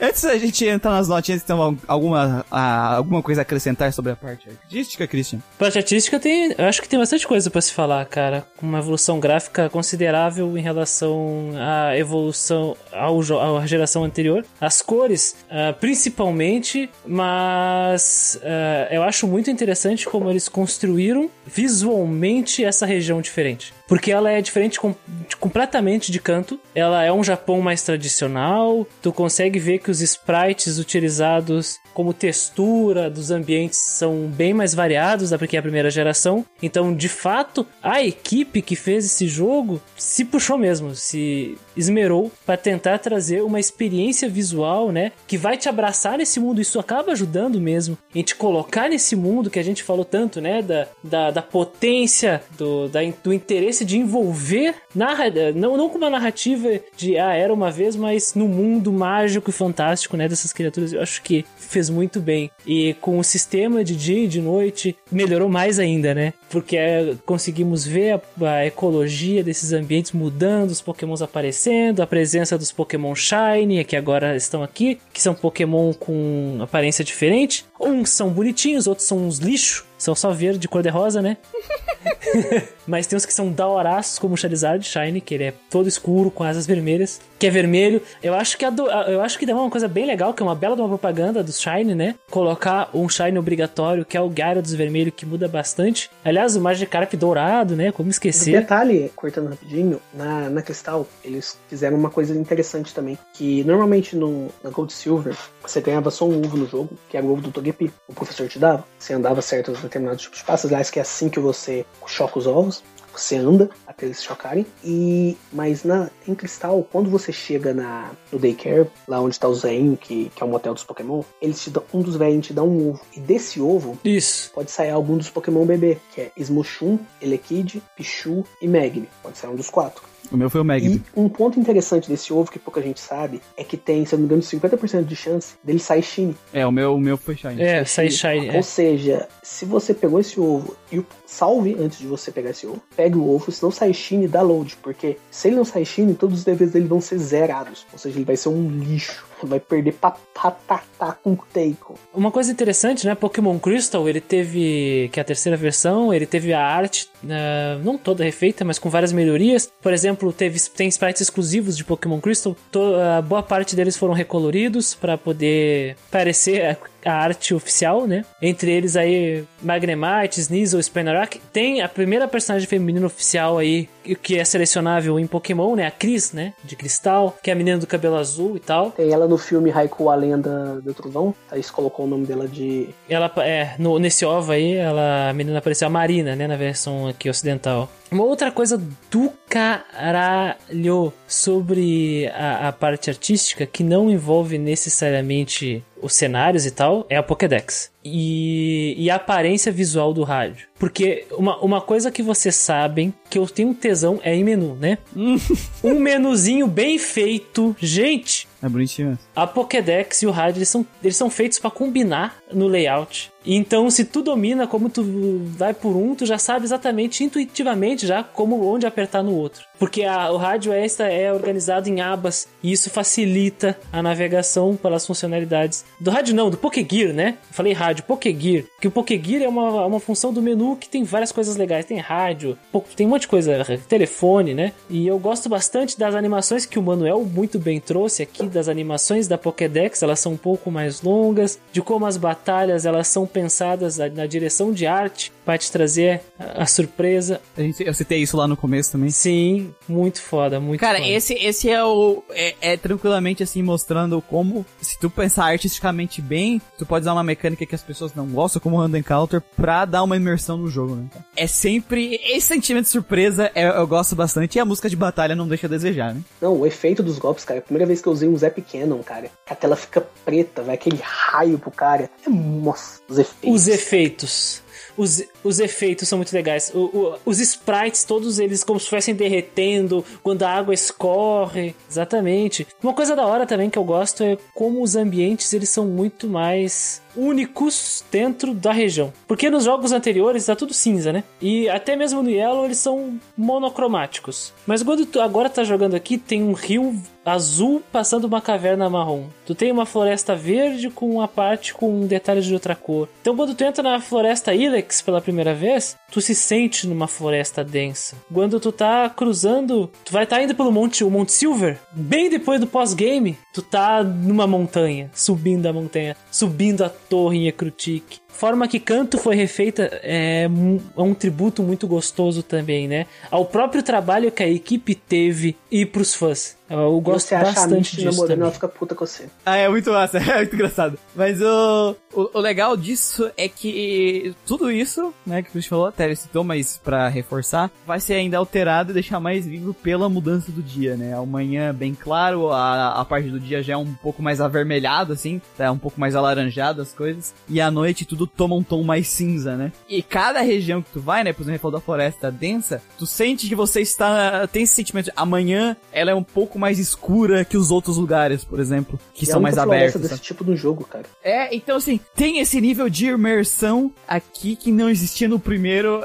e que é um avanço muito massa, né, cara? E e isso só comprova de como a arte no jogo é importante, né? Sim. Tem pessoas que dizem, ah, não, eu, eu só jogo pela gameplay. Mas a gameplay, ela cresce tanto, ela ganha tanta, tanto poder, tanta força, através de uma arte muito bem estabelecida e dirigida, né? Cara, os jogos, eles são jogos pela interação. Sim, a, a vantagem dessa mídia é a interação e a imersão. E sem uma arte bem feita e bem plan- planejada, a imersão ela é enfraquecida. Totalmente. Então ela é muito importante para isso. É que a gente. é, as pessoas têm essa impressão que a arte é ah, ficar bonito ou ficar feio, né? Mas na verdade ela é muito importante. A parte do design sonoro, a parte do design de cenários, dos personagens, pra dar essa imersão naquele mundo, né? Enquanto é feito de qualquer jeito, é qualquer coisa. E Quando é feito bem, às vezes você nem percebe. E a maioria das, das coisas mais importantes são as que não dá pra perceber, sabe? Que estão tão Tu tem, que, tu escondidas. tem que é, tu tem que são os pequenos detalhes que nós não prestamos atenção de primeira. E o design dos monstrinhos é continua muito interessante, né? É isso. Uh, tem uma originalidade bem legal, várias criaturas baseadas em animais, uh, criaturas inanimadas, uh, diferentes, né? Explorando novas funções ali de evolução, uh, os itens. Eu não lembro se aparece os itens quando tu, tá, tu usa eles, né? Só um efeito. Tem só um efeito, né? É só, é só na próxima geração. Por isso eu fiquei na dúvida agora. O design dos lendários também, né? Lugia, Ruo, Raikou Os lendários. Né? Eu, go- eu gosto dos, dos designs das criaturas. Das criaturas, cara. O Lugia eu gosto bastante do Lugia. O meu lendário preferido dessa geração é o pior Uber do jogo, que é o. Cara, essa cor de Fire, cara, é 50% de burn. Eu fico, eu fico com pe... é, eu fico com perinha do, do Raul, porque, né? Ele ainda é Uber, né? Ele não cai, não. Não. Eu acho que ele não caiu. Ele não cai, não. Se ele cair, ele vai virar o wall logo na primeira, cara. Ele é muito stall. Só que ele é tadinho perto dos outros, né? Ele é move pool amplo, defesa muito alta, essa de fire recover. É por isso que o Celebi também nunca caiu. O Celebi, ele não aprende quase nada, mas é uma muralha, o bicho não morre. Conceitos foda aí, ó, que eu gosto na, na segunda geração. Gosto que um monte de Pokémon da primeira evoluem aqui. Então tu tem o Kindra, que é a evolução do Sidra, o Crobat, que é a evolução do Golbat, o Scizor, que é a evolução do Scyther, tu tem uma evolução diferente do Gloom, né, que é a Bellossom, o Politoad, que é... Nós temos as primeiras eh, árvores que se dividem, né, de- de- desde o Eevee, então isso é muito da hora. Slowking, que é um outro tipo de evolução do Slowpoke, eh, o Steelix, que é a evolução do Onix, eh, o Heracross pra fazer dupla com, o Si- com os Pinsir, né, que não é bem a evolução. Cara, eu adoro o Heracross. Eu vai gosto ser muito bom, cara. do O conceito dele é muito legal, né? Porygon 2, né, que é a evolução do, do, do Porygon, Hitmontop, que é uma das evoluções do Tyrog. Aliás, os bebês são do caralho, né? Porque é é um conceito que expande o mundo. Agora tem é, os Pokémon bebê. Que legal, né, cara? O Um Elekid... detalhe que alguém, não- que muita gente não sabe, né? É a questão do, do, do Hitmontop, que acho que ele é bizarro porque ele parece uma piorra, mas na verdade ele é baseado em capoeira. Capoeira. O nome do original, o nome japonês dele é Capoeira. É um dos poucos models que eles acertaram no XY, na geração do 3DS, porque ele tá fazendo aquele passinho de capoeira. Que ele é é dançando capoeira. No stage, ele é, tá dançando pra baixo. capoeira. Sim, exatamente. E a Miltank, que faz dupla com, com o Taurus, né? A fêmea do Taurus. E a Blissey é a evolução do, da Chance. Então, e os novos são do caralho, né? Tem Pokémon muito da hora, como Skarmory, a Ampharos, Shuckle. é, Pokémon estranho também, mas legal. O problema é que o trio de iniciais dessa geração é o trio mais esquecido de toda toda, todas as gerações, cara. Eu gosto desse. Cara, essa, essa aqui é uma. Essa aqui é, é a geração que eu vou ser bem sério, que eu, que eu tenho mais dificuldade de escolher o inicial, tá? Cara, Cyndaquil. Sempre vou de Cyndaquil. É Cyndaquil. É, é Cyndaquil, o Chikorita. É que assim, Cyndaquil, Chikorita e Totodile, eu gosto muito do design dos três. Designamente, de design, os dois são bons. A- a- a- o Cyndaquil, ele tem a cara de ser um, um bichinho bem tímido, sabe? Quietinho e tal. Solta fogo das costas. A Chikorita, ela tem cara de ser meio atrevida, mas meio, sabe, assim, carinhosa, sabe? Tipo assim... É, Cara, é um design mega simples e eu consigo ver personalidade. E o Totodile é ligado no 220. Cara, eu não sei, eu não, eu não sei dizer pra ti se eles são realmente legais ou se isso é muita influência do anime sobre a minha percepção. Porque eles são muito presentes no anime, assim como os três primeiros iniciais, cara. Sim, não, mas é assim, na primeira geração, eu vou de Charizard de Char- Charmander toda vez que eu jogo, sem duvidar, sabe, Cristian? Sem dúvida. Eu vou. E nas outras também eu tenho um favorito, é isso, eu vou nesse, eu não, não- nunca, nunca me interessei pelos outros. E nessa segunda, toda vez que eu entro nela, eu pego um diferente. Por exemplo, esse ano eu joguei duas vezes o, o Christian, uma normal e outra nos lock, né? Quando eu joguei normal, eu peguei a Chikorita, e quando eu joguei nos lock, eu peguei o Cyndaquil, sabe? Se eu for jogar um Vultura uma vez, eu vou pegar o, o Totodile, porque eu gosto do inicial deles, do inicial, o bebezinho, né? Eu gosto dos três. Quando vai tendo as outras evoluções, eu já não gosto muito da linha evolutiva do Totodile, eu não acho muito legal. Ô, louco, cara. Crocomal, Não, cara. não gosto. Alligator. Não gosto. E eu, e eu gosto, e eu também não sou muito fã da, do Cyndaquil. Eu vou ser sincero com vocês. Raramente vai ter um Pokémon que eu não gosto. Eu gosto, tipo, não é que eu gosto de todos. Eu, eu, eu só não odeio, tá entendendo? Só, só tem um que eu odeio. Só tem um que eu odeio muito. E todo mundo que me acompanha nas lives sabe muito bem. E eu, e eu vivo repetindo isso sempre. Seria? Que é o Crab... Crabomnab... Crab... Eu não consigo nem falar o nome dessa porra. Ah, Crabominable. O Crabominable. Esse porra, eu odeio o Crabominable. Eu quero que ele suma. Eu quero que ele deixe de existir. Cara, eu posso dar um abraço no Quillfish. Eu posso abraçar um Dunsparce. Mas o Crabominable, eu odeio, mano. Eu quero que... Exploda. Eu quero o cara que pensou no Crabominable. Ele pegue um trem pra Marte. Sem equipamento de respirar. Tá entendendo? Muriel, você falou que tá- fica em dúvida entre os três iniciais. Sabia que dá pra pegar os três? Dá? Com glitch de clonagem. Vou ensinar pra vocês como pegar os três iniciais em Pokémon Cristal. Primeiro você pega o primeiro, você vai, você vai no jogo até a parte que você consegue Pokébola. Você vai colocar, vai capturar um Pokémon e deixar o seu inicial na bola. E você vai usar o glitch de clonagem. Pra quem não sabe, o glitch de clonagem de Pokémon, você coloca o po- Pokémon que você quer clonar na box, ou com, segurando algum item, normalmente algum TM ou Master Ball, pra você conseguir clonar. Você vai colocar ele na box. Assim que você sair da box, o jogo vai pedir pra salvar. Quando começar a aparecer a mensagem Saving Don't Turn Off the Power, você desliga, reseta o Game Boy ou reseta o emulador. Na hora que você ligar de novo, você vai ter um Pokémon na tua parte e um Pokémon na sua box. Aí como você faz isso com os três iniciais? Você avança o jogo, por exemplo, você pega a Chikorita, avança o jogo até a parte que você consegue a Pokébola. Captura, sei lá, um Pidgey, como é o Pokémon que aparecer na frente? Esse Pokémon vai sumir. Você deposita o inicial, usa o glitch de clonagem, fecha o jogo. Você vai abrir o jogo, vai, o jogo vai ter iniciado de novo. A gravação não vai ter salvado. Você começa, pega o Totodile. Quando você voltar na box, vai estar o, Cinda, vai estar o Chikorita lá. Você faz de novo, você consegue os três. Eu fico muito feliz que eu só vou poder ver o Crabominable daqui a muitos anos. Bicho escroto, bicho escroto. A Kaline acabou de dizer, no torneio da geração 7 usarei um Crabominable chamado Latino. Só Não. de sacanagem. Não quero. Mas eu tenho uma crítica ah, visual ao jogo. A gente, a gente elogia, né, a arte do jogo, mas ela não é perfeita, assim. Não é, quer dizer, que- não é que ela não seja perfeita, é que ela não usa muito bem é, o que o Game Boy Color oferece. Fui descobrir o que o Game Boy Color oferece jogando outros RPGs de Game Boy Color. Quem estava presente aqui nas lives eh, viu que eu joguei o Devil Children, Kuronosho, que é um jogo que é a a cópia de Pokémon da Atlus da franquia Shin Megami Tensei. E Devil Children possui um trabalho artístico muito superior a Pokémon. Muito superior. E é um jogo que saiu, se não me engano, um ano depois só de Pokémon Crystal. Eu vou até checar aqui. Ele saiu, deixa eu ver. Saiu em 2000. Saiu no mesmo ano do Crystal. Então, era possível fazer um trabalho muito mais interessante envolvendo as cores, já que é o título aí que tava promovendo bastante as cores através do Game Boy Color, mas eu não acho que ficou ruim o que eles fizeram, tá? Eu não acho que ficou ruim, mas era possível fazer muito melhor, né? É que nem o- os Pokémon, os Pokémon mais recentes aí, eles podiam fazer melhor, né? Os Pokémon recentes podiam fazer de novo isso sim.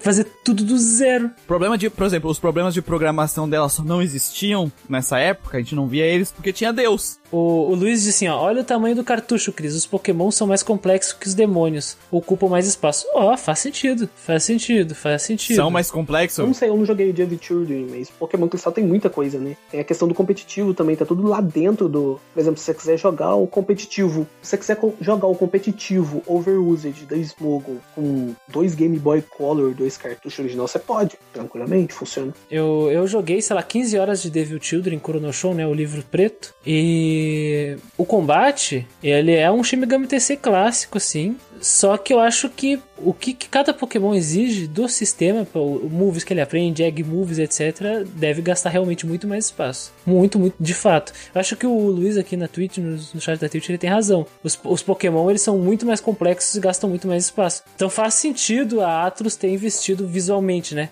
Em Devil Children. Totalmente. Totalmente, faz sentido. É que Devil Children tem até personagem piscando, tem arte em pixel art de personagem humano, tem animação, tá entendendo? Tem essas coisas. E os cenários são bem mais complexos, claro. Tô comparando com Pokémon, que eu tô jogando também em live, né? Então é muito interessante quando a gente tem essa comparação. Pouca gente jogou RPG em Game Boy Color, vamos ser sinceros. Cara, o único jogo que eu joguei de Game Boy Color sem ser Pokémon foi Shantae. Mas RPG em Game Boy Color, mano, sabe? Poucas pessoas jogaram outros. É, poucas pessoas jogaram outros RPGs. Por isso que eu até coloquei o, o jogo do ninja lá, do menino ninja lá, que eu esqueci o nome, o, o Gambare Goemon lá, né? E aí eu quero ver como é que tá o Last Bible, o port do Game Boy Color também. Pra fazer comparações melhores no futuro. E a música é do caralho, né, cara? Como sempre, porra. Manteve a qualidade aqui, né? Manteve a O qualidade. tema do campeão, cara, é muito É, o tema do campeão é um dos temas mais. Não sei se é importantes da franquia Pokémon, mas o tema imponentes, né? Não digo imponentes, mas eu digo assim, mar- que marcou, sabe, impactantes.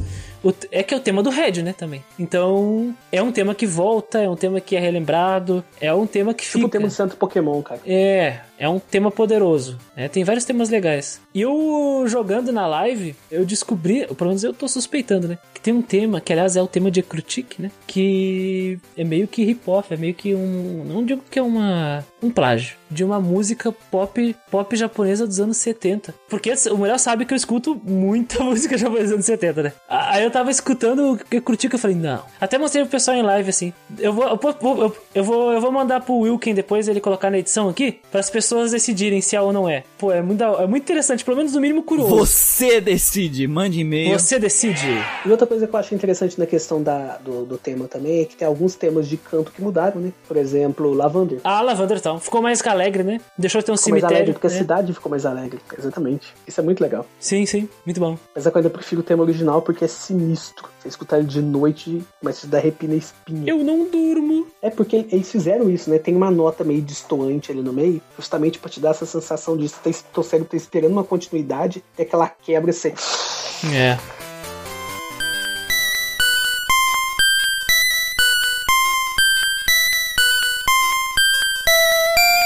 Christian, breve explicação aí pras notas pra quem está ouvindo o podcast pela primeira vez.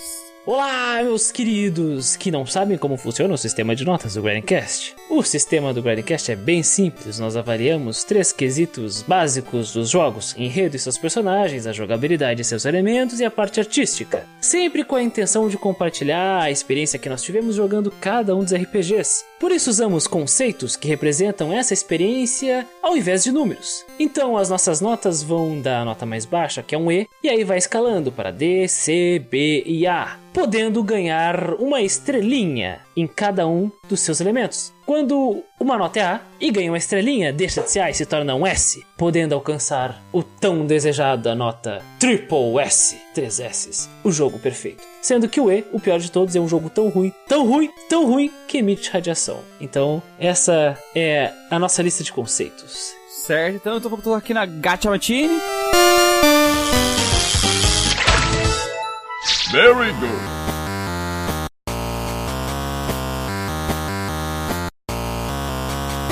Senhor Christian, pode começar aí abrindo a noite. Eu? Isso. Manda bala. Meu Deus. Pokémon Crystal foi um dos primeiros jogos de Pokémon que eu joguei, tá? Foi um dos primeiros RPGs que eu joguei na minha vida também. Num podcast RPGs que amamos, eu relato um pouco a minha experiência melhor com o jogo, né?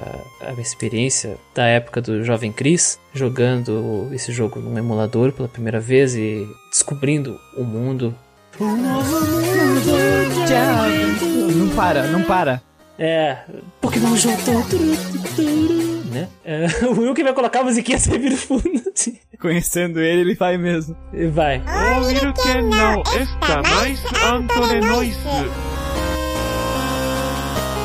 Então, vamos direto ao ponto aqui. Esse jogo ele demonstra como é possível uma franquia melhorar e aprimorar tudo aquilo que eles apresentaram conceitualmente no jogo anterior. Quando alguém diz que não tem como melhorar, ou é muito difícil, ou ah, nossa, eu tive que remover isso, poder fazer aquilo, eh, lembrem de Pokémon Crystal. Tu consegue, como jogador, ver através das melhorias, caso tenha jogado o jogo anterior, óbvio, eh, que a equipe aqui ela se esforçou, efetivamente. Houve amor envolvido aqui, o- a aposta do Satoshi Tajiri, a aposta da Nintendo na Game Freak rendeu frutos e agora eles têm mais possibilidade e conseguiram alcançar novos patamares. Nós sabemos, porque já saíram, já estamos atualmente na geração 8, né? Estamos atualmente na geração 8, sabemos que as próximas gerações eles vão alcançar pontos mais altos, com revoluções incríveis dentro da, dentro da própria série. Mas quando nós olhamos em retrospecto que eles fizeram isso no Game Boy, Game Boy Color também, é surpreendente. Pokémon Crystal traz tudo aquilo que a primeira geração trouxe e melhora. Não estou falando só de questões pragmáticas e técnicas, mas também afetivas. As pessoas se apaixonaram por Pokémon no fim dos anos 90 e no início dos anos 2000. E graças a esse jogo,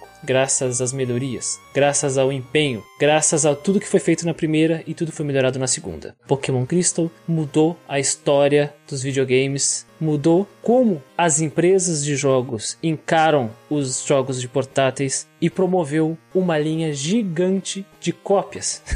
Toda empresa queria lançar seu Pokémon e a maioria deles nasceu no próprio Game Boy Color, como o Devil Children, no caso, né, da Atlus. E isso não afetou só os jogos, mas também todo mundo multimídia, transmídia do Japão.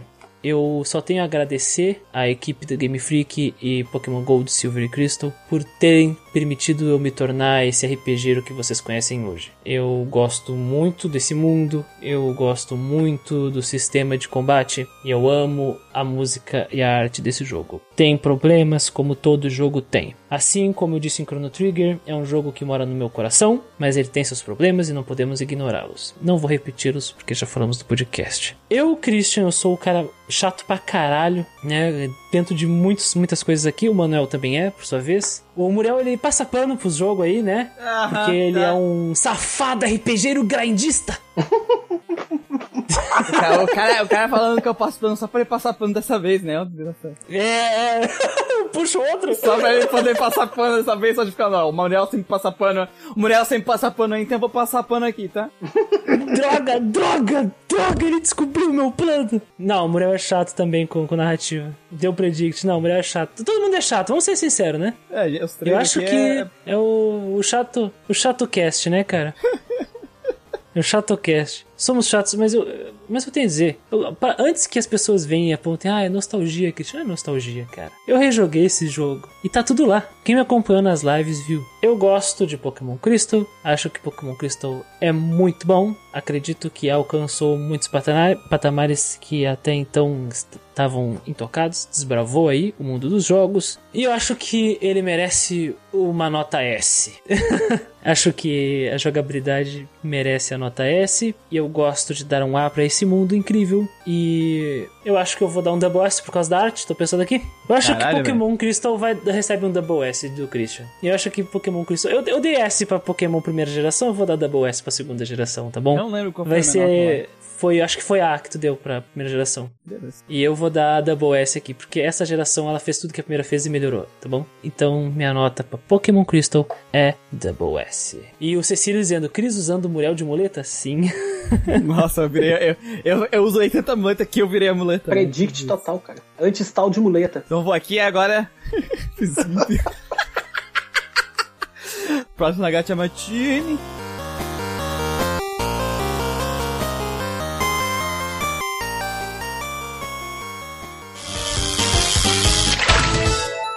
Very good.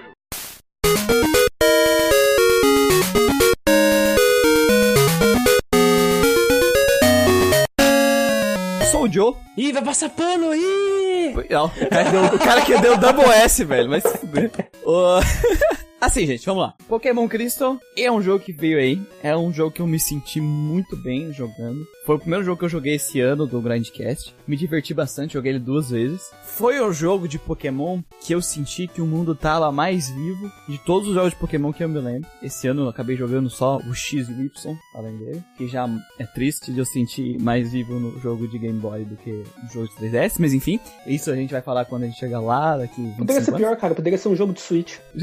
Nossa.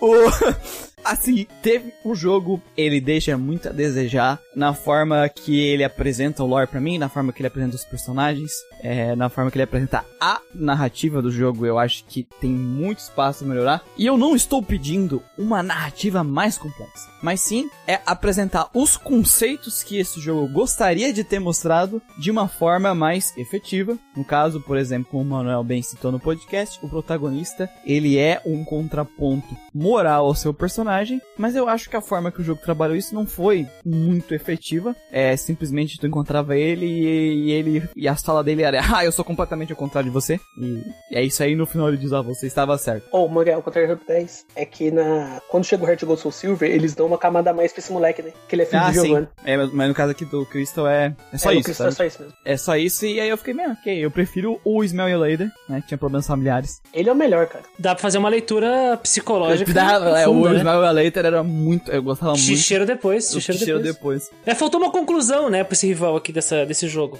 Ele, ele, ele tem, ele tem um início legal, ele- tu vê que ele, ele tá lutando com a equipe Rocket também, mas não tem um, um clima Aí no final ele fica no. Naquele, naquele santuáriozinho lá do, dos dragão. Ele fica andando lá. Isso. Eu não tenho um clímax, é, também da parte da equipe Rocket, assim, tu enfrenta o executivo. Eu realmente fiquei esperando o Giovanni aparecer em algum momento, principalmente quando eu fui Sim. pra canto, mas. Na, sabe assim, então, Tu, falta. tu corta mal pela raiz ali, né? É, assim.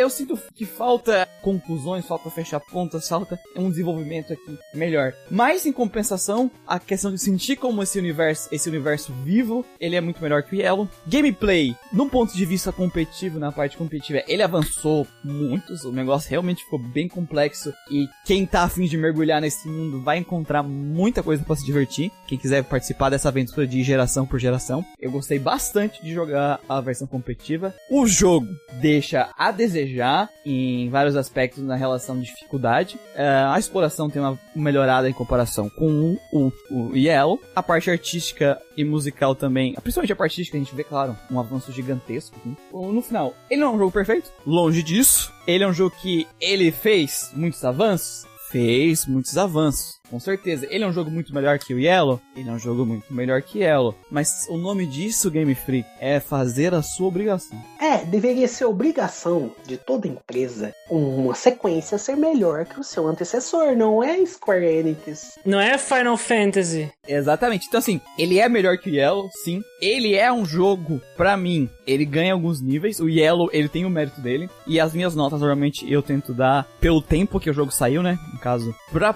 eu dei A 있습니다. Pra Yellow, porque no aquele momento da história dos jogos, aquilo pra mim merecia um A. E aqui, pra mim, esse, com certeza, assim como Yellow, é um jogo excelente, mas que faltou pontos ainda pra mim na narrativa e na gameplay pra alcançar, na minha visão, a nota S, né? Que é o famoso Plus Ultra, aqui do, do Grande Cast, pra molecada nova aí, entender? Pra mim é um jogo excelente, que faltou ali mexer um- alguns pauzinhos ali na parte narrativa e na gameplay do main game pra ganhar um Triple S aí pra mim, porque pra mim a parte artística desse jogo evoluiu muito e com certeza merece um S, mas a gameplay e a história, por coisas boas que eles fizeram em relação ao Yellow, eu vou manter o A, então eles fizeram essas melhoras, mas faltou o Plus Ultra pra mim, aí. então a minha média vai ficar A para Pokémon Crystal.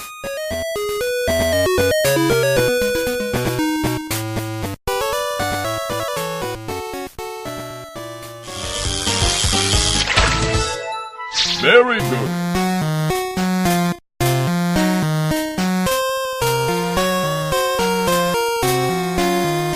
Pode ir, mano. É por último de novo, assim que as pessoas tratam as visitas, caros. As visitas por último. Tô esperando o teu pix, Sei Manuel.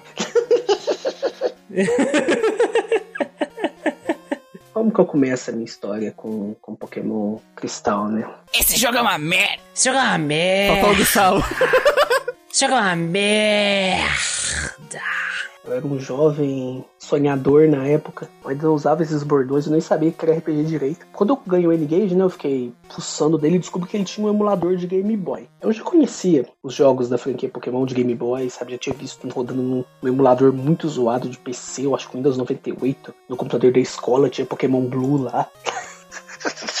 Então eu já conhecia. Aí eu baixei duas ROMs. Eu baixei Pokémon Yellow e baixei Pokémon Silver. Eu joguei Yellow, joguei por bastante tempo. Aquela tradução top da pobre, patada, vem, meu machope é torado, ele toma açaí, esse tipo de coisa. Caveirada. Caveirada, caveirada. Lembra do caveirada? É o aí, eu lembro Bash. O que aconteceu? É, é, é, foi aquele lance que eu comentei no momento Mobral do, do ano passado, que eu fiquei preso em. Eu fiquei preso em. Isso tá no podcast de Grinding, tá? Fiquei preso em Cerulha. Porque eu, eu não conseguia achar o buraco lá na caverna, sabe? O buraco, o buraco na casa pra poder descer pra, pra Viridia. Viridia não, é, é Viridia, né? A cidade do. Tá falando de Cerulha? É, Viridia. É, pra. Viridia, né? pra descer pra Viridian. Então aí eu fui pro Silver. E eu tava jogando Yellow, cara, um dia, um dia atrás, alguns minutos atrás até. Quando eu fui pra Silver, tipo, eu fiquei de queixo caído. Eu falei, puta que pariu, velho. É, é outro mundo esteticamente a coisa melhorou. Novo mundo de aventura. Pokémon Jotô. Os caras não param, né? Os caras não conseguem. Faremos como isso. Não aguento mais.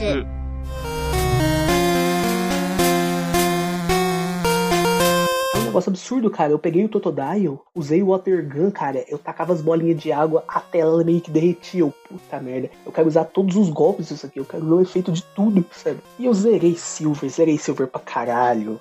Zerei Silver pra E cá. depois eu descobri a Cristal. Que ela era uma versão melhorada. A primeira Ronda Cristal que eu peguei, que era uma que era traduzida em português. A primeira versão da Silver que eu joguei foi traduzida em português. Mas essa versão dava pau no emulador de N-Gage. Quando Ah. você usava a bicicleta, ela dava pau. Falava, esse jogo só pode ser usado no Game Boy. E eu só fui descobrir. E, eu, conti- e aí eu desisti da Cristal e continuei jogando a Silver. Falei, ah, é só Pokémon que mexe mesmo? Aí depois eu descobri a versão em inglês, usei ela e rodou de boa. Se eu não me engano, foi o primeiro jogo RPG em inglês que eu zerei. E aí que eu comecei. Hoje em dia, se hoje em dia eu sei ler inglês bem, eu não sou fluente, mas eu consigo ler, entender, muito é por causa de Pokémon Cristal. E eu joguei várias vezes, e como eu comentei, eu descobri o competitivo, mandei o povo da comunidade de Pokémon Cristal do Orkut tomar no cu, chamei de mela saco, joguei. Cara, eu tinha uma guilda no Net Battle. Net Battle, cara. Era os gods, sabe? Aí tinha o, um cara que era o, o, o Zeus, o Hades. Eu acho que eu era o Cronos. Pokémon Cristal representou representou uma boa parte da minha vida. Aí hoje em dia, quando faz bastante tempo que eu não jogo, até algumas coisas que a gente tava comentando aqui a respeito das berries, eu, realmente não me lembro. Mas é um jogo extremamente incrível, cara. Sim. É igual eu tava comentando aqui no começo do podcast. Eu nem sei por onde começar a falar de Pokémon Cristal. Porque se Gold e Silver já era uma mudança absurda, a Cristal, que é a segunda das versões chupinhadas da série, né? A gente vai deixar essas duas versões aqui mais ou menos e a gente vai fazer essa aqui mais caprichadinha. A Cristal é ainda mais impressionante. Eles melhoraram o lance dos Nons, eles melhoraram o lance do o, o Dragon Shrine, que você passa depois que você derrota o último ginásio. Você pode ganhar um Dratini com Extreme Speed, um Dratini de graça. Pô, forte, hein? Treino ele, treino ele no meu, no meu Nuzlocke lá. Eles melhoraram muita coisa, cara. Você pode conseguir Flamethrower, Ice Beam e Thunderbolt. É mais fácil se você conseguir pedras. Os diálogos com os treinadores, quando eles te ligam, ficaram melhores. É, eles deram uma melhorada da, da Gold Silver pra Cristal. Então, é uma melhoria em cima da melhoria, sabe? Quando eu olho pra Pokémon Cristal, igual o Christian já comentou, o Muriel também já comentou, e eu olho pros jogos atuais, cara, é, me dá ânsia de vômito. Sério, seus filhos da puta, vocês faziam Caralho. isso no Game Boy, no Game Boy Color, que apesar de ter sofrido impeachment, ele era, ele era pouco melhor que o Game Boy normal. Não tinha tanta diferença gráfica assim. Diferença de processamento e de memória assim. Vocês fizeram isso num console, porra de um portátil 8 bits que usava 4 pilha A. Agora vocês têm um console, praticamente última geração, gente pode falar que o Switch é. E vocês não conseguem fazer nem metade disso. Vão tomar nos seus cus, seus filhos da puta. Sabe? Eu fico. É, é um negócio nojento, cara. Um negócio asqueroso. Mas vamos falar do que é bom, vamos voltar pra Pokémon. cara, enredo dos seus personagens, eu concordo um pouco com o que o Muriel falou e um pouco com o que o Christian falou. A parte do mundo é um mundo muito bonito, tudo parece vivo, tudo parece foda. Mas ao mesmo tempo, ah, você é um moleque que mora com a sua mãe, que dorme na cozinha e que rouba seu dinheiro pra ficar comprando porcaria que você não quer e você sai pra conseguir as insígnias e pi- eu poderia dizer que Pokémon não precisa de uma narrativa melhor, mas ah, eu descobri aí depois que você joga Pokémon Black, cara, é uma narrativa melhor ajuda em Pokémon. Acrescenta naquilo que o jogo já diz com o lore, com o mundo, com os personagens, com o World Building. Então, por mais que eu entendo porque que o jogo tem uma narrativa, é isso, simples, porque afinal, né, é, foram muitas mudanças. O primeiro jogo não era absolutamente nada, então eles melhoraram bastante coisa. Eu não posso dizer que é uma coisa foda, é uma coisa legal, é uma coisa absurda. É mais a questão do lore, a questão do world building, que a gente tem que levar em consideração, que a gente vai falar de narrativa. Mas, no curto e no grosso, é o de sempre, né? É, o que, é a mesma coisa que, que era no jogo anterior. Então, pra parte narrativa, eu vou dar um B. Um B de bom. Na parte de game, de parte artística, vou deixar o gameplay por último, que eu vou falar mais. É igual eu falei. Quando eu fui do Pokémon Yellow, que é, o, que é a versão melhor da, da primeira geração, e tem os sprites dos Pokémon melhorados e tal, mas condizente com o anime, tem a abertura lá do Pikachu surfando e Quando eu fui da Yellow pra, pra Silver, eu, eu vi uma mudança absurda que eu não vi em nenhuma franquia de RPG até hoje, graficamente falando. É um negócio absurdo, os efeitos dos golpes são muito bons, os Pokémons movendo, no caso da Cristal, ainda é melhor. A Cristal ela melhorou alguns cenários, por exemplo, a caverna do Price, que você passa depois, pra você ir pro, pro ginásio da Claire, melhorou. O Templo dos Dragões ficou muito melhor. Se eu não me engano, o design da Elite Four também mudou um pouco. Acho da sala do lance, se eu não me engano, mudou. Teve outros designs também que eles deram uma. É uma, assim, uma pequena melhorada, mas já é algo que, se- depois que você joga a Silver várias vezes, você vai pra Cristal, você percebe. Você fala, rapaz, será que ficou melhor mesmo?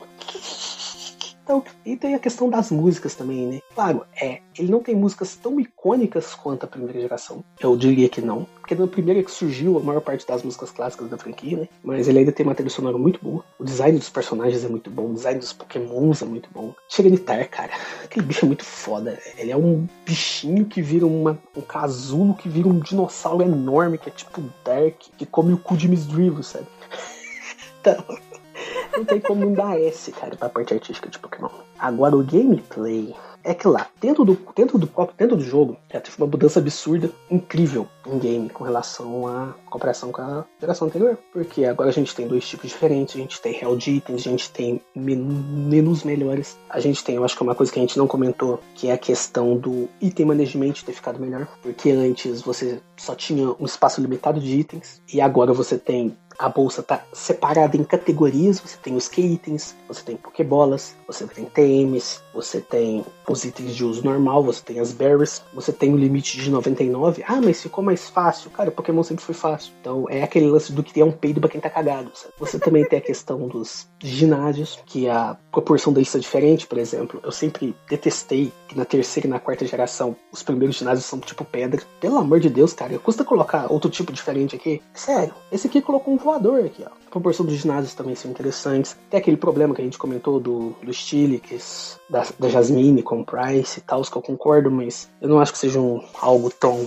que vale a pena comentar e tudo mais. Algo que faça alguma diferença, melhor dizendo. E a gente também tem, dentro do gameplay, a gente também tem a Battle Tower, que é um rascunho pra Battle Frontier que vai vir na Emerald. Isso, a Battle Tower, né? Muito importante a Battle Tower. Battle Tower é um treinamento competitivo, basicamente. É que, que é, o, é o prédio onde tu pode lutar com as estrate... com o competitivo, né? Com as regras do competitivo. Com Pokémons top, você não pode usar itens. Os Pokémons estão com um moveset muito bom, eles são todos top. E se você ganhar todos os andares, se não me engano são 10 andares, não sei, 5 andares, não lembro direito, você ganha várias vitaminas. As vitaminas são muito caras. E existem algumas maneiras para você ganhar elas no, em nível baixo, que é, por exemplo, usar um Aerodactyl com é, Dragon Rage. Como vai, todo mundo vai ter menos de 40 de, de HP, tu fica usando Dragon Rage e você vai matando um atrás do outro, cara. O Aerodactyl é rápido. Muletas de Pokémon. Tu tem a Battle Tower, tu tem as várias mecânicas que eles adicionaram, que a gente comentou aqui. E a gente também tem a questão do. Você, tem, você pode batalhar contra, contra o Red, né? Algo muito foda. É uma ideia tão boa que ela retornou na Emerald, por exemplo. Apesar de não ter o mesmo impacto, porque o Steven era só um líder da Elite Four, ele não era você.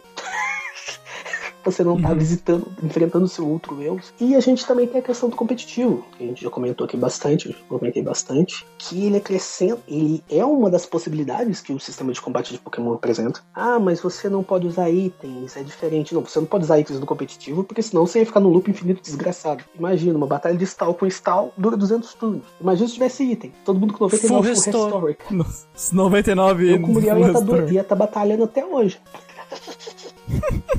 Então é uma questão de lógica você proibir itens de batalha, nas batalhas competitivas. E todas essas facetas, tanto do competitivo quanto do in-game, tudo faz parte dentro do gameplay de Pokémon. E é uma coisa muito incrível. É igual o Muriel, o Christian já me, já me convidaram pro, pro torneio do ano que vem. E eu vou ter que estudar desde o começo, porque eu não joguei o competitivo da terceira geração. Ah, mas nenhum de nós jogou, então. A gente, a gente, a gente treina não, junto. eu não né? joguei por único motivo, porque eu, A gente exclui o Christian pra ele perder. Mas sempre, é, sempre me excluem, é incrível.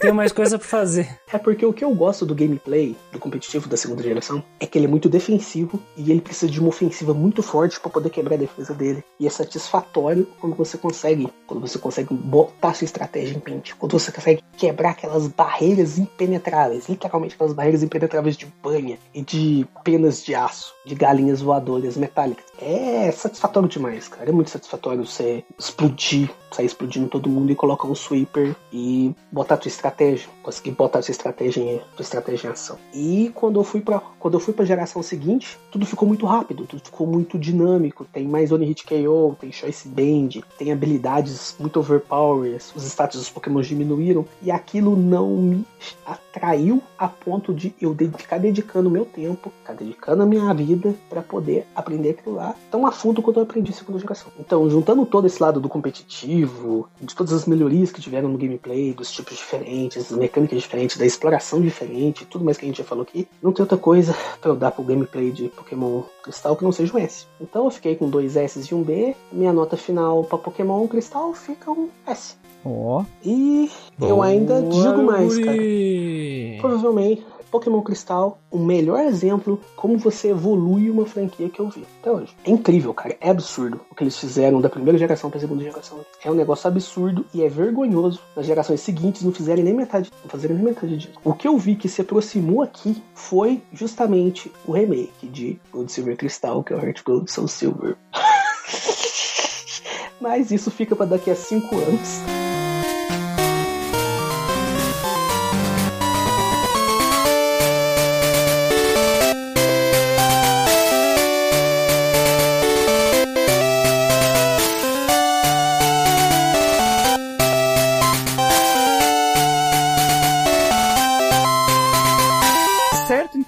Pokémon Cristão entra aí no time exclusivo das estrelinhas no podcast por causa desses passador de pano safado. Eu não sou passador de pano, sai daqui. passador de pano safado que vem da S pra, pra joguinho de capturar bicho e vem da D pra Legar, que é um jogo maravilhoso. Ah, mano, os, os caras aí, velho. Os passador de pano. Enfim, gente, vamos finalizando o podcast aqui. Por hoje não tem muita coisa pra falar de de spoiler em Pokémon. Mas antes disso, vamos deixar os recados, né? Se você está ouvindo esse podcast pela primeira vez, o Grindcast é um podcast exclusivamente sobre RPG eletrônico, que sai uma vez por mês. Você pode achar o nosso podcast em todos os agregadores de podcasts, Spotify, Google Podcasts e tudo que você pode imaginar. Se você quer deixar o seu comentário, sua opinião, sua experiência sobre Pokémon Gold, Silver, Crystal, você pode comentar no post nas nossas redes sociais ou no nosso site geekquest.org. Pode mandar e-mails para contato@geekquest.org e as nossas redes sociais você encontra a gente no Facebook como GeekQuest, no Twitter Alvanista, Instagram como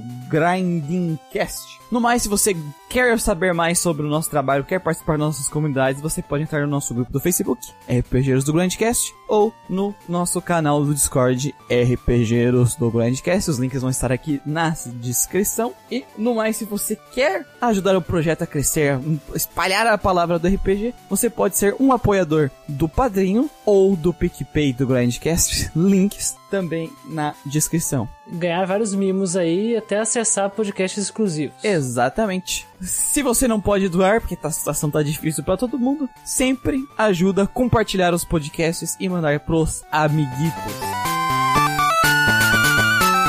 No mais, gente, com que música vamos terminar esse podcast? Olha, cara, eu tô. não sei. Acho que um novo mundo de aventura. Ó, coloquei lá na Twitch o maconha. Maconha! Então é isso, gente. Fiquem com uma música não zoada pra terminar O esse podcast. perigo é bem maior. E até o próximo. A gente sabe quando que vem vai ser o. Oh, oh, oh. Mas toca a música aí, Wilken. Um novo mundo de aventuras.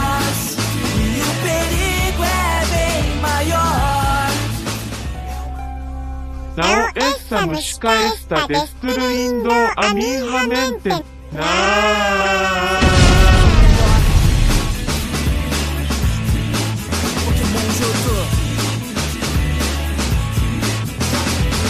Minha mente estava dominada, mas graças a essa música chata, consegui me libertar. Enfim, um feliz ano novo do editor e fiquem com os créditos finais. Bom, vamos lá que, lá, que, o, que o TDAH já começou, né? Vamos lá, nem começou É verdade. E a gente paga, a gente paga a hora, A gente hein? paga por hora, hein? O Wilken tá É. lá. Isso, É. TDAH. Vamos lá, vamos lá. Vai esquecer os remédios. Eu estava mesmo. A Kali... tá aí, tá aí. A Kaline dizendo, agora destruiu minha mente. Vamos vamos ver, vamos ver quem tá aqui. Hipno. Ixi! Aque- aquele dark vídeo do Hipno, sabe? Aquele. do- Mas o, o Luiz tá dizendo, Human Like pode ser traduzido como parecido com... Não, mas é isso, parecido com humano, criaturas humanoides. Humano o suficiente. It's, uh, Lopun is fine too, né? It's fine too. Lucario, Lucario é Human Like, velho. É o, é o famoso I shouldn't stick my dick here. Whatever. Olha, cara, é muito... Magmar. Vixe. Quente. Mas enfim, ah, vamos... vamos... O, o Wilken tem que colocar isso no pós-crédito, sabe? Escondido, assim. Já fica a dica aí, Wilken. E a teoria é que o Whip não é... Caramba, cara. Não, é... Esse é oficial na Pokédex que ele sequestra crianças, né? Isso. Ó, Infernape também é uma No like. Pokémon Firehead Leaf Green tem uma side quest na Sevi Islands que ele sequestra uma criança. Um Hypno. Ah, sim, tem. Não é teoria. Tem. Eu tinha esquecido desse Egg Group Human Like. Não, a teoria é o que ele faz teoria, com a criança. teoria é o que ele faz com a criança, né? Mas ele Tinha leva embora mesmo. esquecido, cara, desse